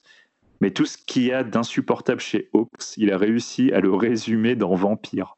Voilà, ça c'est mon point de vue. Après, détestez-moi si vous voulez, mais Vampire, euh, c'est chiant, quoi. Non, je suis désolé, moi je suis contre Vampire. Voilà. Véro, si tu as mieux, euh, va. je sais pas, là, faut, faut que je signe une attestation pour parler dans cette émission. Comment ça se passe? Euh... La pauvre. Euh, non, euh, par, j'ai pas grand chose à ajouter du coup, mais euh, je suis, enfin moi aussi je l'avais vu en salle comme Cyril et j'avais bien aimé. Enfin, j'avais beaucoup aimé quand j'avais vu en salle. Après, c'est vrai que quand tu le revois, effectivement, il a pas forcément très bien vieilli. Mais ce que je trouve intéressant par rapport au thème de du western, c'est que je trouve que c'est presque une parodie en fait. même la musique Enfin, c'est tout ce qu'on s'imagine euh, que pourrait être un western avec des vampires, en fait. Euh, je trouve. Enfin, je sais pas ce que vous en pensez, mais il y a, tellement des, c'est tellement des, des poses, des, des plans, des, des, même la fille qui se fait tabasser, c'est insupportable à regarder. Mais genre, c'est, tellement trop qu'à un moment donné, euh, ça devient ça devient parodique en fait, ou voire ridicule. Tu te dis, il peut, enfin, connaissant Carpenter, j'ai du mal à croire qu'il puisse faire ça au premier degré aussi. Donc, euh, surtout qu'après, il fait Ghost of Mars avec euh, euh, c'est chiant de le voir, mais ça a peut-être du sens. Enfin, ça a peut-être du sens. Ça, c'est peut-être cohérent avec sa démarche dans Vampire. Donc voilà. Donc du coup, je suis partagée. Je, je, déteste pas le film, je l'adore pas non plus, mais pour moi, c'est quand même un bon film mineur dans sa filmo, mais intéressant. Match nul, du coup. on finit avec toi, Cyril? Ah, du coup, je vais parler, c'est pour ça que c'est à mon tour. ah oui Je rigole. Donc, moi, on va parler d'un film qui, d'ailleurs, qui est passé au PIF il y a deux ans, qui s'appelle Vorace, Revenue en anglais, de Antonia Bird, un film de 1999. Euh, un film de western cannibale qui se passe euh, pendant euh, la guerre américano-mexicaine. Coup, je vais un peu résumer le film. Pardon, je vais vous lire un résumé que j'ai un peu condensé. pendant la guerre américano-mexicaine, le capitaine John Boyd, donc joué par Guy Pierce, se voit muté dans un fort isolé de Californie. Arrivé à sa nouvelle affectation, Boyd et la garnison fort réduite du fort recueillent un étrange individu traumatisé, Cole Good, joué par Robert Carlyle, qui leur relate les actes de cannibalisme auxquels lui et ses compagnons de voyage ont dû avoir recours alors qu'ils étaient bloqués dans une grotte pendant plusieurs semaines. Le colonel Hart, commandant du fort, décide alors de diriger une expédition ayant pour destination cette grotte afin de sauver d'éventuels survivants. George, l'éclaireur indien, les met en garde contre la malédiction du Wendigo qui frappe les personnes ayant consommé de la chair humaine. Alors avant de parler un peu du film, de mon ressenti et tout, je vais essayer d'un petit peu de brosser cette histoire parce que, euh, comme je disais, c'est Antonia Bird, donc une, femme réalisatrice qui l'a fait, et c'est un film qui a connu un début de production très compliqué et on va, on va essayer de résumer tout ça. Déjà, donc, il faut savoir que le, le, scénario est inspiré d'une histoire euh, vraie du cannibale Alfred Parker. Donc, c'est une des quatre personnes qui a été condamnées officiellement comme, euh, comme cannibale dans, dans les États-Unis. Euh, c'est aussi lui d'ailleurs qui a servi d'inspiration pour le film Cannibal the Musical de Trey Parker. Excellent film d'ailleurs, j'aurais pu choisir aussi pour, pour ce Pitchcast. juste un petit, mot sur Parker, c'est un, un, gars qui. c'est un peu derrière la même histoire que dans, que dans, que dans les deux films, si nommé qui s'est retrouvé du coup dans une grotte enfermée, qui a dû manger du coup ses camarades pour euh, pouvoir survivre. Et du coup, euh, c'est pour ça qu'il euh, il a été accusé de ça. Quoi. Donc c'est vraiment une histoire à la base et un fondement de vrai. à la tête du film, c'est un truc intéressant, c'est que le scénariste Ted Griffin, je me dis tiens c'est marrant, hein, un film pareil, euh, qui a pu en avoir l'idée. Donc Ted Griffin, c'était son premier film, mais euh, il en a fait, il a fait mal de choses intéressantes. Après, il a fait Ocean Eleven, le premier par exemple, qui je trouve est un film avec un scénario très très tenu, et surtout un film que j'adore, qui s'appelle Les Associés de Ridley Scott, euh, Matchstick Men. Je crois qu'on a, on a déjà parlé il y a quelques temps. donc ça m'a fait marrer de découvrir que c'est lui aussi derrière cette, cette histoire-là, quoi. il a d'ailleurs eu l'idée du, du, film en lisant le livre L'introuvable de Daniel Hamet d'Achiel Ahmed, plutôt, je vais y arriver. Euh, voilà, un tout petit mot sur les acteurs aussi. Donc, j'ai dit qu'il y avait Guy Pierce euh, très en retenue dans le film, euh, très mutique. D'ailleurs, tout le début du film, il, il, est de tous les plans et pourtant, on, il va quasiment rien dire. Quoi. Il subit le film, en tout cas dans son début. Après, vous verrez, on en parlera pas, mais ça va un petit peu changer, quoi. Euh, Robert Carlyle, donc la personne accusée de cannibalisme, qui est juste dément. Alors Robert Carlyle, pour ceux qui ne savent pas qui c'est, euh, dans Full Monty, il faisait le, personnage principal. Il joue aussi Begbie dans les dans les Transpotting, euh, le fou furieux, quoi.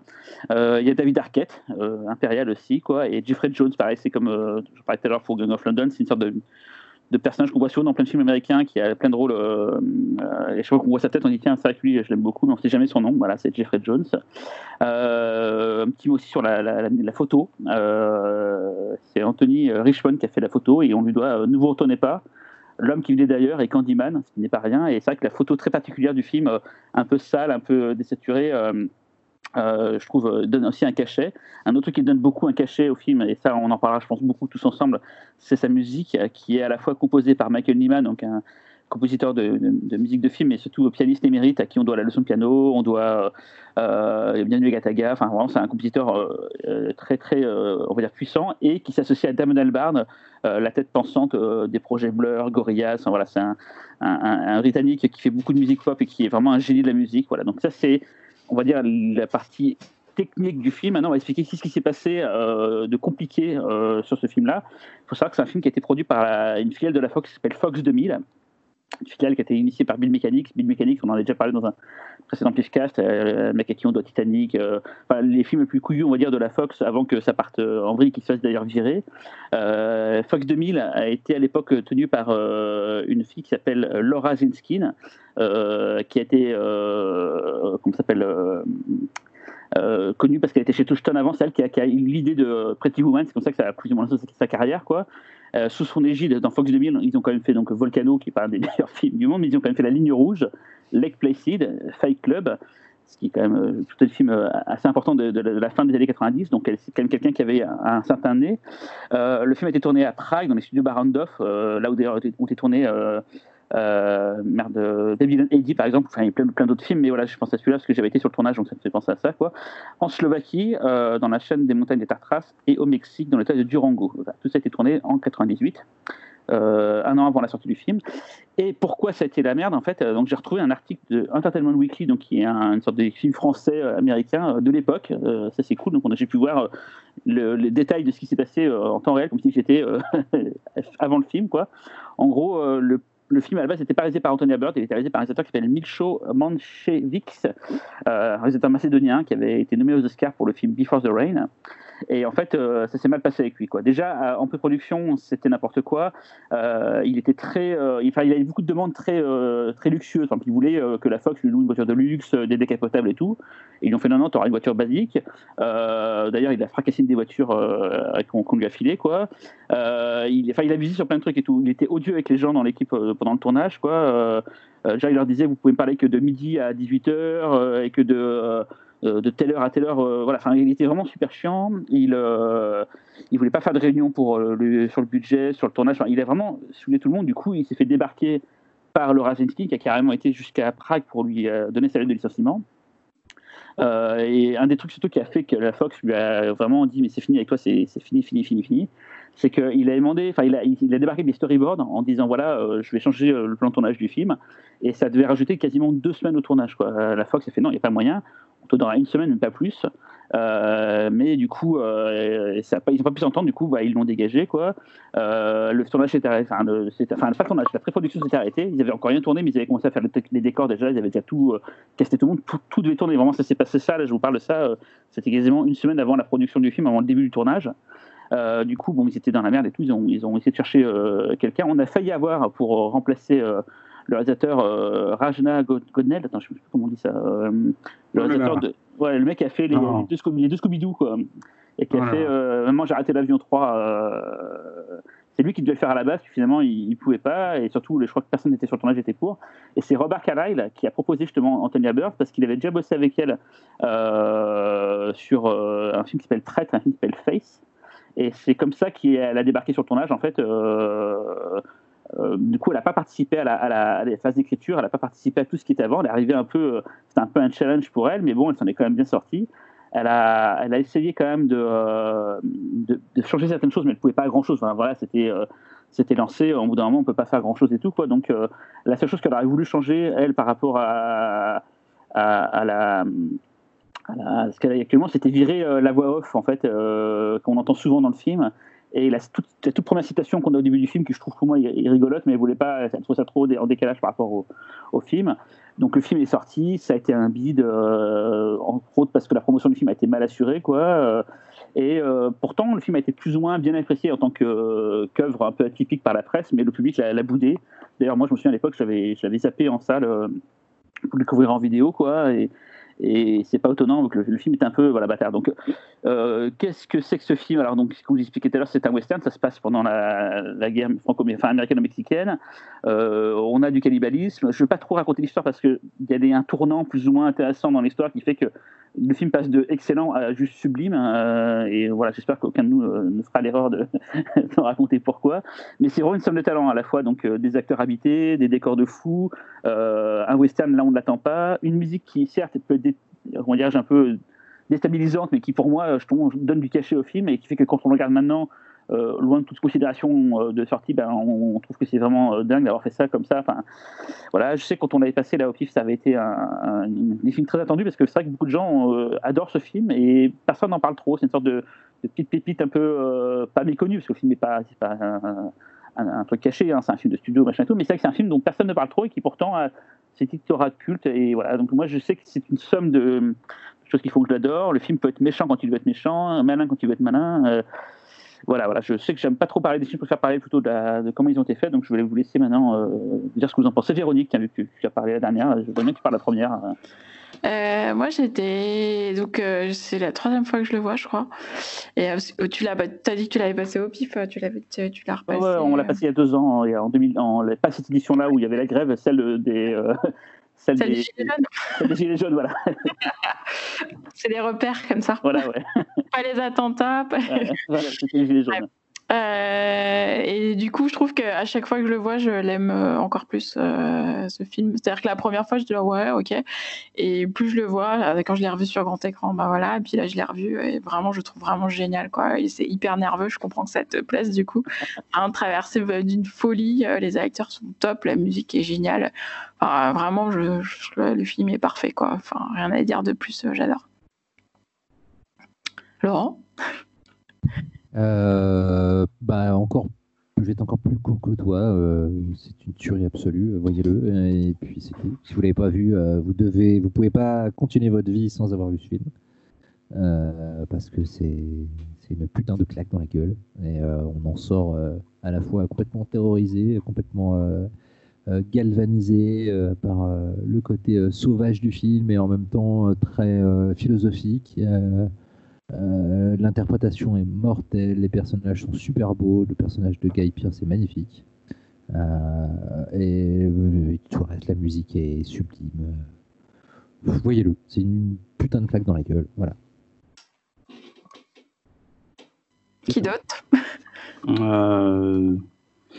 Bah c'est mortel.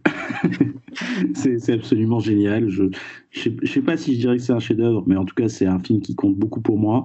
Euh, est, juste, c'est son meilleur rôle pour moi. C'est un acteur que j'aime beaucoup et j'ai toujours euh, voulu le voir dans d'autres rôles de ce genre-là, euh, possédé comme ça. Et là, là, il est, c'est juste, euh, il est juste incroyable. Il est terrifiant et, et en même temps séduisant. C'est très bizarre. Et, euh, et, et, Antonia Bird, euh, ben, je ne sais pas ce qu'elle aurait pu, ce que ça aurait pu donner le reste de sa carrière, parce qu'elle n'a pas fait beaucoup de films, il me semble. elle est morte il y a, en 2013, je crois. Euh. Ouais. Oui, il n'y a, ouais, a pas très longtemps. Et, et c'était, enfin, quand tu vois un film comme ça, tu dis, bah, on avait une cinéaste importante en fait mais genre importante euh, à la Bigelow, tu vois, quand tu vois ce genre de quand tu vois ce film-là et surtout quand tu les conditions, je connaissais pas tout. Euh, tu peux la comparer à un homme aussi. oui, mais tu, parce qu'on dit on dit souvent euh, des, des, réalisatrices femmes qui, qui, qui, qui, ont fait bah, des films des films de genre, on va dire tout simplement. Bah, tu penses surtout à Catherine Bigelow, mais tu peux pas en citer. Enfin aujourd'hui plus. qui, a, qui a encore trois ans, mais tu tu pouvais pas à cette époque-là, en tout cas, tu pouvais pas en citer autant. Marie Lambert. Marie Lambert, ouais, ouais, ouais, c'est vrai. Non, bah, je veux dire, on peut aussi la comparer à des réalisateurs hommes. Enfin, ça n'a pas d'incidence, son sexe finalement. En tout cas, c'est euh, un putain de bon film et j'ai un seul regret, c'est de ne pas l'avoir vu euh, au pif en salle. J'étais dégoûté de rater la projection, mais vraiment super dégoûté. En pellicule en plus. En, pellicule en plus. Et, je sais pas, alors je, je, sais pas si c'est du bullshit ou si c'est vrai, mais genre il y a cette rumeur comme quoi les, films Fox vont, disparaître des bacs euh, en, vidéo euh, d'ici peu parce que bah, depuis le rachat Disney. Et euh, alors, bah, bah, faut, voir la vérité de ce truc-là, mais si c'est si c'est vrai, déjà d'une part, c'est terrifiant, et d'autre part, bah, il y a des petites pépites comme euh, comme celui-là où je pense aussi aux, 28 jours plus tard, euh, tout ça, faut, faut, faut, faut se jeter dessus euh, avant que ça disparaisse, si ça disparaît vraiment. Après, c'est à vérifier cette info, vraiment. Xavier? Bah, pas grand chose à rajouter, si ce n'est que le film est vachement bien et que le voir sur grand écran, c'est ça rajoute une dimension supplémentaire. Alors, euh, je cacherai pas euh, que la, bande originale y est aussi pour beaucoup parce que vraiment, c'est une bande originale qui vrille le cerveau et, euh, un peu différent quand même, mais ça reste quand même un petit peu dans la continuité. Je conseille aussi d'écouter Monkey Journey to the West. Donc, c'est aussi composé par Albarn. C'est un opéra chinois adapté de la pérégrination vers l'ouest. Et euh, voilà, quoi. Si vous avez aimé la, musique de Vorace, essayez d'écouter ça aussi. Vous allez voir, c'est vraiment pas mal. C'est dingue tout ce qu'il a fait lui en side project. Euh, il n'arrête pas de produire en fait des trucs. Hein. Non mais Albarn, c'est euh, putain, il est très très fort comme gars, hein, vraiment. Il Faut pas s'arrêter à Blur, hein, vraiment. Déjà dans Blur, il y a des trucs super. Après, je suis ultra fan de Blur. Gorillaz, c'est super intéressant, mais ce qu'il fait à côté, c'est oh, franchement costaud quoi. Et, quand tu penses? Le scandale de les comparer à Oasis, quand même. c'est autre chose, oui. Et quand j'ai préparé le fichage, j'ai pris le Mad Movies de l'époque, le numéro 120. Et en fait, c'est marrant parce qu'on voyait qu'en fait, ce qui sortait en même temps l'été, parce que c'était l'été, un film d'été, c'était L'émissaire de l'Ouest avec euh, Will Smith. Donc, euh, un western, certes, mais on va dire une autre ambiance. Euh, le projet Blair Witch, La main qui tue, on en a déjà parlé, je crois, ici. Quoi. Euh, voilà, quoi. Et c'est d'ailleurs, pour ceux qui sont complétistes, c'est dans ce fameux Man Movies que Damien Granger nous survendait Universal Soldier, le combat absolu. Et je sais qu'on est beaucoup à être voir un peu déçus en sortant de la salle. Mais c'était euh, dans ce numéro, ça m'a fait marrer de voir ça euh, en faisant mes recherches. Euh. Je l'avais vu en salle et il me semblait qu'il a mis beaucoup de temps à sortir chez nous. C'était genre le DVD américain était déjà disponible ou un truc comme ça. Ça a été jeté genre au plein milieu d'une. Bah, c'est aussi parce que je pense que c'est un film qui est difficile à vendre en fait aussi. C'est pour ça qu'il bah, a, il a, il a une seconde vie, on va dire, avec le bouche à oreille. Euh, ouais, un film sur, sur le tard, c'est vraiment fait redécouvrir parce que personne n'a trop détesté, en tout cas dans les critiques à l'époque, mais c'est un film qui a un peu passé. Mais ça, on pourrait les films des années des fins des années 90 qui ont été comme ça des parce que les films des années 70, 60, on le sait maintenant que c'est des chefs-d'œuvre. Ceux qui ont, on, on, trouve rarement des pépites de cette époque-là parce que le temps a fait son effet. Mais euh, les années 90, fin 90, les années 2000, je pense qu'il y a plein de trucs. Comme le film que euh, Xavier nous a parlé tout à l'heure, euh, donc on connaissait pas, qui date d'il n'y a même pas 4 ans. Je pense que là, vu que le temps n'est pas encore présent, mais on va peut-être redécouvrir plein de films dans les années 90 qui sont passés à côté. Moi, je pense au film de Kist de Len Euh, qu'un film que j'avais complètement zappé à l'époque et qui est magnifique, qui est sorti fin des années 90. Et c'est le genre de truc, je pense qu'on va, dans quelques années, on va redécouvrir plein de trucs de cette époque-là qu'on a, qu'on a zappé parce que c'est passé dans les mailles du filet. Quoi. Enfin, c'est juste mon avis. Hein. Bon, en tout cas, tu as trouvé le film qui met tout le monde d'accord. Quoi. Et bim Yay C'est l'intérêt de se le choisir avant les autres. euh, du coup, on finit, euh, donc c'est fini pour ce dossier euh, western fantastique, à moins que vous ayez quelque chose à ajouter, euh, des petites recos ou quoi. Mais sinon, on peut finir avec nos recos non fantastiques, de choses que vous avez vues, lues, entendues, jouées ou je ne sais quoi. Oui, tu as une question aussi ouais. Est-ce qu'un de vous a vu Sundown, le film avec les vampires Western Vampire, euh, c'est un film des vidéoclubs des années 90. moi j'aime bien. Très bien. Moi j'aime bien, c'est cool. Mais c'est après c'est voilà, hein, t'attends pas non plus un grand film, mais c'est un, ouais, c'est un pur film de un pur film VHS. Et c'est pas un truc que avec des filtres à la Tony Scott? Il y en a beaucoup. Ouais. Toujours orange en haut et sombre en bas, quoi. C'est ça. Ça m'avait marqué. Mais en plus, il y en a eu plusieurs. Hein. C'est ah ouais. une saga. il y en a eu plusieurs. Ouais, il y en a eu. J'ai toujours voulu le voir celui-là. Il m'a toujours intrigué ce film-là. Quoi désolé Véronique, désolé. Je, ah non, non, non, mais t'as euh, raison. Il y a Xavier m'avait recommandé aussi de parler des Frontières de l'Aube, donc de Catherine Bigelow, encore elle. Et euh, je l'ai pas fait. J'ai beaucoup hésité. Hein. J'ai failli, j'ai vraiment failli le prendre. Donc c'est aussi, alors c'est pas un western frontalement, on va dire. C'est un western déguisé et c'est aussi un chef-d'œuvre. Et je pense qu'il faudra qu'on qu'on y consacre un jour une chronique euh, en long, en large. Et d'ailleurs, c'est marrant, on avait fait une nuit vampire au pif et on avait passé les Frontières de l'Aube et Vampire de Carpenter. On avait passé les deux euh, dans, la, dans la nuit, quoi. Bah voilà. Voilà. ça aurait pu être une nuit, euh, une nuit western, en fait. Ouais, c'est vrai, ça aurait pu être une nuit western. Mais euh, Laurent n'aime pas les vampires, donc. ah non, oui, c'est vrai que oui. bah, du coup, sauf les, les films de vampires qui se ah, passent dans western, puisque j'adore Vampire et j'adore Frontières de l'Aube. Euh, tu sais pas ce que tu veux en fait. Ah, j'aime pas les vampires avec des, avec des cols en dentelle euh, qui aiment pas l'ail. bon bah du coup vas-y Laurent, ta petite reco. Euh... Bon, je vais éviter de vous faire le, le, mec lambda qui vient d'avoir Canal et qui vous dit le bureau des légendes c'est mortel. Hein. Euh, mais c'est mortel. non, je suis en train de découvrir une saga en manga qui existe depuis longtemps mais à laquelle je ne me suis intéressé que maintenant, qui s'appelle Vinland Saga. Euh, qui est un manga qui se passe à l'époque des Vikings. Et euh, si vous aimez les récits euh, épiques, assez vénères, mais aussi assez documentés, avec beaucoup de batailles assez, assez gore et en même temps des personnages avec des motivations super fortes. et des, bah, je vous conseille, c'est assez furieux. Maintenant, je crois qu'il y a 24 tomes qui sont parus et la série est bientôt terminée. Je crois que le, le mangaka a annoncé qu'il devrait avoir bientôt fini. Mais voilà, c'est assez, assez barge et, et, de ce que je sais de, l'évolution narrative, ça devient une réflexion sur la guerre et sur la paix assez émouvante et, euh, euh, voilà, c'est euh, vraiment une, j'en suis qu'au tome 5, mais c'est, ça a l'air d'être, d'être bien parti pour devenir un, de mes mangas préférés.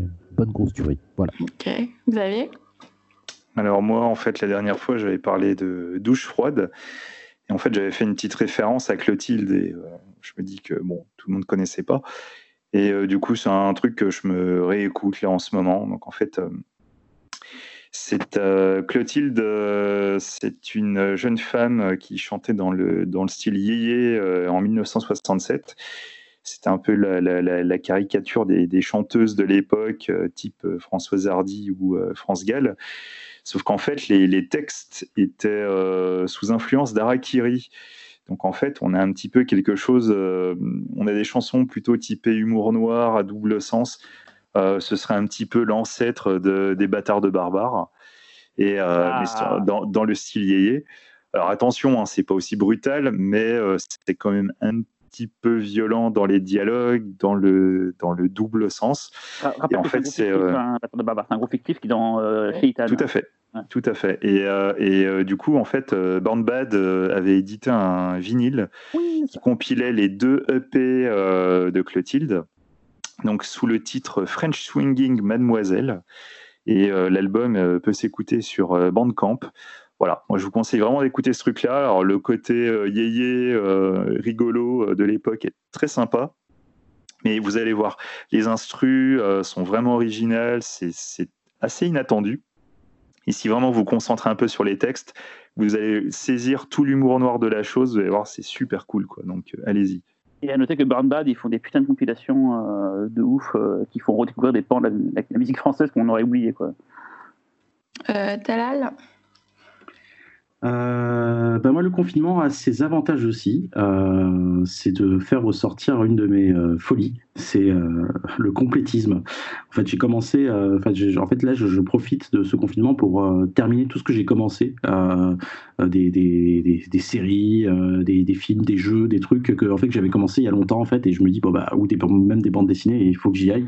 Et là, dans le lot, il y avait il y avait Dragon Ball Z que j'ai jamais fini de ma vie en fait, dans le genre jamais regardé la, fin de la saga Boo. Tu me fais plaisir, bro.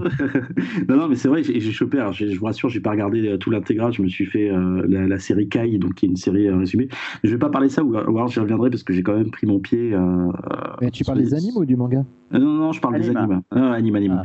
Ah. non, ce que, ce que je veux parler, c'est d'Horizon Zero Dawn, un jeu vidéo sorti en 2017, qui est une exclusivité Sony, qui est développé par Guerrilla Games. donc, Guerrilla Games, c'est un studio hollandais euh, qu'on connaît bien parce qu'il a fait une licence phare de Sony qui s'appelle Killzone. Euh, et c'est en fait c'est un monde ouvert euh, assez taré parce que le jeu est, incroyablement ambitieux en fait parce que c'est bon c'est une super production hein, faut, faut pas se cacher mais mais en fait il y a, une sorte de démesure dans, dans l'environnement et dans les combats parce que s'il y a un truc que je retiens dans ce jeu c'est les combats. En gros, tu joues, euh, ça se passe dans une sorte de, futur post-apocalyptique où, euh, l'humanité a perdu la maîtrise de la technologie et donc euh, le monde est envahi par des, créatures robotiques, en fait, des sortes de dinosaures robotiques. et en fait, le, joueur incarne Eloy, donc c'est une chasseuse qui, est en train de, de chercher son, son, identité, en fait, sa propre identité, parce qu'elle n'a pas de parents, en fait. Et donc, euh, à partir de ce postulat de base, il y a une histoire euh, qui se dessine, une sorte de un fil rouge euh, sur les, je sais pas, il doit y avoir 60 heures de jeu à peu près, peut-être un peu moins. Et, et, donc, le fil rouge est vraiment intéressant sur, on va dire, la, philosophie de l'homme, l'écologie, de ce qu'on de est en train de faire de notre terre. C'est du déjà vu quelque part, mais il y a y a y a, y a un truc assez intéressant dans, dans, la façon dont c'est raconté. Le défaut en fait du jeu, maintenant que je l'ai terminé, c'est c'est que bah tu te tu te trimballe dans des, dans des aventures, dans des, dans des missions un peu FedEx qui sont pas forcément passionnantes avec des personnages secondaires, donc tu te contrefous, parce que quand je prends en comparaison euh, The Witcher, là où pour le coup euh, la moindre petite quête que tu vas croiser euh, est une aventure, là tu, tu les, dialogues parce que tu en as un peu rien à foutre. mais par contre, vraiment les, les, scènes de baston, en fait, parce que le personnage se balade avec un arc, sont vraiment épiques. Et chaque, chaque combat, en fait, même si as, tu tapes le même dinosaure pour la cinquantième fois, a, son petit moment. Voilà j'ai enfin fini ce jeu, je suis content. Maintenant, je vais me taper le DLC qui s'appelle Frozen Wild. Euh, c'est quand même 10 millions de ventes sur deux ans et depuis, euh, Sony a, vraiment identifié une nouvelle poule aux œufs d'or euh, parce qu'il y a une trilogie qui est annoncée donc, pour conclure l'histoire, parce que l'histoire est ouverte à la fin. Et, je crois que le mois prochain, parce que Sony va va commencer à être beaucoup plus généreuse, on va dire, sur les annonces de la PlayStation 5. Et ça ne m'étonnerait pas que euh, Horizon Zero Dawn 2 soit euh, le fer de lance de euh, la prochaine console. Et figure-toi qu'il y a même eu un jeu de plateau édité l'année dernière sur Kickstarter. Oui, de toute façon, il y a des jeux de plateau de tout maintenant. Euh, Pac-Man, le jeu de plateau, enfin, je dis pas, je dis pas ça pour être réducteur, mais c'est, je veux dire, là, il y, a un filon, quoi, je pense, euh, que, qui parle aux gamers et aux, aux gens qui jouent au jeu de plateau. Mais il est bien, soit dit en passant, le jeu Je sais pas, je sais pas du tout. ça fait partie de, ces, de, ces, jeux bourrés de figurines à plus de 100 balles, euh, où, bon, tu vois, au-delà de, l'intérêt de l'univers, parce que l'univers est cool, hein, ce que tu as oublié de préciser, ce qui est vraiment mortel, c'est que du coup, l'humanité a régressé à un stade quasi euh, préhistorique en fait. Donc, euh, tu te retrouves vraiment à, te battre, euh, comme une espèce de, femme préhistorique qui n'a que, n'a que un arc et, et deux trois bidouilles face à des, à des monstres robotiques géants. Ça, c'est assez génial, mais, mais oui, non, je sais pas, je, je, préfère jouer aux jeux vidéo, je pense. Je l'ai commencé, mais comme toi, les, les quêtes annexes ont commencé. Non, non, je l'ai commencé, mais comme, comme toi, les quêtes annexes ont commencé à, me casser un peu les bonbons et à me gâcher un peu le plaisir de la, découverte de l'univers. Euh, je me suis toujours dit que j'y reviendrais, donc je suis comme toi. Je pense que euh, pendant un autre confinement avec un autre virus, j'essaierai de trouver le temps de le finir. le prochain, en tout cas, c'est Zelda Breath of the Wild que je n'ai honteusement jamais terminé. J'ai pas de Switch, donc euh, voilà. Cyril? Tu veux pas le faire d'abord, Véro? Euh, bah, si tu veux. Euh, moi, du coup, je vais parler d'une série juste euh, qui vient de se terminer sur, qui est diffusée sur Canal+, mais c'est une série anglaise qui s'appelle Breeders et euh, c'est une série avec Martin Freeman. Donc, si vous êtes fan de Martin Freeman, c'est Martin Freeman porn. euh, euh, et c'est en fait, c'est, alors c'est pas du tout fantastique. C'est un couple, un couple avec deux enfants, donc quarantenaires avec deux enfants, et c'est c'est leur quotidien. Donc dit comme ça, c'est pas du tout, c'est pas du tout intéressant. Sauf que c'est hyper bien écrit et ça, ça montre vraiment cette espèce de middle age où t'es entre, t'es, t'as, t'as à peu près 30-40 ans et tu dois à la fois t'occuper de tes enfants et de tes parents et, pas te perdre toi-même au, milieu et te rappeler de qui tu étais avant d'avoir des enfants et ce que tu veux dans la vie. Donc ça a l'air un peu chiant que je le raconte, mais en fait non, c'est hyper bien, c'est très drôle, c'est très bien écrit et euh, il y a même du suspense à la fin. Vraiment, ça m'a accueilli. Euh, heureusement, je l'ai pris assez tard, donc il y avait déjà quasiment tous les épisodes quand j'ai commencé, parce que je pense que j'aurais pas pu attendre. C'est des, en plus c'est des 20 minutes, 30 euh, minutes, donc j'aurais pas pu attendre et j'ai tout bingé en très peu de temps et voilà. C'est diffusé où chez nous? Canal, Canal plus, ouais. Et c'est feel good, quoi. Vraiment, euh, voilà. C'est un one shot Il n'y aura qu'une saison ou... Non, je pense qu'il y aura une suite. D'accord. Et toi, Cyril? Bah moi, euh, du coup, je vais parler aussi de séries télé. Alors, j'en dois en voir trois dans l'année. Bah, je les ai vus les trois en, moins d'une semaine. Euh, donc, j'ai vu Gang of London. celle dont je ne vais pas parler, mais je veux juste dire un petit début parce que c'est une série qui compte pour, pour Véronique et pour moi, c'est Better Call Saul, la saison 5 qui vient de se terminer et qui, pour moi, je, je, suis pas très fan de série, mais c'est là vraiment, elle est, je la trouve démente. Et on, on, se faisait des petits commentaires avec Véronique à la fin. J'espère qu'elle se passer ça. Enfin, on stressait un peu pour les personnages et tout. Entre deux épisodes là. Donc vraiment, je vous conseille d'aller voir. Euh, j'aimais bien Breaking Bad, mais là c'est euh, mille fois mieux parce que il y a une dimension humaine énorme. Enfin bref, je, trouve cette série géniale. Je vais vous parler de Afterlife saison 2. Afterlife, c'est la série euh, de Ricky Gervais qui l'a fait qui a pas mal cartonné l'année dernière sur Netflix. C'est une série qu'il a fait pour Netflix, euh, et qui j'avais adoré vraiment. Ça a été un coup de cœur. Elle m'avait transporté cette série. Je la trouve très très drôle. Et je l'ai trouvée très émouvante. Euh, c'était un chef-d'œuvre vraiment. Je, la conseille à plein de gens tellement elle m'avait, elle m'avait transporté. Et là, donc, il vient de mettre la saison 2 là qui tisse depuis un petit moment, et j'ai été très déçu. Je trouve ça assez paresseux. Euh, j'ai dû rire trois fois. Bon, après, quand j'ai ri, j'ai bien rigolé. Hein. Il un passage avec un, un one-man show qui part en vrille de façon très vulgaire et très violente, qui vaut son pesant de cacahuètes. Mais globalement, j'ai trouvé ça un peu trop surécrit sur, euh, sur tout. Et euh, j'aime beaucoup Ricky Gervais, qui commence à avoir un petit peu des, des, contradicteurs, on va dire. Et je ne veux pas manger de leur côté parce que je continue toujours à aimer ce qu'il fait. Mais j'avoue, là, je me suis dit, merde, il est un peu paresseux sur, sur plein de trucs. Et c'est con, il tenait vraiment. Alors, l'histoire de plus, j'ai pas expliqué, Afterlife, c'est l'histoire d'un mec qui, sa femme est morte du cancer et euh, en gros, il a plus le goût à rien, il est suicidaire et du coup, tout, tout le dégoûte et il, il, est super cynique avec tout le monde et peu à peu, il va quand même retrouver un peu le goût à, à la vie, mais bon, ouais, c'est pas trop ça. Donc, c'est quand même l'histoire d'un mec qui, qui, veut se suicider et c'est pas super joyeux et pourtant, il en fait un film, enfin, une série euh, hyper drôle et hyper. Euh, hyper drôle pour dire comme comme Véro. Et, hyper émouvante voilà. Mais voilà je trouve que la saison 2 euh, si vous devez regarder la rigueur regardez que la saison 1 elle est sur Netflix. Et comme la série d'avant de, de, Véro c'est très court hein, c'est des épisodes de 20 minutes euh, euh, je crois que c'est ça 20 minutes ou peut-être un peu plus mais en gros c'est très très court à regarder hein, ça se fait en, en une après-midi quoi voilà Ok, bah merci à tous les quatre. Euh, de toute façon, je mettrai toutes les références euh, dans la description du podcast. Donc normalement, vous allez tout retrouver. Et s'il y a des liens éventuellement, euh, notamment pour la musique, Xavier me donnera le lien. Et c'est du boulot, hein, à chaque fois Véronique elle fait ça, mais remercie-la parce que c'est elle qui se fait chier à faire tout le, oh, merci. À faire tout le listing à chaque fois et les repérages temporels et merci, tout. Véro. Et Xavier aussi, Xavier aussi qui bien sûr qui fait tout le montage audio et, voilà. et les trois autres, ils font rien. Ils vidéo, et après, ils vont se branler. Ah, tu sais, quand de branler, quand elle elle a dit Ah, je fais un truc que j'ai pas le temps de faire d'habitude. Je crois qu'il allait répondre du porno amateur, mais finalement, il a pas dit ça. Parce qu'il en fait, en fait, il n'en est pas au courant, c'est tout. Ça il, ça, il trouve toujours le temps. Bon, bah, merci à tous les quatre. Et puis, bah, on se donne rendez-vous dans deux semaines. On ne sait pas où et quand, et en vrai ou pas, mais on verra. Allez, bisous. Merci à tous. Bisous. Bisous, bisous.